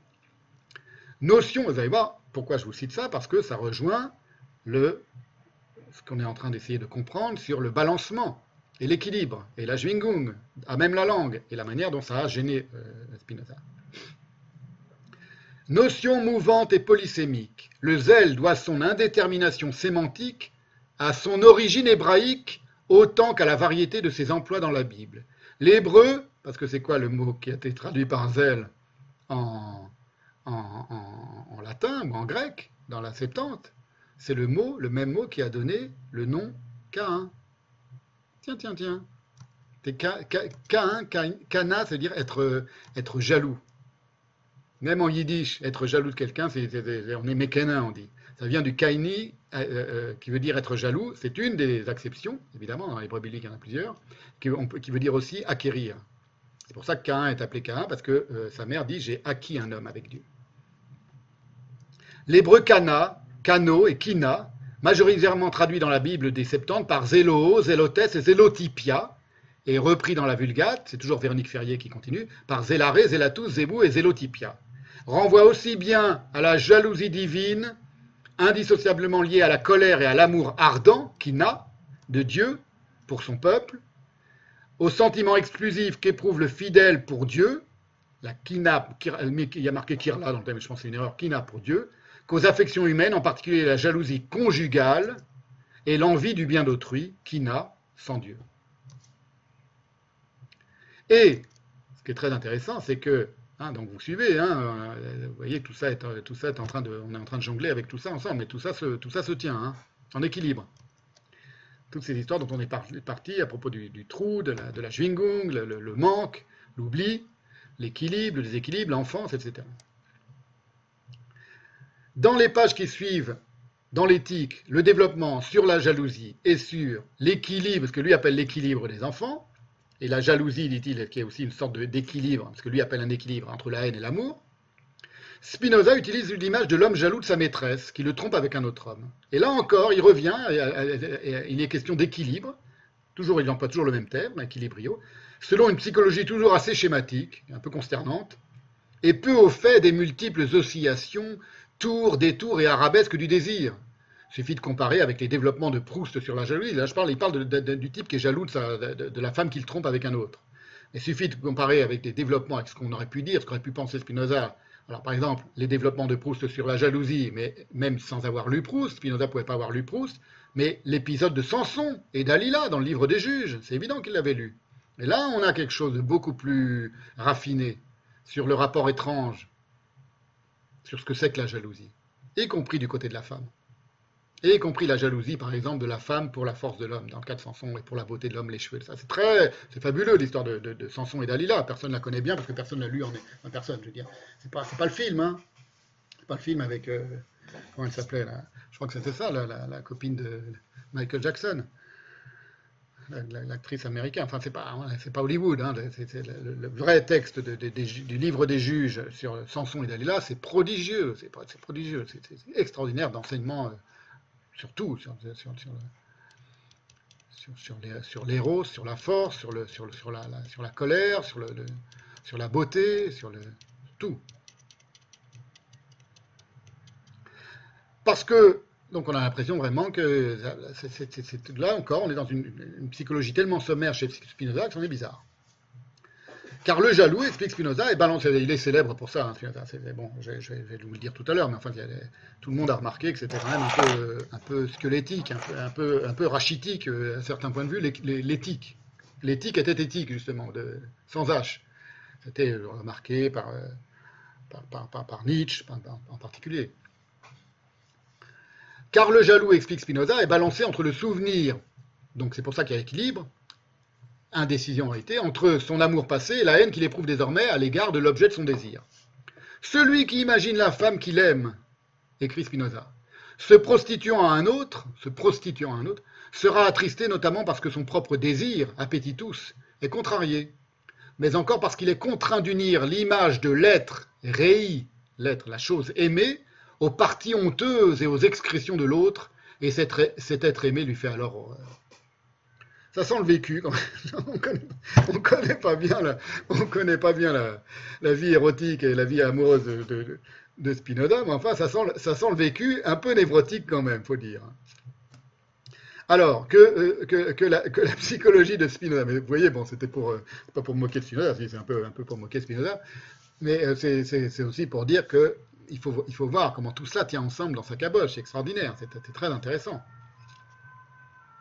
Que la psychologie de Spinoza soit aussi sommaire, ça démontre d'une part qu'il était peu familier de la Haggadah, c'est-à-dire la face narrative et parabolique du Talmud, qui regorge de ces rapports humains complexes et sophistiqués. Je vous en ai lu quelques-uns, là, je vous en lis, euh, la, la Haggadah, c'est pas, pas une, partie à part dans le Talmud, c'est une certaine étiquette qu'on applique aux passages du Talmud qui ne sont pas des passages simplement de discussion sur des lois avec des, controverses enfin, donc c'est des passages plus paraboliques du Talmud.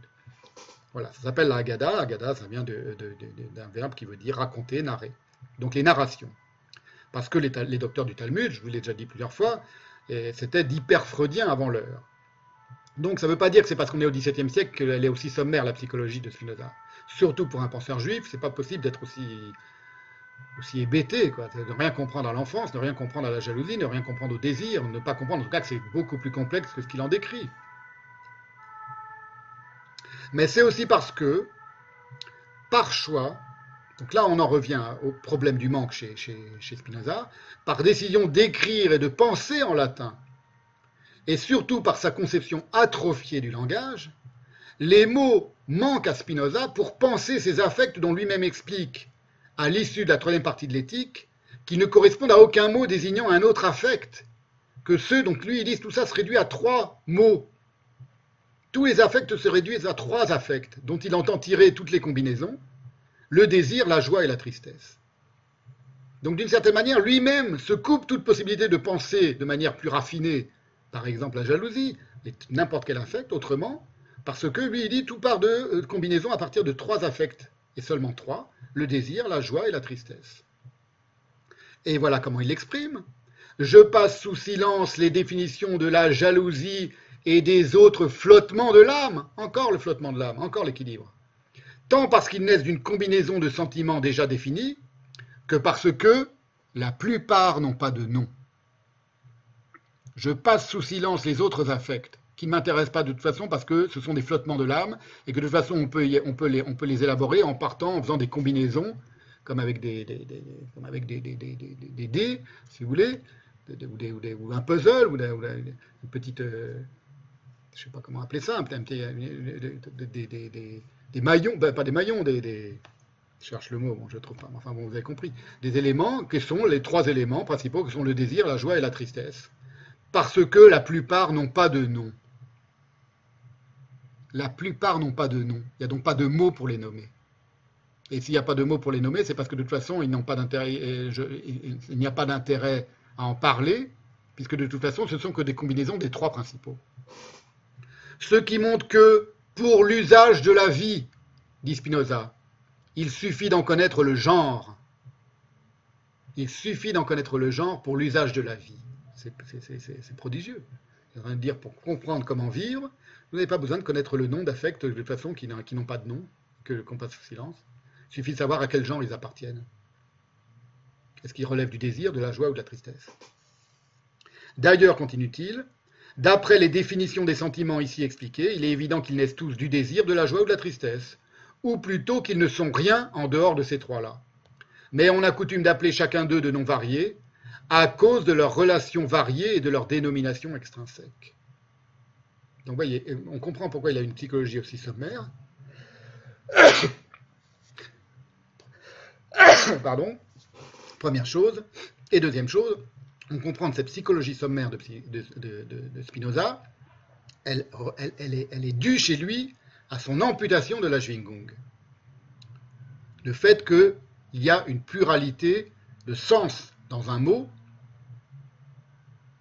et que cette pluralité de sens dans un mot, elle permet de repenser le monde autrement. Il en est incapable. On voit donc que la conception que Spinoza se fait de ce qu'il appelle à tort l'équilibre, c'est-à-dire au fond la nuance extrême, le véritable équilibre, c'est quoi? C'est la nuance extrême à apporter au plus infime mouvement extérieur et intérieur du corps. Songez à un équilibriste sur son fil, ou à un singe, ou à un chat même, qui accomplissent naturellement et à la lettre sans y penser. Des exploits qu'aucun acrobate au monde ne sera égalé sans des années de préparation et d'initiation rigoureuse. Pour un, chat qui fait un bond, pour un, singe qui, qui, saute de, d'arbre en arbre, c'est prodigieux. Cette conception de Spinoza, qu'il plaque sur celle de l'indécision et du tiraillement, elle n'est pas sans rapport avec l'idée qu'il se fait à la fois de l'enfance, du langage et du texte biblique. C'est pour ça que je m'y attarde aujourd'hui. Bon, j'espère que ça commence à devenir un peu clair. Hein Ce qui ne vient pas à l'esprit, apparemment, à l'esprit de Spinoza, c'est que l'enfance est un état merveilleux, celui où l'on apprend à penser, en passant par l'apprentissage de la parole. Vocal ou non, un enfant sourd et muet, il n'en pense pas moins. Pourtant, ça passe pas par la parole. C'est pas la parole qui compte, c'est le langage, la langue. Et qu'il y a dans cet apprentissage qu'on appelle la petite enfance, mais qui commence à la naissance, qui commence même avant la naissance, disent les textes juifs, qui commence dans le ventre de la mère. Il y a dans cet apprentissage, cette initiation, rappelez-vous ce qu'on a dit, ce que j'ai dit au tout début de la séance sur l'initiation, davantage de pensée en puissance et même en acte que toutes les opinions toutes faites de l'âge adulte.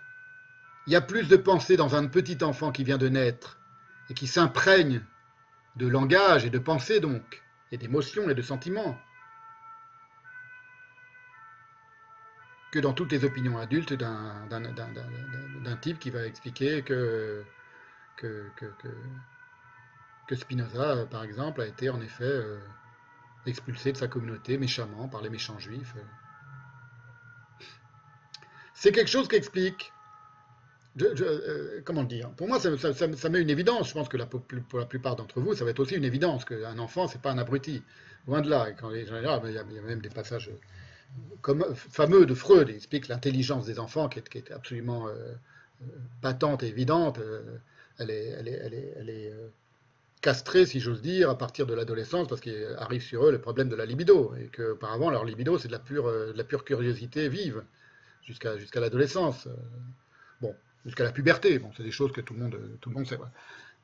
Le, Spinoza, il voit pas ça, il comprend pas ça. C'est très étrange. C'est pas une question de, de, 17e siècle par rapport au 20e siècle. Hein. C'est pas parce qu'on a aujourd'hui des, études psychologiques sur les enfants, comme on vous dit, dans le Talmud, on, sait ça, dans l'Antiquité, dans les sagesses antiques, on sait très bien ça. Alors, c'est par exemple quelque chose qu'explique Charles Mopsic, mais ce qui est intéressant, c'est par rapport à sa propre enfance. Parce que voilà maintenant ce que nous explique Charles Mopsic dans une étude qui est nommée Expérience symbolique du nuage dans la Bible, la mystique juive ancienne et la cabale médiévale. Donc, il parle de une étude qui, est très belle, comme tout ce tous les textes de Mopsy, qui est très intéressante, mais c'est son introduction dans l'incommotion. Il parle des gens qui, qui voudraient étudier ces choses-là dans la Bible et qui ne connaissent pas la manière dont un enfant juif est imprégné de Bible. Commencer une étude des traditions juives anciennes et médiévales, écrit Charles Mopsic, sans se référer au préalable à la Bible, dont les images et les récits imprègnent les enfants dès le plus jeune âge et informent leur mémoire, constituera une erreur méthodologique. De ne, pas, de, ne pas, comprendre ça et de se référer à la Bible sans comprendre ça. Erreur, hélas, continue Mopsic, assez fréquente, qui vient de l'oubli par les chercheurs modernes des procédures concrètes d'apprentissage et de formation de l'imaginaire des exégètes et mystiques juifs du passé, dont ils étudient les œuvres sans se soucier des conditions contextuelles fondamentales de leur élaboration.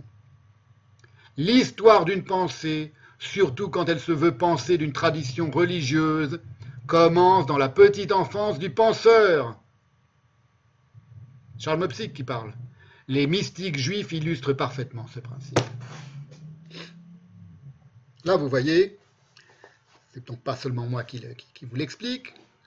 Là, on comprend que c'est indubitable que Spinoza, pour une raison ou une autre, inconnue, on ne le saura jamais, a été amputé de toutes les souples virtualités pensives de son enfance juive, et que c'est depuis cette amputation qu'il a dû ériger son système philosophique si roide, si sec, si conceptuellement squelettique, et en même temps traverser dans les scolies, par exemple, d'éruptions et de soubresauts mal maîtrisés, d'où cette chaîne volcanique des scolies, si bien décrite par Deleuze. C'est Deleuze qui a cette expression, la chaîne volcanique des scolies.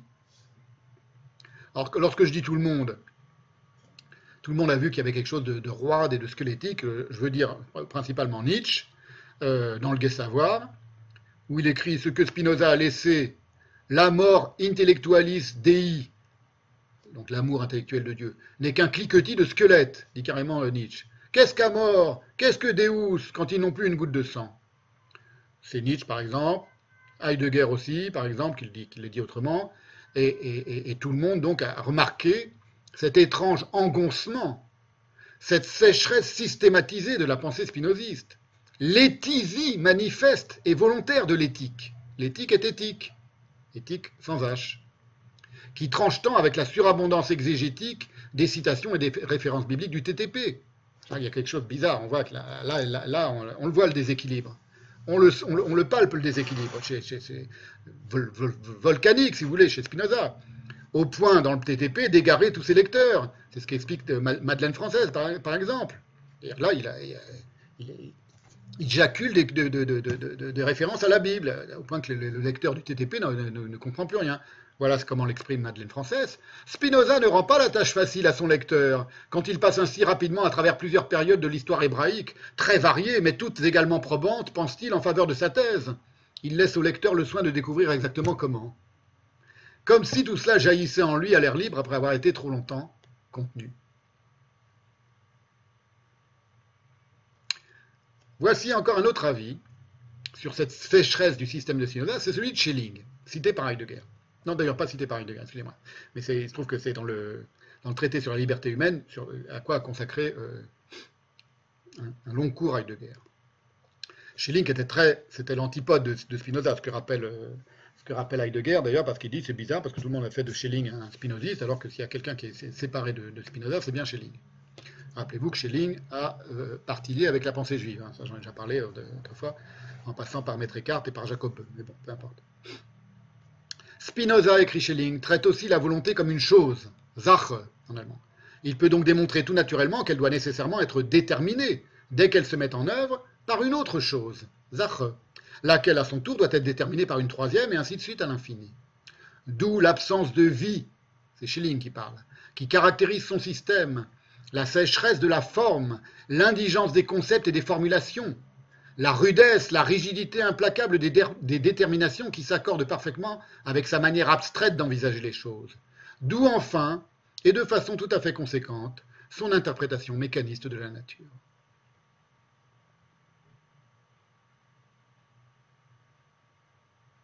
Et Madeleine Française, pour continuer d'avancer sur la, manière dont on a compris et dont on a vu euh, la pensée de Spinoza, c'est à propos d'un usage euh, ambivalent de l'expression, c'est dans le, traité théologico-politique, loi divine. Elle dit cette, expression, elle le qualifie, à propos des parties qui sont consacrées au Christ dans le TTP, on va, je vais y venir, elle dit c'est quelque chose qui est complètement euh, ambigu et contradictoire, cette idée de loi divine comme telle que l'emploie euh, Spinoza, et elle va expliquer pourquoi c'est ambigu et contradictoire. Elle parle de la méthode de Spinoza comme écrivain. Elle dit voici un autre aspect de la méthode de Spinoza comme écrivain. Il conserve le vocabulaire traditionnel, mais lui donne un sens tellement personnel, nouveau ou vague, que les mêmes mots ne désignent plus les mêmes choses. Les mêmes mots ne désignent plus les mêmes choses. C'est-à-dire que, ce qu'elle est en train de pointer là, Madeleine, française, par rapport à tout ce que je suis en train de vous dire depuis le début, c'est que d'une certaine manière, la Schwingung rattrape Spinoza par derrière. Elle, elle dit, c'est sa méthode comme écrivain. Il emploie des mots dans un sens tellement personnel, nouveau ou vague, que les mêmes mots ne désignent plus les mêmes choses. C'est pas, c'est pas, pas, la Shingung, ça. Donc il y a un très étrange double registre qui n'est pas du tout ordiné géométrico de la pensée de Spinoza et que tout le monde a remarqué, sauf que tout le monde n'a pas su comment fonctionnait ce double registre et d'où il venait ce double registre.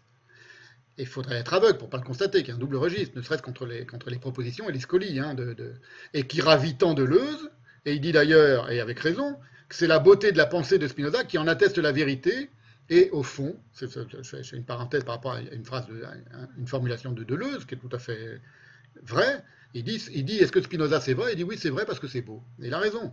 c'est encore une autre question. C'est pour vous dire, c'est pour ça que Deleuze, lui, ça ne lui pose aucun problème. Il, aime ça, le côté volcanique comme ça, cette double vitesse de, l'éthique, par exemple.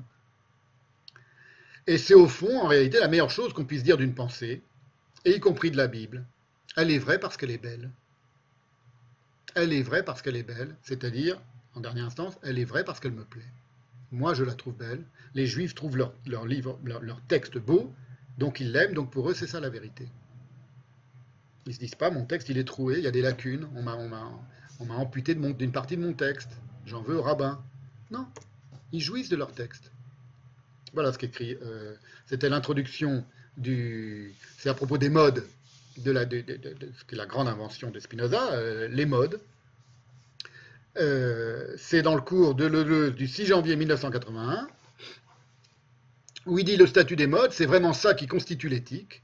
Bon, eh bien, donc les modes, c'est ça qui constitue l'éthique, dit-il.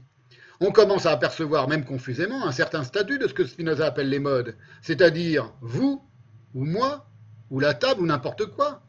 C'est-à-dire le mode, continue euh, Gilles Deleuze, c'est ce qui est. C'est l'étant. Le statut de tout étant, entre guillemets, finalement, c'est quoi?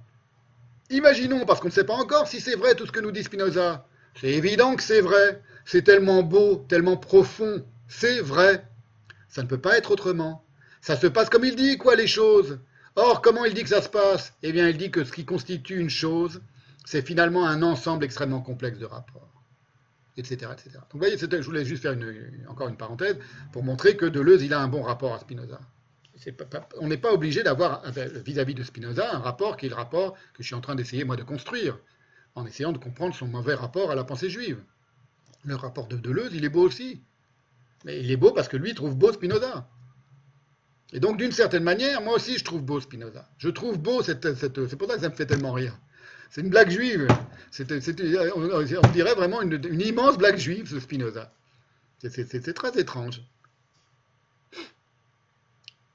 Et donc tout le monde constate ça, ce double registre de la pensée de Spinoza, et nul n'a vraiment su l'interpréter, me semble-t-il. Eh bien, pour le comprendre, il faut peut-être revenir sur l'étrange statut des scolies dans l'éthique, puisque je vous dis que c'est dans les scolies que ça, bouillonne. Hein, de, l'exprimer, mais c'est évident. Alors, je vous demande une petite euh, pause de. Il est 17h36, de 5 minutes. Hein, donc, je vous mets sous pause. Je vous laisse. Euh, qu'est-ce que je peux vous mettre comme, euh, comme petite. Bon, je vous mets rien. Ben, j'ai rien à vous mettre. J'aurais pu vous mettre une petite, un petit. Si, tiens, je vous non, je vous le mettrai tout à l'heure, sinon vous pouvez rien comprendre. Il y a un petit passage de la, de la Guémara qui sera dite par un rabbin, très drôle mais c'est pour dans, dans, minutes. Voilà, je vous, mets, euh, je vous laisse et on reprend dans euh, deux minutes, deux, trois minutes.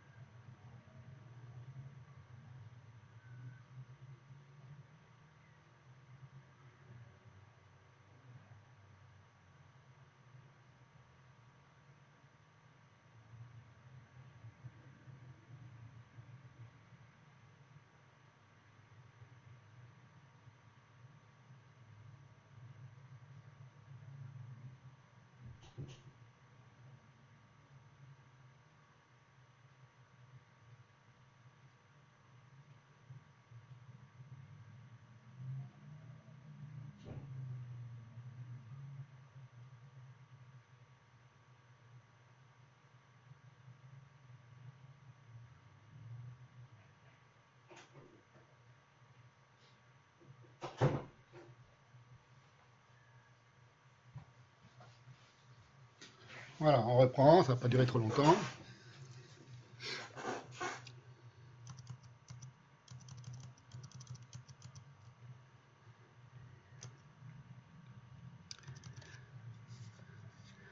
J'en étais donc à la, question du, scoli. On dit un scoli.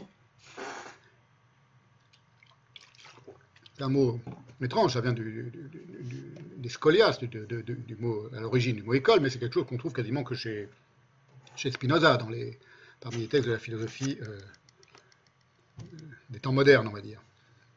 Alors, un scoli, ça signifie peu ou prou une glose, et ça vient comme le mot école du grec skolé,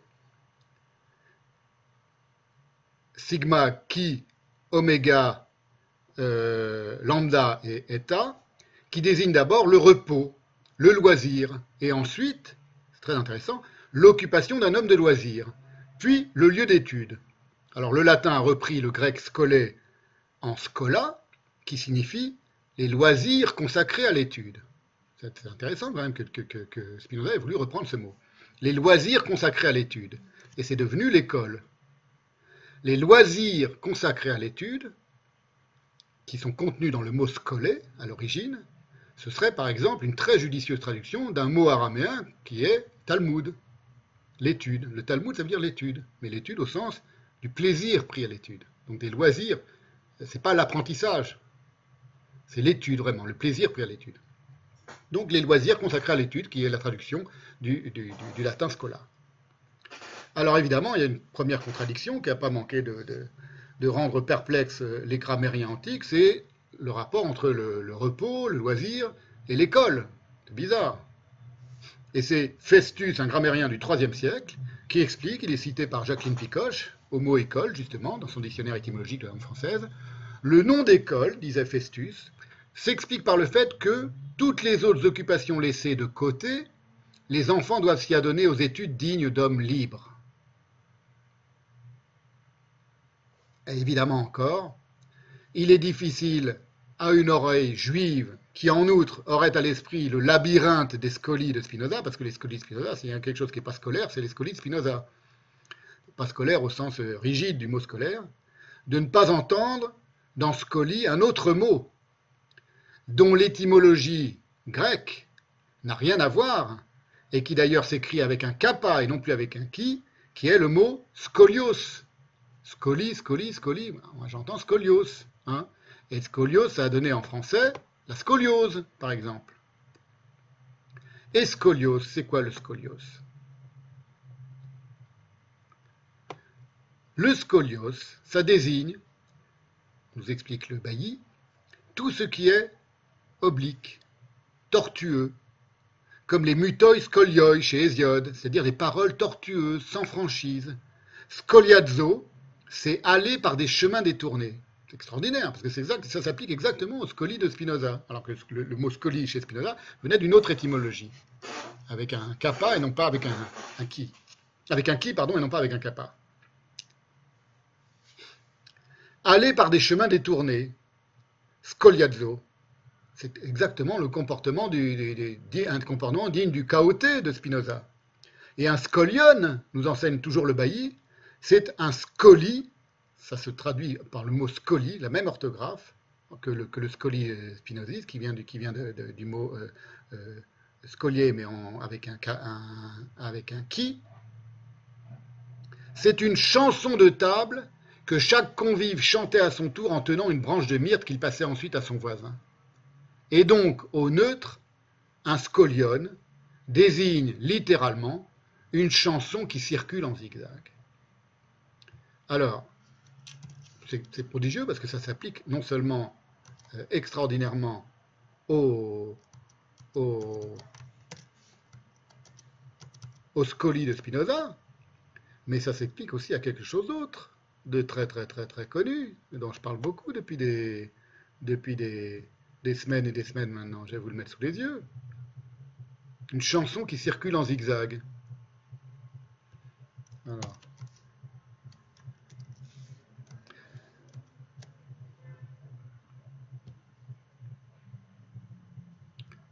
C'est quoi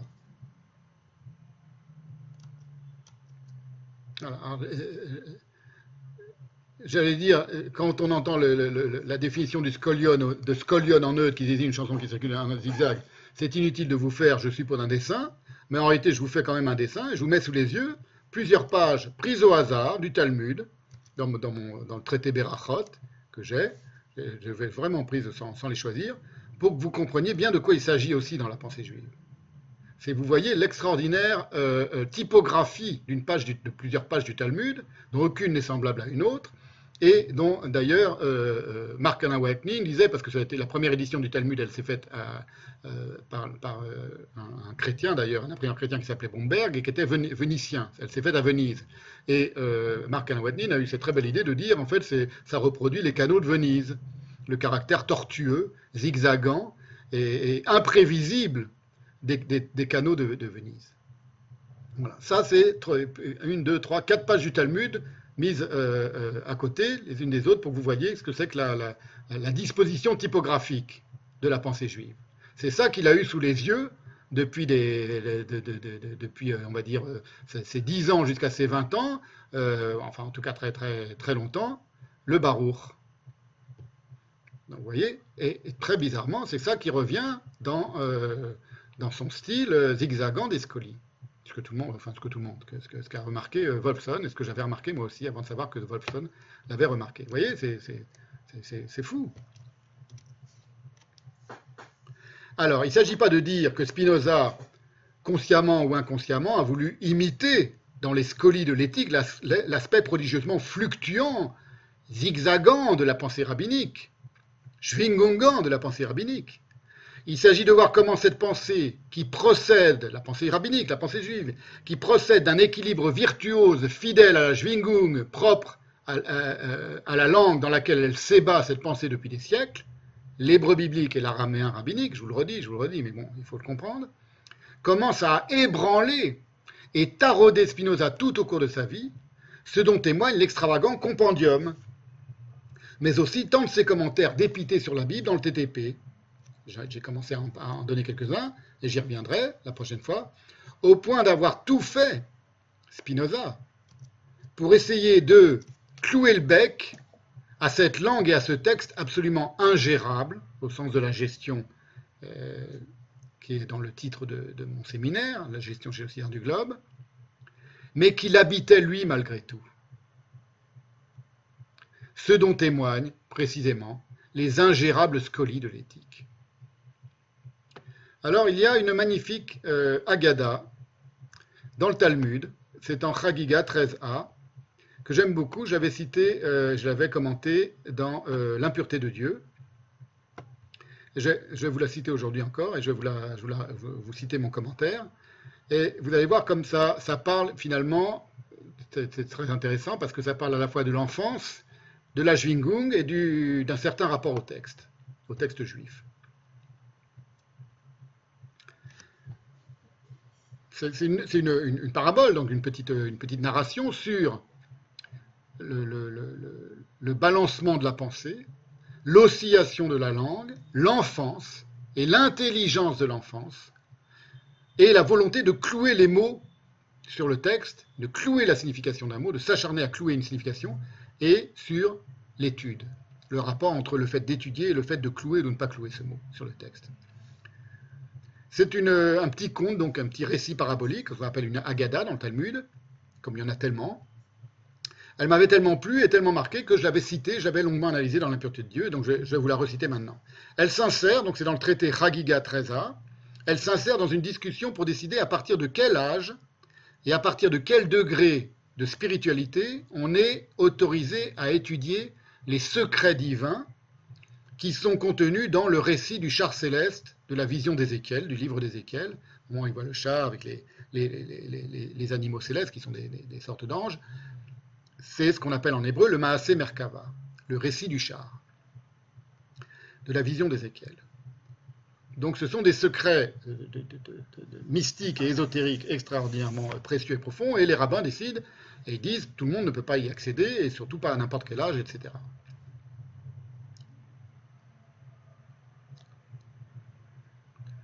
Alors, euh, il se trouve que dans la, version que j'avais à l'époque de l'impureté de Dieu, qui était la traduction, c'était les, éditions des Haggadot du Talmud de Babylone, traduites par euh, Arlette Elkaïm Sartre, la, fille adoptive de Sartre. Euh, à la fin, on cite Rabbi Josué Ben Gamaliel, mais dans d'autres versions auxquelles j'ai accès désormais, parce qu'on a beaucoup plus accès au, au texte originel du Talmud. À l'époque, c'était introuvable, à dans les yeshivot le, rabbin dont il, est le sage dont il est question à la fin de cette petite agada que je vais vous citer maintenant, c'est non pas Rabbi euh, Josué ben Gamaliel, mais Hanania ben Chizkia. Donc c'est un autre, mais peu importe, la, parabole est la même. La voici. Nos rabbis ont enseigné. Donc on est en train de, savoir à partir de quel âge on doit ou on ne doit pas étudier le livre d'Ézéchiel, et en particulier la, vision du char dans le livre d'Ézéchiel. Un enfant était en train de lire à l'école le livre d'Ézéchiel il essayait de comprendre le mot Chashmal, quand soudain surgit de celui-ci, du mot Chashmal, un feu qui le brûla. Les sages songèrent à renoncer au livre d'Ézéchiel. Vous voyez, on rejoint un des soucis de, Spinoza. Je ne sais pas s'il parle du livre d'Ézéchiel, mais les sages se dirent on ne va pas garder le livre d'Ézéchiel dans le canon biblique. Mais Rabbi Josué ben Gamaliel leur dit, et dans d'autres versions, c'est, je vous l'ai dit, Rabbi Hanania ben Chizkiya, si cet enfant était un sage, est-ce le cas de tous? C'est un peu mystérieux, c'est un peu bizarre. Donc je vais maintenant vous expliquer ce que, ce que, ça veut dire. C'est des choses que, donc je, me recite, des choses que j'ai écrites dans l'impureté de Dieu, paru en 1991. On a donc un enfant qui étudie, et un enfant qui pense, et qui il est en train d'étudier le texte d'Ézéchiel, et la vision du char d'Ézéchiel, et il se crispe sur une signification douteuse. Parce que Chashmal, qui apparaît dans le texte, c'est un mot intraduisible. On a suggéré, par exemple, vous avez la traduction de second, c'est Erimpoli, quelque chose qui ressemble à du Chashmal, dit le texte. On vit, soudain au centre du feu quelque chose comme le Chashmal. Dormadi, la traduction de Dorm, des traductions non juives, c'est du vermeil. Une coruscation, dit Shuraki. Chashmal, il y a l'idée d'une coruscation, quelque chose qui brille et qui éclate comme du feu de l'ambre, de l'émail, ou bien du ou de la galène, dans la traduction de Zadok Khan, le grand rabbin Zadok Khan. On ne sait pas comment le traduire. Et on ne sait pas ce que c'est exactement. Et on va voir, on va, l'entendre tout à l'heure, que d'après euh, les conceptions euh, talmudiques, c'est un ange en réalité. Un ange dévorant par le feu. Donc le mot est intraduisible parce que ce mot désigne un ange. L'enfant studieux, donc, il est en train de se pencher sur la première vision d'Ézéchiel. Or, je vis soudain un vent de tempête venant du nord, un grand nuage et un feu tourbillonnant avec un rayonnement tout autour, et au centre, au centre du feu, quelque chose comme le Rachmal. Ézéchiel, chapitre 20, verset 4. Or, l'enfant, il se crispe sur ce mot, il refuse l'incertitude polysémique du mot. Vous voyez, à l'époque, j'écrivais ça, j'avais euh, 25 euh, ans, je n'avais pas lu une ligne de Heidegger, je ne connaissais rien sur la, sur la Schwingung, pour dire à quel point c'est quelque chose qui habite la pensée juive, c'est que c'est quelque chose qui est vraiment propre à la pensée juive. Il refuse, cet enfant, l'incertitude polysémique du mot. Il s'acharne à en figer la vivacité. Alors le verset lui-même, qui décrit un feu, se réifie en châtiment, s'embrase et le dévore. Et le rachmal est d'ailleurs parfois assimilé à un ange punitif nommé fulgurant. Donc les, penseurs juifs disent le Chashmal c'est un ange punitif, c'est l'ange qui punit, il est nommé fulgurant. Le problème c'est que pourquoi cet enfant est-il puni? Est-ce qu'il s'agit vraiment d'une punition? Les rabbins le considèrent pourtant très étrangement à leur égal. C'est-à-dire ils disent celui-là c'est un chacham. C'est un chacham, c'est un sage. C'est un sage parce qu'il essayait de comprendre quelque chose qu'il ne comprenait pas. En même temps, il essayait de clouer sur place la signification d'un mot qui n'a pas de signification, puisque c'est un ange. Ce n'est pas une matière. Et c'est pour ça que la, parabole se termine en disant si cet enfant, cet enfant est un sage, est-ce que c'est le cas de tous? Non. Donc c'est pas grave, on peut laisser les autres, les autres ne seront pas dévorés par le feu. Ils peuvent continuer d'étudier Ézéchiel, ils n'accéderont pas au sens du mot. D'une certaine manière, c'est parce qu'il a accédé au sens du mot qu'il il, n'a plus fait qu'un avec le mot. Très beau. Et, il a été embrasé. D'une part, donc, il est brûlé pour avoir voulu clouer une signification, exactement au sens où on parle d'une pièce clouée aux échecs, c'est-à-dire qui est paralysée par le mat que son mouvement déclencherait, mais assurant cependant à distance la défense d'une pièce contre la prise par le roi adverse. Donc c'est exactement ce qu'on appelle une pièce qui est clouée aux échecs. Elle ne peut pas bouger parce que si elle bouge, elle est mise en mat, mais à distance, elle assure la défense. Elle préserve de toute atteinte une pièce contre la prise par le roi adverse, parce que si le roi la prenait, il serait lui-même euh, mis et mat. Donc c'est un double mat, si vous voulez. Double, double euh, euh, possibilité de mat. En équilibre. Très étrange, c'est très intéressant ça. De l'autre, il est qualifié de chacham, de sage. Pourquoi est-ce qu'il est qualifié de sage C'est la question que je posais, à laquelle je répondais à l'époque dans, dans l'impureté de Dieu. Sans doute est-ce pour sa volonté d'étude et sa curiosité qui ne serait, elle, en aucun cas être blâmée. C'est pour ça que c'est un sage. Parce qu'un enfant qui essaye de clouer sur place un mot, il y a quand même en lui quelque chose qui, qui, participe de la volonté de penser. Et ça, ça ne peut pas être négatif, ça ne peut pas être blâmé. Autre citation du Talmud, Rabbi Abaou a dit au nom de Rabbi Eleazar, le feu de la géhenne n'a aucun pouvoir sur les disciples des sages. On peut le prouver par un raisonnement a fortiori qui s'appuie sur l'existence de la salamandre. Créature engendrée par le feu, la salamandre protège du feu celui qui s'asperge de son sang. Or, la personne des disciples des sages, tout entière, est feu, puisqu'il est dit, Jérémie 23-29, Ma parole n'est-elle pas comme le feu, dit l'Éternel? Ils seront donc à plus forte raison immunisés contre le feu.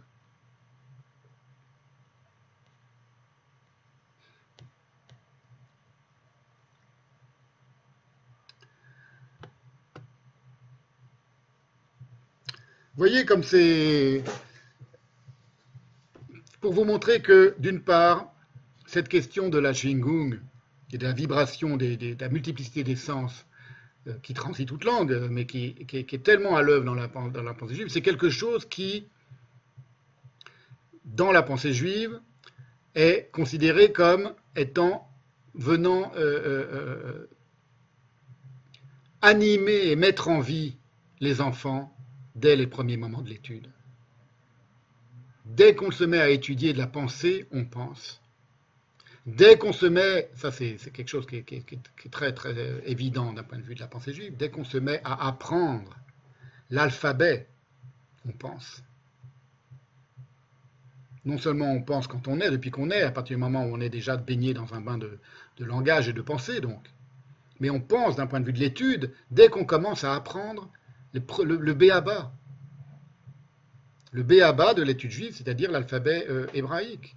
Toute personne qui veut s'initier à la pensée juive, elle doit commencer par ça. Moi, je connais des gens hein, qui, ont, passé des années, des années, des années à lire des textes sur la pensée juive, qui sont passionnés de pensée juive, et ils n'arrivent pas à se mettre à l'hébreu. Aleph, Bet, Gimel, c'est des petits, des petits dessins, vous les apprenez par cœur, comme des, petits, comme des panneaux de la circulation. ça se fait en une semaine, en dix jours, en un mois, si vous êtes un peu laborieux on ne peut pas ne pas commencer par ça. Et si on ne fait pas commencer, vous pouvez passer votre vie. Si on ne fait pas ça, vous, pourrez passer votre vie entière à lire, des, à lire des, textes de la pensée juive et des traductions. déjà, vous êtes dépendant des traductions de la pensée juive. Vous n'aurez pas accès à la pensée juive. Parce que vous n'aurez pas commencé de penser, comme dit Heidegger. Et commencer de penser, il faut vraiment l'entendre au sens propre. C'est commencer de commencer. Et le commencement, c'est l'alphabet. C'est vrai, aussi dans les autres langues. Hein. Voilà. Alors, vous voyez, on en revient à la question de ce qui s'est passé dans la tête de Spinoza. Alors, on comprend que Spinoza, il a été si marqué par l'amnésie de Gongora. On voit que ça le, ça, fout droit, ça, cette histoire d'amnésie.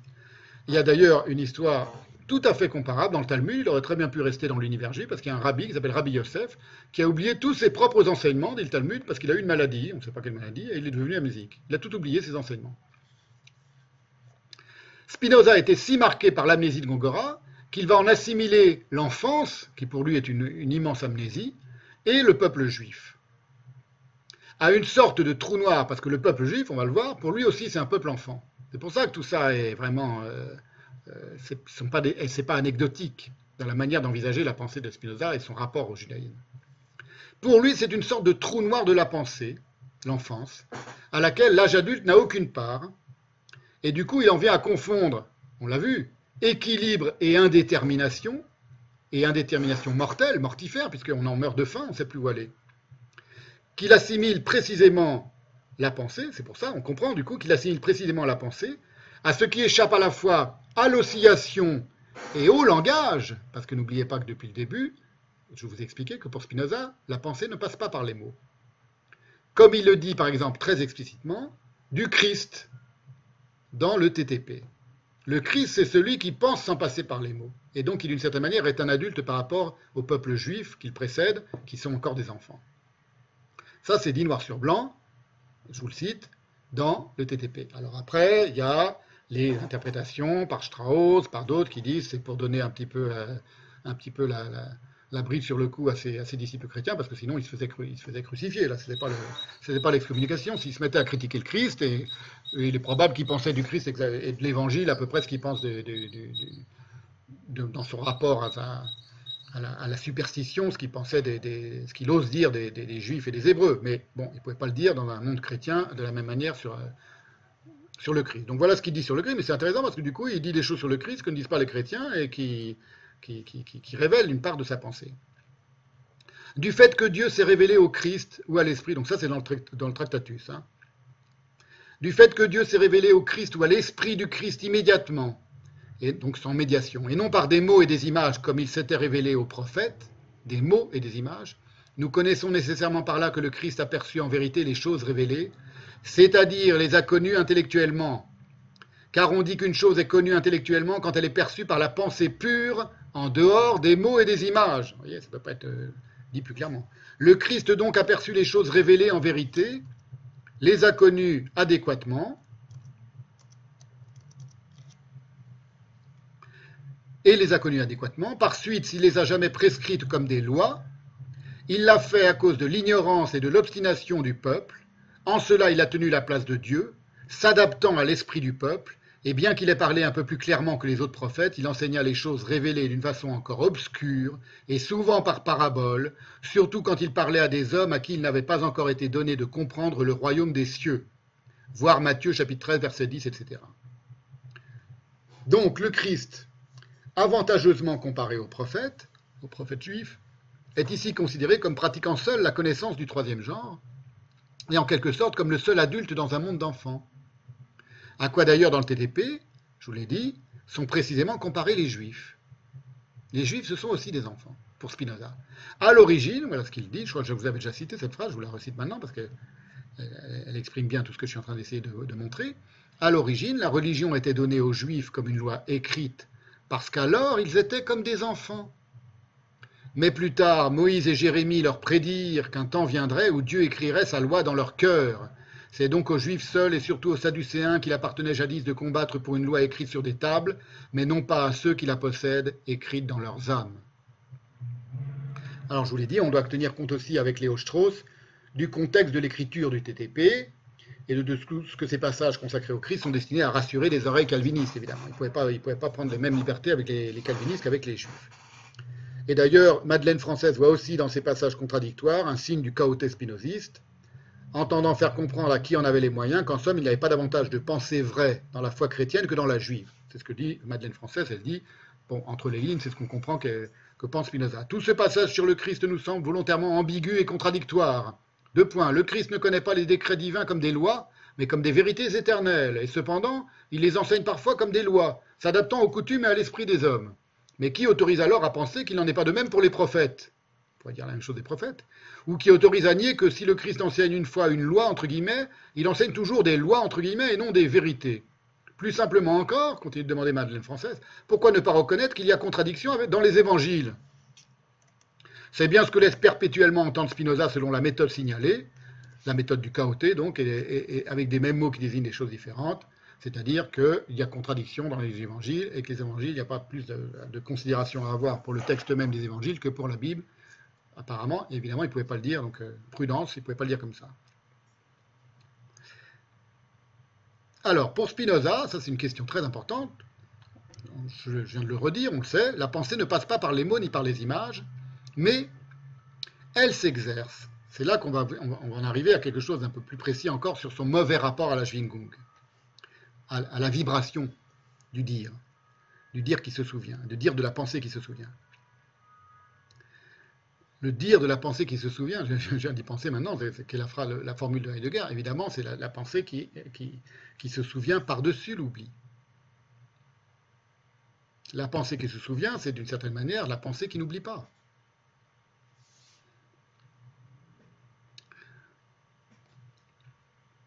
Donc la pensée pour Spinoza, elle ne passe pas par les mots ni par les images, mais elle s'exerce selon ce qui résiste à tout déséquilibre, ce qui cloue sur place toute oscillation, et ce que lui il nomme, Spinoza, le vis argumenti, en latin.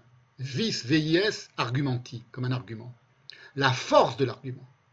Il y a, dit, Spinoza, une force de l'argument qui ne passe pas par les mots ni par les images et qui est imparable. 2 plus 2 égale 4.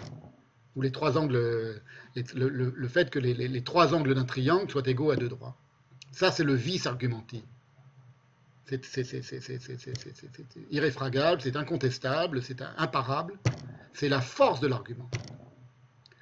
C'est ce qu'il perçoit comme irréfutable, irréfragable dans l'argument du triangle, qui ne fait que reprendre à, Aristote, selon lequel, je cite le passage que cite Wolfson, c'est Wolfson qui cite cette histoire du vis argumenti, et qui donne comme illustration justement cet argument du triangle, qui vient d'Aristote.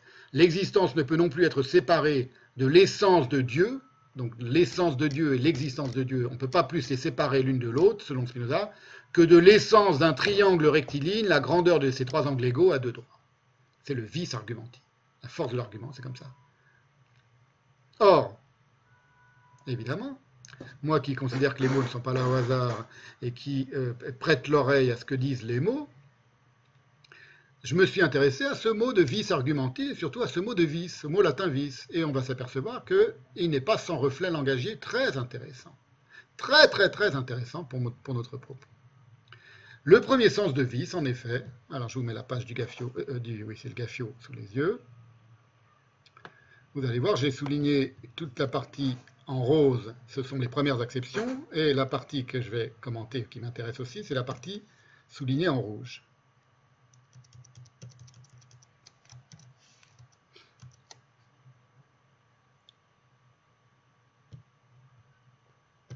Voilà. Je ne sais pas si vous arrivez à lire. Normalement, si vous regardez ça sur un grand écran, vous arrivez à lire, mais c'est pas grave, je vais vous, en lire des passages. Le premier sens, donc je vais vous le résumer. Le premier sens de vice, la force, c'est bien, c'est la force, la vigueur. Mais très vite adviennent, euh, explique le Gaffio, des, acceptions négatives.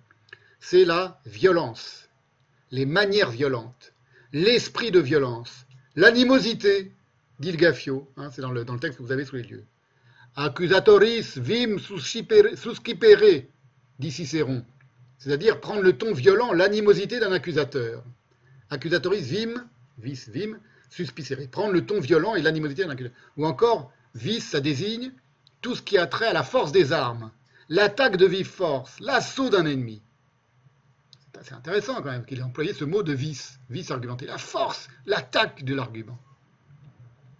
Et enfin, très très très très très très très très très très très significativement, ce même mot de vice, ça désigne, chez Cicéron, c'est la partie que je vous ai soulignée en, rouge, à droite, ça désigne, c'est une cinquième acception du mot vice, nous dit le Gaffio, je vous le donne en mille, ça désigne le sens d'un mot. Vis verborum. L'idée abritée sous les mots, vis subjecta vocibus. La valeur exacte des mots que l'on doit connaître. Vim verborum tenere, connaître tenere, vim verborum, la, force des mots, la valeur des mots. Et c'est ainsi qu'on en arrive au sens de l'essence, le caractère essentiel d'une chose ou d'un propos. Universi generis vis et natura, c'est-à-dire les idées essentielles et fondamentales d'une thèse générale. Je n'invente pas, c'est dans le Gaffio. Hein, vous l'avez sous les yeux. Je vous le mets en. Je le mets en. Je le mets en. Voilà, je vous l'ai mis en.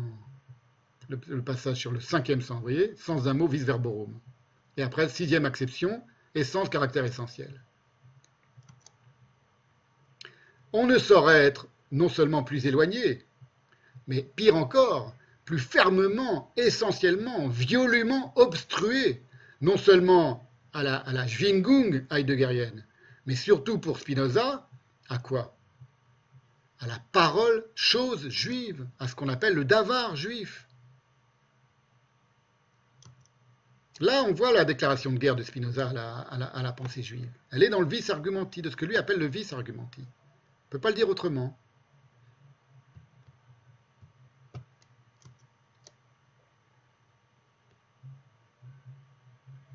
Et du coup, on comprend qu'il ait repris la vieille affirmation métaphysique, parce que ce n'est pas lui qui l'a inventé, d'une indifférence de la pensée au nom des idées qu'il employait. Ce qu'il exprime dans ses pensées métaphysiques à propos de la chimère verbale, ce qu'il appelle la chimère verbale, et lui, il prend l'exemple d'un cercle carré. Il dit il y a des chimères verbales, c'est-à-dire il y a des mots, des choses qui ont un nom et qui n'ont pas d'existence, qui n'ont même pas d'essence, comme un cercle carré. Il faut noter, écrit euh, euh, Spinoza, c'est dans les pensées métaphysiques, c'est pas dans l'éthique, c'est pas dans le TDP, dans les pensées métaphysiques. Il faut noter qu'une chimère, n'étant ni dans l'entendement ni dans l'imagination, nous pouvons l'appeler proprement un être verbal. Car on ne peut pas l'exprimer. C'est un mot, ça n'est qu'un mot, dit-il. Pour lui, un mot, c'est quelque chose qui n'est ni dans l'imagination, ni dans le. Ni dans, enfin, un mot tel qu'une chimère verbale, elle n'est purement verbale, elle n'a pas d'autre. Euh, c'est de la buée, c'est du rien car on ne peut l'exprimer autrement que par des mots, dit-il. Par exemple, nous pouvons parler d'un cercle carré, mais nous ne pouvons l'imaginer en aucune façon et encore bien moins le comprendre. C'est pourquoi une chimère n'est rien qu'un mot. Il fait, une, grave erreur, c'est qu'il confond un mot et un oxymorone. Une alliance de mots, comme on dit. Euh, comme on dit ça, c'est le premier problème. Pour lui, un mot, tous les mots sont des oxymorons, d'une certaine manière. sont des oxymores. L'impossibilité, continue Spinoza, donc, ne peut être comptée au nombre des affections de l'être, car elle est une simple négation. C'est à propos, je crois, d'une discussion sur l'être divin, etc. peu importe. L'impossibilité, c'est une chimère verbale aussi. Alors Wolfson a montré que cette idée, que l'idée et le mot n'avaient pas d'essence commune, entre l'idée et le mot, il y avait le mot qui exprime cette idée, il n'y avait pas une essence commune, elle traverse toute la philosophie traditionnelle. Pas la pensée juive, évidemment, mais toute la philosophie traditionnelle. Par exemple, la déclaration de, euh, de Spinoza, un peu après ce passage sur la chimère verbale dans les pensées métaphysiques, où il dit qu'il n'a pas coutume de discuter sur les mots, qu'il ne s'intéresse pas, aux mots, c'est pas ça qui l'intéresse, lui, aux mots exacts, si vous voulez, à propos du contingent et du possible. Et euh, il dit, Spinoza, il explique qu'ils sont considérés comme tels que par défaut de notre perception. Uniquement pour ça qu'on dit contingent possible, c'est pas parce qu'il y a deux mots différents. Si nous tenons compte uniquement de l'essence d'une chose, mais pas de sa cause, nous la dirons contingente, c'est-à-dire nous la considérerons pour ainsi dire comme un moyen terme entre Dieu et une chimère. Parce qu'en effet, nous ne trouvons en elle, du côté de l'essence, aucune nécessité d'exister, comme dans l'essence divine, et aucune contradiction ou impossibilité, comme dans une chimère. Que si l'on veut appeler contingent ce que j'appelle possible, et au contraire possible ce que j'appelle contingent, je n'y contredirai pas, n'ayant pas coutume de discuter sur les mots qu'on nous accorde seulement que ces deux choses ne sont que des défauts de notre perception et pas du tout réels. Et Wolfson, il commence cette formule de Spinoza de ne pas discuter des, mots, donc d'être indifférent aux appellations, hein, vous avez compris. Il dit ça rappelle une expression similaire utilisée dans les écrits de la philosophie hébraïque arabe, latine et grecque. Et il fait, il fait plusieurs citations, il en fait une en hébreu, de Abraham ibn David, dans Emunah Rabbah 1.6, donc Wolfson qui cite, pour montrer que ce n'est pas quelque chose qui est propre à Spinoza, ça traverse toute la métaphysique, tous les penseurs, y compris les philosophes penseurs juifs, où Abraham ibn David, dans son Emunah dit Nous appelons l'âme Nefesh en hébreu. Si ce mot ne vous plaît pas, appelez-la comme vous voulez, car nous ne sommes pas très tatillons sur les noms. Et Wolfson donne d'autres exemples. Euh, une citation de Al-Ghazali aussi, pour montrer que chez les musulmans aussi c'est pareil, chez les musulmans aristotéliens, et de Descartes dans une lettre à Henri Mort. Nous ne sommes pas très tatillons sur les noms, vous appelez on l'appelle l'âme Nefesh, nous les juifs, mais vous pouvez l'appeler comme vous voulez, c'est la même âme. Ben non, la pensée juive, ça n'a rien à voir. L'âme, elle a plusieurs noms, et si on l'appelle Nefesh, c'est pour certaines raisons, et dans le mot même, l'âme J. Bon, euh, j'ai pas, pas... Vous avez compris, hein À quel point on est loin de la pensée juive. Alors, première remarque, à propos de Spinoza et, ses histoires de chimère verbale et de, inadéquation du mot et de, la chose et de l'idée. Ce que Spinoza appelle une chimère verbale, ça ne l'est en réalité qu'en considération à sa soumission à la vision euclidienne rationnelle et non langagière du monde. Non langagière, c'est une vision euclidienne qui n'est pas langagière. Et à son refus des miracles. Parce que c'est par là que, d'une certaine manière, Spinoza rompt le plus distinctement avec la pensée juive, pour laquelle le mot et la chose sont un seul et même être. le davar, qui veut dire parole ou chose, et pour laquelle donc, en théorie, un cercle carré est tout à fait envisageable, ça pose pas de problème. Et d'ailleurs, pour l'anecdote, il se trouve, c'est exactement comme avec la, géométrie non euclidienne dont j'avais parlé l'autre fois, et avec les, droites parallèles et de, repenser, et réélaborer, et expliquées par Henri Poincaré, il se trouve que cette vieille question du cercle carré, les, logisticiens ont fini par l'envisager d'abord, et ils ont résolu cette insoluble question qu'on appelle traditionnellement la quadrature du cercle. C'est exactement ça, le cercle carré, la quadrature du cercle, qui passionnait tous les mathématiciens depuis l'Antiquité. C'est en 1989, donc il n'y a pas si longtemps, un mathématicien hongrois, Miklos Lagzovich, qui est parti de l'énoncé d'Alfred Tarski en 1925. Il s'agit de découper un disque en un nombre quelconque de morceaux tel qu'en transformant ceux-ci par un déplacement pur, ce qu'on appelle un déplacement pur en mathématiques, c'est-à-dire un déplacement sans homothétie, il recompose un carré. Et donc Laxovitch a démontré qu'il était possible de découper un disque en un nombre fini de surfaces et de déplacer ces dernières pour qu'elles recouvrent exactement un carré. Il décompose le disque en 10 surfaces et, sa démonstration, elle s'appuie sur ce qu'on appelle l'axiome du choix, que la plupart des mathématiciens admettent aujourd'hui, mais qui n'est cependant qu'un axiome. Donc c'est un axiome, c'est une démonstration, ça existe, mais en même temps, ça n'est qu'un axiome, c'est-à-dire euh, ça existe et ça n'existe pas, comme le chat de Schrödinger ou de, ce que vous voulez. pour ceux que vous s'intéressent, vous allez voir la très intéressante page Wikipédia, qui j'ai repris tous ces, tous ces renseignements, consacrés à la quadrature du cercle. Première chose, qui montre que, que, la chimère verbale, eh ben, ça existe. D'autre part, il y a une expérience enfantine qui est très simple à faire. Qui sont, si, vous prenez un carré, vous le dessinez, un carré, et puis vous le faites un petit peu tourner, vous le faites un petit peu tourner, un nombre suffisamment de fois, vous le dessinez le dessin un nombre suffisamment de fois, jusqu'à ce que vous traciez un polygone avec un très grand nombre de côtés, et vous obtenez quoi à la fin? Un cercle, qui n'est qu'un polygone avec un nombre infini de côtés. C'est une anecdote que racontait le mathématicien dont j'avais montré une vidéo il y, a, deux ou trois séances, je ne me souviens plus, qui s'appelait euh, je crois. Il raconte qu'il s'est aperçu qu'il était doué pour les maths lorsqu'il y a un, prof euh, en primaire qui leur a dit Mais quel est le polygone qui a le plus de côtés? Il dit Le carré, il a quatre côtés, et puis l'octogone, il, il dit le, Celui qui en aurait le plus, c'est lequel? Comment on l'appelle? Et Guy, il a levé le doigt, il a dit C'est le cercle. C'est-à-dire, c'est un cercle, c'est un polygone avec un nombre infini de côtés. C'est-à-dire, vous prenez un carré et vous faites en sorte de le déplacer de sorte à créer un polygone avec un nombre suffisamment grand de carrés. Et sur la page, vous avez tout à coup un cercle qui apparaît. Voilà, bon, c'est tout bête. Ça semble trivial, toutes ces histoires, mais c'est en réalité tout ce qui est en question dans la critique par Hegel de Spinoza. Vous allez voir que ça va très loin. C'est exactement ce que Deleuze exprime, dans, enfin, c'est ce qu'explique Deleuze dans un passage de Spinoza et le problème de l'expression. Voilà, je suis en train de terminer. On aura terminé dans, dans, on va dire dans, ouais, dans encore une petite heure. Bon, un peu moins, dans 50 minutes, 40 minutes. Je termine parce que là c'est intéressant parce que ça montre que finalement tout est. Quand on fait attention aux mots et quand on considère que les mots et les idées, pas, pas, ils sont pas indifférents l'un à l'autre, tout, tout, peut servir. On peut faire euh, flèche de toute flamme, comme je dis. Alors voilà pour l'histoire du, du, carré qu'on fait tourner. Bon, c'est pas le carré qu'on fait tourner, mais c'est euh, euh, la critique que Hegel formulait à propos de Spinoza. C'est Deleuze qui raconte ça. Hegel soutenait, pensant à Spinoza, que la méthode géométrique était inapte à comprendre le mouvement organique ou l'autodéveloppement qui convient seul avec l'absolu. Donc c'était la critique de Hegel faite à Spinoza. Il dit la méthode géométrique, il y a quelque chose qu'elle n'envisage pas, c'est le mouvement. Le mouvement organique ou l'autodéveloppement. Soit la démonstration des trois angles égale deux droits, où l'on commence par prolonger la base du triangle. Il est clair que cette base n'est pas comme une plante qui pousserait toute seule. Il faut le géomètre pour la prolonger. Il faut une intervention humaine. Le géomètre encore doit considérer d'un nouveau point de vue le côté du triangle auquel il mène une parallèle, etc. alors, il explique que c'est une, objection qu'a faite Chirnaos à Spinoza dans une lettre, et que Spinoza y a répondu qu'il a compris qu'il y avait un problème là. C'est-à-dire, il faut une intervention. Et il faut une intervention qui vienne faire de la géométrie, si vous voulez y compris dans quelque chose qui semblerait aussi naturel et n'ayant besoin d'aucune intervention, comme l'égalité des, trois angles à deux droits.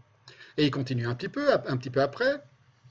Dans le traité de la réforme de l'entendement, donc Spinoza c'est très intéressant parce que Spinoza, il évoque son traité de la réforme de l'entendement qu'il est en train d'écrire dans sa lettre à Oldenburg sur Boyle, et il dit c'est un ouvrage sur la purification de l'entendement.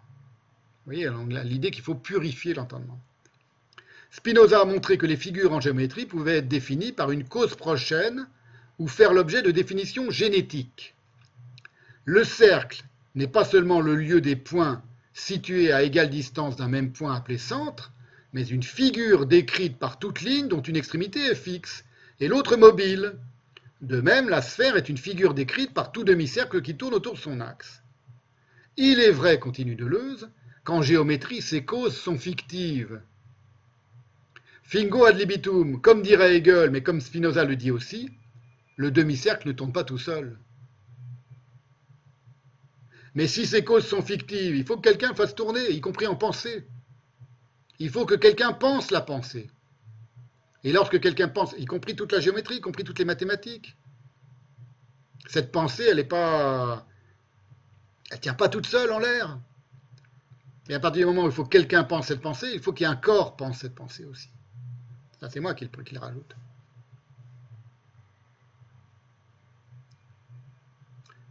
Comme dirait Hegel, mais comme Spinoza le dit aussi, le demi-cercle ne tourne pas tout seul. C'est Deleuze qui continue. Mais si ces causes sont fictives ou imaginées, c'est dans la mesure où elles n'ont de vérité que parce qu'elles sont inférées à partir de leurs effets. Elles se présentent comme des moyens, des artifices, des fictions, parce que les figures sont ici des êtres de raison. Il n'en est pas moins vrai que les propriétés, qui sont réellement conclues une à une par le géomètre, acquièrent un être collectif par rapport à ces causes et aux moyens de ces fictions. Or, dans le cas de l'absolu, selon Hegel, donc il n'y a plus rien de fictif. La cause n'est plus inférée de son effet. En affirmant que l'absolument infini est cause, nous n'affirmons pas, comme pour la rotation du demi-cercle, quelque chose qui ne serait pas contenu dans son concept. Alors, ce qui est étrange, c'est que, bon, c'était juste pour vous montrer une, petite, faire une petite digression sur la question de faire tourner, le, carré pour aboutir au cercle. Mais étrangement, personne ne semble remarquer que toute la géométrie, en réalité, est fictive. C'est-à-dire qu'en réalité, elle n'est qu'un langage parmi d'autres. Et dont aucune des figures, et pas seulement les causes de ces figures, n'existe non seulement dans la nature, évidemment, il n'y a, a, pas de figure géométrique dans la nature, il n'y a pas de cercle parfait dans la nature, il n'y a pas de droite parfait dans la nature, bon, c'est assez connu, mais en dehors de l'esprit qui les formule, c'est-à-dire qui va leur donner leur être dans le langage, y compris lorsqu'on fait une pure équation.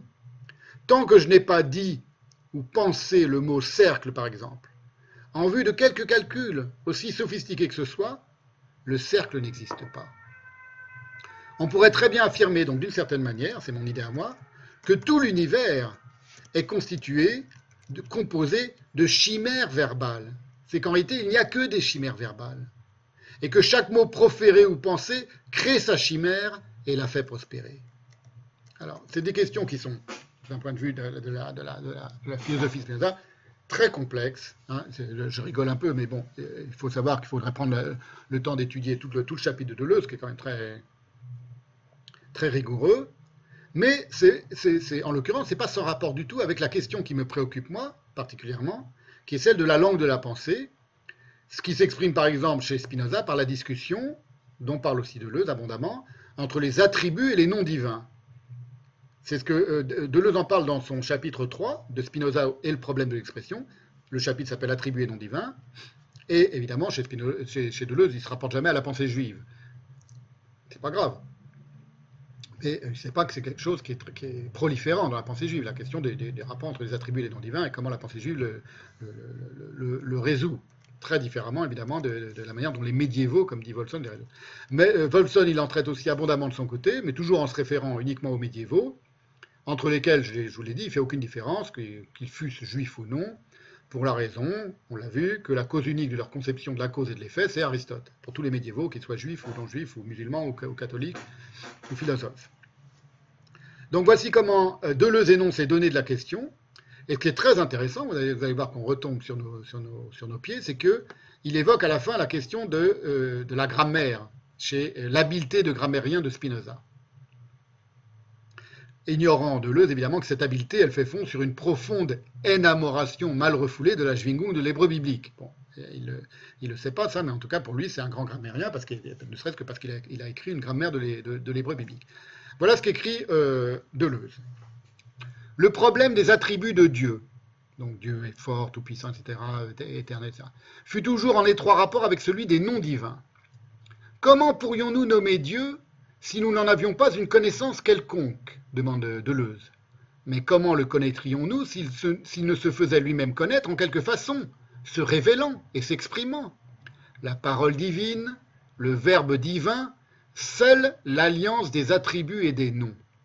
Les noms sont des attributs pour autant que les attributs sont des expressions. Il est vrai que toute la question est de savoir ce qu'ils expriment, de point, la nature même de Dieu telle qu'elle est en soi, ou seulement des actions de Dieu comme créateur, ou même de simples qualités divines extrinsèques relatives aux créatures. Spinoza ne manque pas de recueillir ce problème traditionnel. Trop habile grammairien pour négliger la parenté des noms et des attributs. Vous voyez Donc comme quoi euh, euh, euh, Deleuze voit très bien qu'il y a quelque chose qui est en rapport, il ne peut pas en dire plus parce qu'il n'en sait pas plus, chez Spinoza, dans sa pratique de l'hébreu de, l'Ancien Testament, parce que quand on parle des noms divins et des, attributs divins, on parle uniquement du Dieu de l'Ancien Testament. Ce qui est amusant, c'est que Deleuze, à son insu, lorsqu'il se lance dans certaines explicitations, dans certains développements, dans certaines métaphores, il rejoint des intuitions typiquement juives, ce qui est euh, compréhensible d'une certaine manière, parce qu'il est tellement infusé de la pensée de Spinoza, qui elle-même est tellement taraudée, traversée, irradiée de pensée juive, et ça, ce sont les épines de Spinoza, hein, vous avez compris. Je n'ai pas dit que Spinoza n'avait aucun rapport avec la vraie pensée juive. Je dis que c'est sa couronne d'épines, d'une certaine manière. Et qu'il va lutter avec ça et contre ça, de toutes les façons, de toutes les manières, pendant toute dans toute la, composition de sa pensée. Vous voyez, il faut, être un peu nuancé. Hein. Je ne suis pas en train de vous dire qu'il n'y a rien de, typiquement juif, c'est Spinoza. Il y a une animosité, c'est sûr une animosité contre Bible, mais contre, c'est pour ça que je parle d'énamoration, c'est-à-dire c'est ambivalent, c'est pas que de la haine. Alors on avait déjà vu ça, j'avais déjà dit à propos de... Excusez-moi.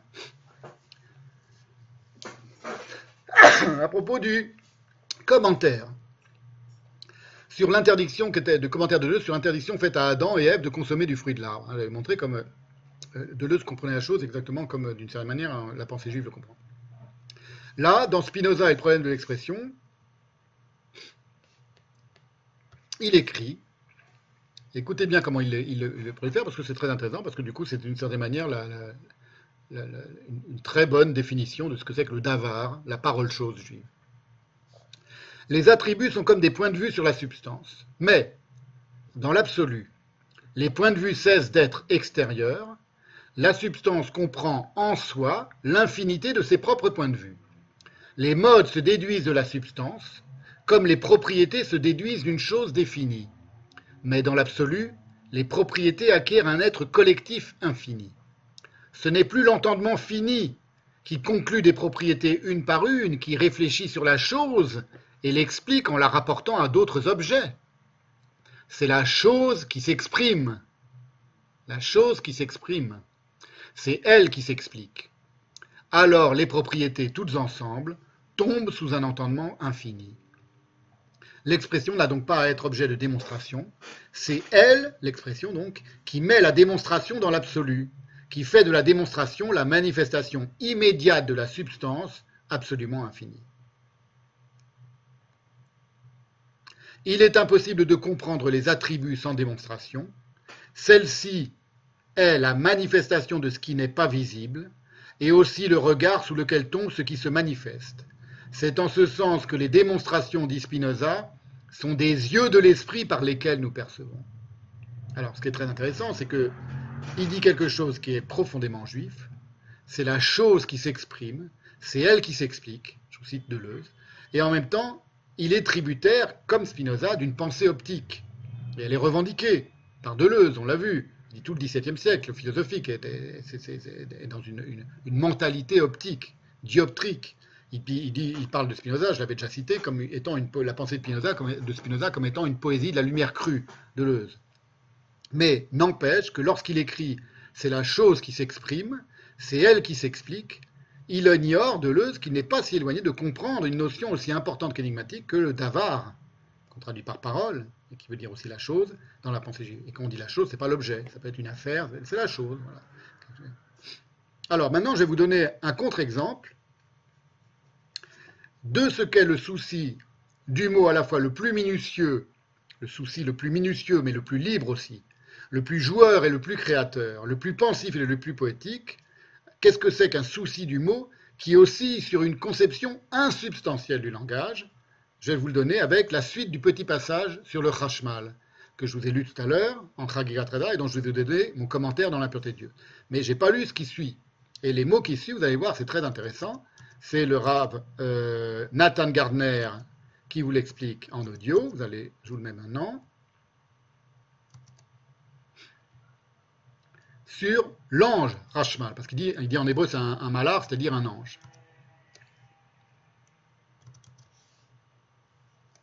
Et vous allez voir que c'est très important parce que par rapport à notre propos, ce sera, la, conclusion de cette séance, ça parle aussi du rapport entre le silence et la voix, entre la voix du, de Dieu et le silence de Dieu, et donc entre, d'une certaine manière, le blanc et le noir, c'est-à-dire le blanc d'entre les lignes de la Torah et le noir des mots de la Torah, ou entre les lignes. Ces choses qui sont considérées comme des manques et des lacunes par Spinoza, et qui le mettent en rage. Écoutez bien.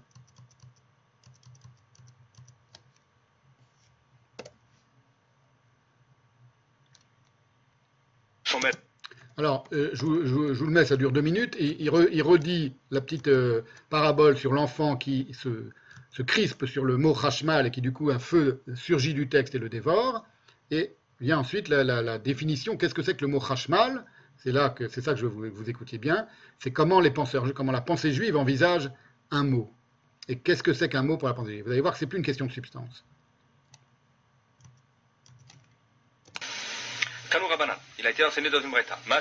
Echad, Shaya Kore Bebet Rabo Besefer Echeskel. Il y a une fois une histoire avec un jeune homme qui lisait dans la maison de son maître le Sefer de Echeskel, Behayam Evin Bechashmal, et, et qui comprenait le sens profond du terme de Chashmal, qui est un malach, c'est un des, grands secrets concernant la gloire divine. Bon, on comprend, hein, il dit c'est un enfant qui se crispe sur la, sur la signification du mot Hashmal, et le Hashmal, c'est un grand secret de la gloire divine, c'est un ange, un ange mal connu, euh, on ne sait pas qui c'est, mais ça désigne un ange. Et donc l'enfant essaie de comprendre. C'est la, petite, la même chose qu'il dit à toute vitesse, il, lit l'araméen et ensuite il traduit à toute vitesse, c'est comme ça que c'est en général dans les, dans les études juives, mais on s'habitue vite, et il est en train de dire ce que je vous ai expliqué tout à l'heure. Donc normalement, vous êtes... vous êtes judaïsé maintenant et vous, avez, pouvez aller vite aussi. Le il y a du feu qui est sorti de ce fameux Hashmal, le Sarafto, et l'a consumé, l'a brûlé. Au Bikshu, l'Ignoz Sefer Heskel, à la suite de cette histoire, ils ont voulu enfouir le livre de Heskel, parce qu'ils pensaient qu'il était dangereux d'apprendre ce Sefer. Hanania ben alors Hanania ben Cheskia a dit aux sages qui voulaient enfouir le livre de Heskel, Imze Chacham, si cet enfant est exceptionnel et avait la sagesse et pouvait comprendre de la bouche d'Akosh Baruch Amar Raviuda, nous tournons de toute façon, il n'y a pas de danger. En général, aussi assez, euh, tellement intelligent pour pouvoir comprendre ce terme. Et donc, en fait. Voilà, on était là. Si cet enfant était un, était un, sage, était tellement intelligent, est-ce que, est que, tous les autres enfants sont comme lui? Non. Donc, on n'a pas besoin d'enfouir le lait, c'est pas dangereux. Euh, tellement intelligent pour pouvoir comprendre ce terme. Et donc, en fait, en général, il n'y a pas de danger d'apprendre le livre de Echeskel. Si on ne le comprend pas, de toute façon, il n'y a pas de danger. Pour une personne plus âgée, qui serait déjà mature, il n'y a de toute façon pas de danger. Il, pourrait le, il a le droit déjà de le comprendre. La Gemara demande Maï Hashmal. Voilà, maintenant c'est là où on arrive, là où je voulais en venir. Qu'est-ce que c'est que le Hashmal Demande le Talmud. La Gemara, c'est le Talmud. Vous savez. Hein. Que veut dire ce terme de Hashmal Nous avons expliqué plus haut qu'il s'agissait d'un malach appelé Hashmal. Un ange qui s'appelle Hashmal, c'est son nom. Donc c'est le nom propre d'un ange, pour commencer. La Gemara répond Amar Raviuda. Nous tournons la page à Taf Yud Gimel Amudbet. Le terme de Hashmal est une contraction de plusieurs mots. Chayot, Esh, Memalalot. Les Chayot, donc c'est des malachim appelés Chayot. Chayot, des, des, créatures, on traduit, des créatures vivantes. Chayot, c'est lié à Chayim. C'est comme ça qu'elles sont désignées, les animaux, dans le. Une Chaya, c'est aussi un animal sauvage, dans la vision du char d'Ézéchiel. Des Chayot, donc ils décomposent le mot Hashmal à l'oreille. Vous voyez, pas, on n'est pas dans l'étymologie. On est dans une conception du mot qui fait que le mot, tout à coup, crée des chimères verbales, et de lui-même, et ces chimères verbales désignent des réalités. Contraction de plusieurs mots. Chayot, Esh, Memalalot. Les Chayot, donc c'est des malachim appelés Chayot, qui, quand ils parlent, il euh, y a du feu qui sort de la bouche. Chayot, Esh, Mamamelot, c'est dire des Chayot qui parlent du feu, qui crachent le feu en parlant. Esh, le feu. Chash, mal. Chayot, Esh. Donc on décompose le mot en des sonorités qui sont euh, euh, contenues dans le mot qui sont les secrets même du mot. Là, on est dans, une, vraie pensée qui fait, feu de tout bois, c'est le cas de dire, qui fait feu de tout mot par, la, par même du mot. Et qui crée. C'est de la création. Ce n'est pas une étymologie grammaticale, ça n'existe pas. C'est une création. Une création de la pensée juive, des penseurs juifs en train de l'expliquer dans le Talmud. Le Matinta dans une il a été enseigné que le terme de Hashmal, en fait, est une contraction de deux mots. Et maintenant, une autre interprétation, puisque une interprétation, n'y a pas plus de vérité qu'une autre. Elle est vraie, mais elle est vraie au moment où elle est dite, parce qu'elle est belle. Mais du coup, un autre rabbin vient et dit, moi, je donne une autre interprétation. C'est ça la pensée juive. C'est qu'on est, on est en équilibre permanent entre des interprétations qui discutent entre elles, qui disputent entre elles.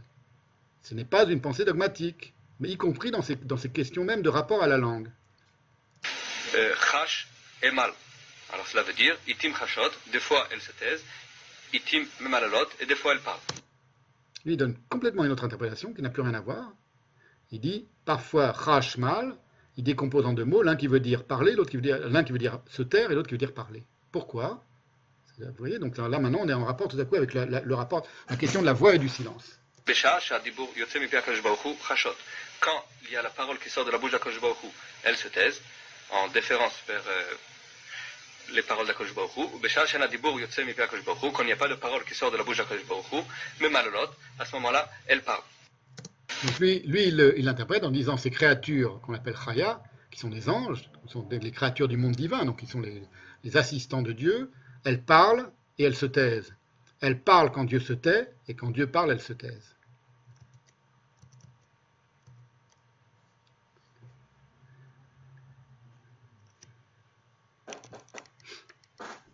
D'une certaine manière, ça signifie que le Rashmal, compris comme ça, c'est la voix du silence de Dieu. Et c'est le silence de la voix de Dieu. Vous voyez comme, on peut être là. Bon, c'était juste pour vous montrer un exemple. Il y en a des, milliards comme ça dans le Talmud, hein, dans la pensée juive, il n'y a que ça. Des exemples comme ça de manière dont le, langage et dont le mot, euh, tout à coup, euh, euh, crée la chose. Il crée la chose dont il parle, et la chose, ça peut être aussi une pensée.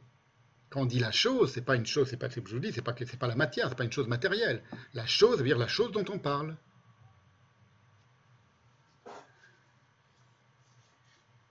Alors, je vais terminer avec cette question de l'enfance.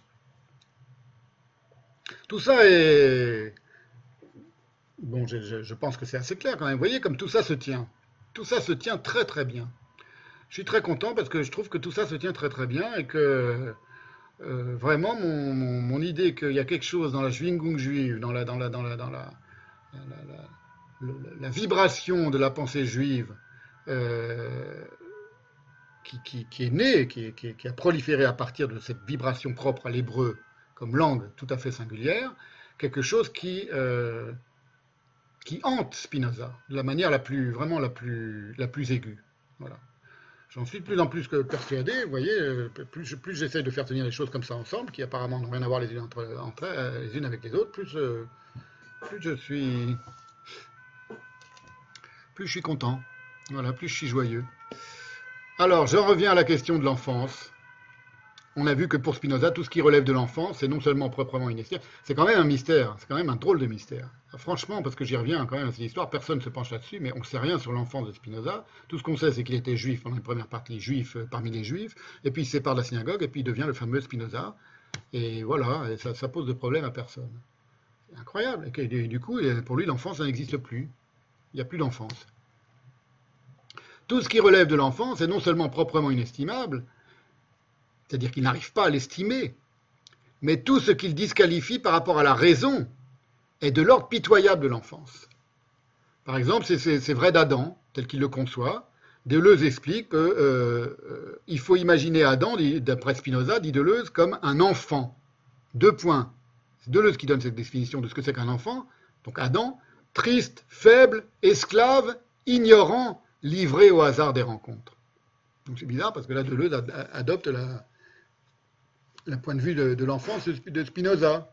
Il ne remet pas en question. Je ne sais pas s'il a eu des enfants, de je ne crois pas, hein, mais bon, peu importe. Et commentant ce passage du, Tractatus sur Adam, justement, Madeleine Française. Alors, elle, je l'aime beaucoup, Madeleine Française. Je pense qu'elle est, décédée maintenant, cette dame, qui, a participé à la, D'abord, j'aime bien son, prénom et son nom pour des raisons qui, qui me sont propres, mais euh, elle a une telle bienveillance, c'est très bizarre, c'est qu'elle connaît très bien le texte et la pensée de Spinoza. Elle voit quand il fait des erreurs sur le latin, sur le hollandais tout ça, elle est très très forte. Et en même temps, dès qu'elle parle du judaïsme et de l'hébreu et de la pensée juive, elle est bienveillante. C'est-à-dire qu'elle voit pas où est le mal par rapport à Spinoza et tout ça, et elle, elle dit, enfin, vous allez le voir, par exemple, elle, elle, comme elle ne tient pas compte et qu'elle ne peut pas deviner la profondeur du contentieux entre Spinoza et l'hébreu, pour elle, elle rattache Spinoza, mais en bonne part, de manière très bienveillante, à la tradition judaïque. Cette madame, Madeleine Française, je ne sais pas si elle était juive ou pas, je, pense que non, c'est vraiment une, une gentille gentille, pour faire un jeu de mots. Exemple, comme l'histoire de Job, dit-elle, à propos de la manière dont Adam, vous voyez, de, Deleuze, lui, parle de la même histoire, du même passage du, TTP sur Adam, et il dit, pour Spinoza, Adam, c'est un enfant, c'est-à-dire quelqu'un de triste, de faible, d'esclave, ignorant, de libre. Française, pas du tout, elle voit les choses très différemment. Comme l'histoire de Job, l'histoire d'Adam n'est pour Spinoza qu'une parabole, et non un véritable récit. Kafka, parlant de ce paradis dont nous fûmes chassés à cause du péché d'impatience, ne dira pas autre chose. Il y a peut-être chez ces écrivains qui connaissent l'hébreu l'intuition du génie essentiellement poétique de cette langue. Vraiment, c'est gentil de la part de Madeleine Française de penser ça. Je ne sais pas si c'est, on pourrait dire ça exactement. On va voir lors de la prochaine séance que concernant Spinoza, c'est beaucoup plus trouble. Puis concernant Kafka, il a connu, il a appris l'hébreu que très beaucoup plus tard. Il ne le savait pas, mais à la fin de sa vie, pour partir en, c'était un sioniste et pour partir en, Palestine.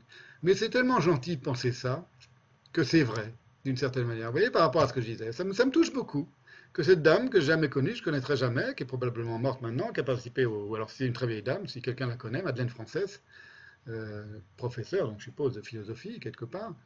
Euh, c'est très beau. Ça m'a beaucoup touché. Je me dis, c'est à la fois, c'est pas nécessairement vrai, mais c'est beau quand même, et donc c'est vrai. Alors on l'a vu, les Hébreux, pour Spinoza, c'est aussi des enfants. Donc Adam, c'est un enfant, les Hébreux sont des enfants. Moïse lui-même, dont il dit qu'il n'a jamais fait un raisonnement véritable avec la vis argumenti, legitimum argumentum, il dit il n'y a pas un seul argument véritable chez, de, la part de Moïse dans toute, la, dans toute la Torah. C'est pas loin d'une certaine manière d'être au Christ ce qu'un directeur d'école primaire est un prix Nobel. Hein. Vous voyez, bon, Moïse, il devait, s'occuper des Juifs, des Hébreux qui étaient que des enfants, donc il devait leur traduire les choses de manière un peu puérile. Voilà, alors que le Christ, il est dans, le, dans, la, pensée directe du. Bon, tout ça est très, très intéressant, mais on voit qu'il y a un problème, quand même, un grave problème avec l'enfance. J'aurais dû appeler cette séance l'enfance de, Spinoza. Alors, pour conclure, provisoirement, je dirais que le problème de Spinoza, là on voit quand même, hein, j'aurais passé la, séance à vous l'expliquer, c'est que toute la pensée de Spinoza est redevable à une langue et à un texte acquis dès l'enfance mais qui glisse entre ces aristotéliciennes paluches. Et son problème donc consiste à ne pas pouvoir se contenter de penser en hébreu, en biblique si vous voulez, et à ne pas non plus pouvoir ne pas en passer par l'hébreu, par le biblique, et donc par sa propre enfance pour penser. C'est lui qui est dans la porie. Pourquoi il est tellement fasciné par cette histoire de l'âne de Buridan? Pourquoi il est tellement fasciné par l'idée que l'enfance, c'est être comme un âne de Buridan, ne pas savoir si on pleure, si on rit, etc c'est qu'il est lui dans une telle aporie. Cette aporie, c'est qu'il ne peut pas d'une part se contenter de penser par l'hébreu ou le biblique, parce qu'il s'est amputé de la shingung de l'hébreu biblique, donc ça ne pense plus pour lui, ou en tout cas à son insu, sur le mode inconscient, sur le mode de l'oubli, ça pense, mais sur le mode de l'oubli, mais il ne le sait pas, et du coup ça rejaillit dans l'escolie. Et d'autre part, il ne peut, ne peut pas non plus ne pas en passer par l'hébreu ou le biblique, parce que, comme je vous le dis, de toute façon, il est nourri de ça. Son enfance est nourrie de ça. Et ce n'est pas un savoir mort, le savoir, la, manière dont on enseigne le savoir aux enfants juifs. Quand je dis aux enfants, chez lui, ça va jusqu'à ses 20 ans. C'est plus un enfant. Un enfant, ça commence à, un an, deux ans, trois ans, mais quatre ans, il commence à apprendre l'alphabet euh, hébraïque. Quatre, cinq, six, et puis lui, c'est un petit génie, donc vous imaginez qu'on l'a, on a mis le turbo. C'est un problème, c'est une aporie, et je vais terminer la séance d'aujourd'hui par un passage de Kafka qui a très bien compris cette aporie. C'est dans une lettre extraordinaire à Max Brod en juin 1921 où il parle de Karl Kraus, Kafka, qui parle, à, Max Brod de Karl Kraus, et de tous ces autres écrivains de ce qu'il appelle ce petit monde de la littérature judéo-allemande. Kafka qui dit ça. Avant de vous citer cette lettre extraordinaire de Kafka, qui, d'une certaine manière, décrit à merveille le cas de Spinoza, je vais vous citer, il se trouve qu'il évoque la psychanalyse et qui dit, mais finalement, plus que la psychanalyse, je voudrais parler d'autre chose. Kafka qui avait lu Freud et qui connaissait la psychanalyse. Alors, je veux, avant de citer Kafka, justement vous citer encore un peu Lacan, une dernière fois. J'aime bien citer Lacan. Pour des raisons qui me sont propres, si j'ose dire. Séance du 25 mai 1955 sur ce que Lacan nomme le désir de rien de nommable par rapport à, Spinoza. Et sur le manque par quoi l'être advient. Le désir de rien de nommable et le manque par quoi l'être advient. Et donc ensuite, je vous citerai Kafka, et c'est entre ces, deux citations, celle de Lacan et celle de, Kafka, qu'on va prendre Spinoza en tenaille et qu'on va plus le lâcher, mais ce sera pour la prochaine fois. Donc c'est la, la, conclusion de cette séance. Voici ce que dit, ce qu'écrit Lacan.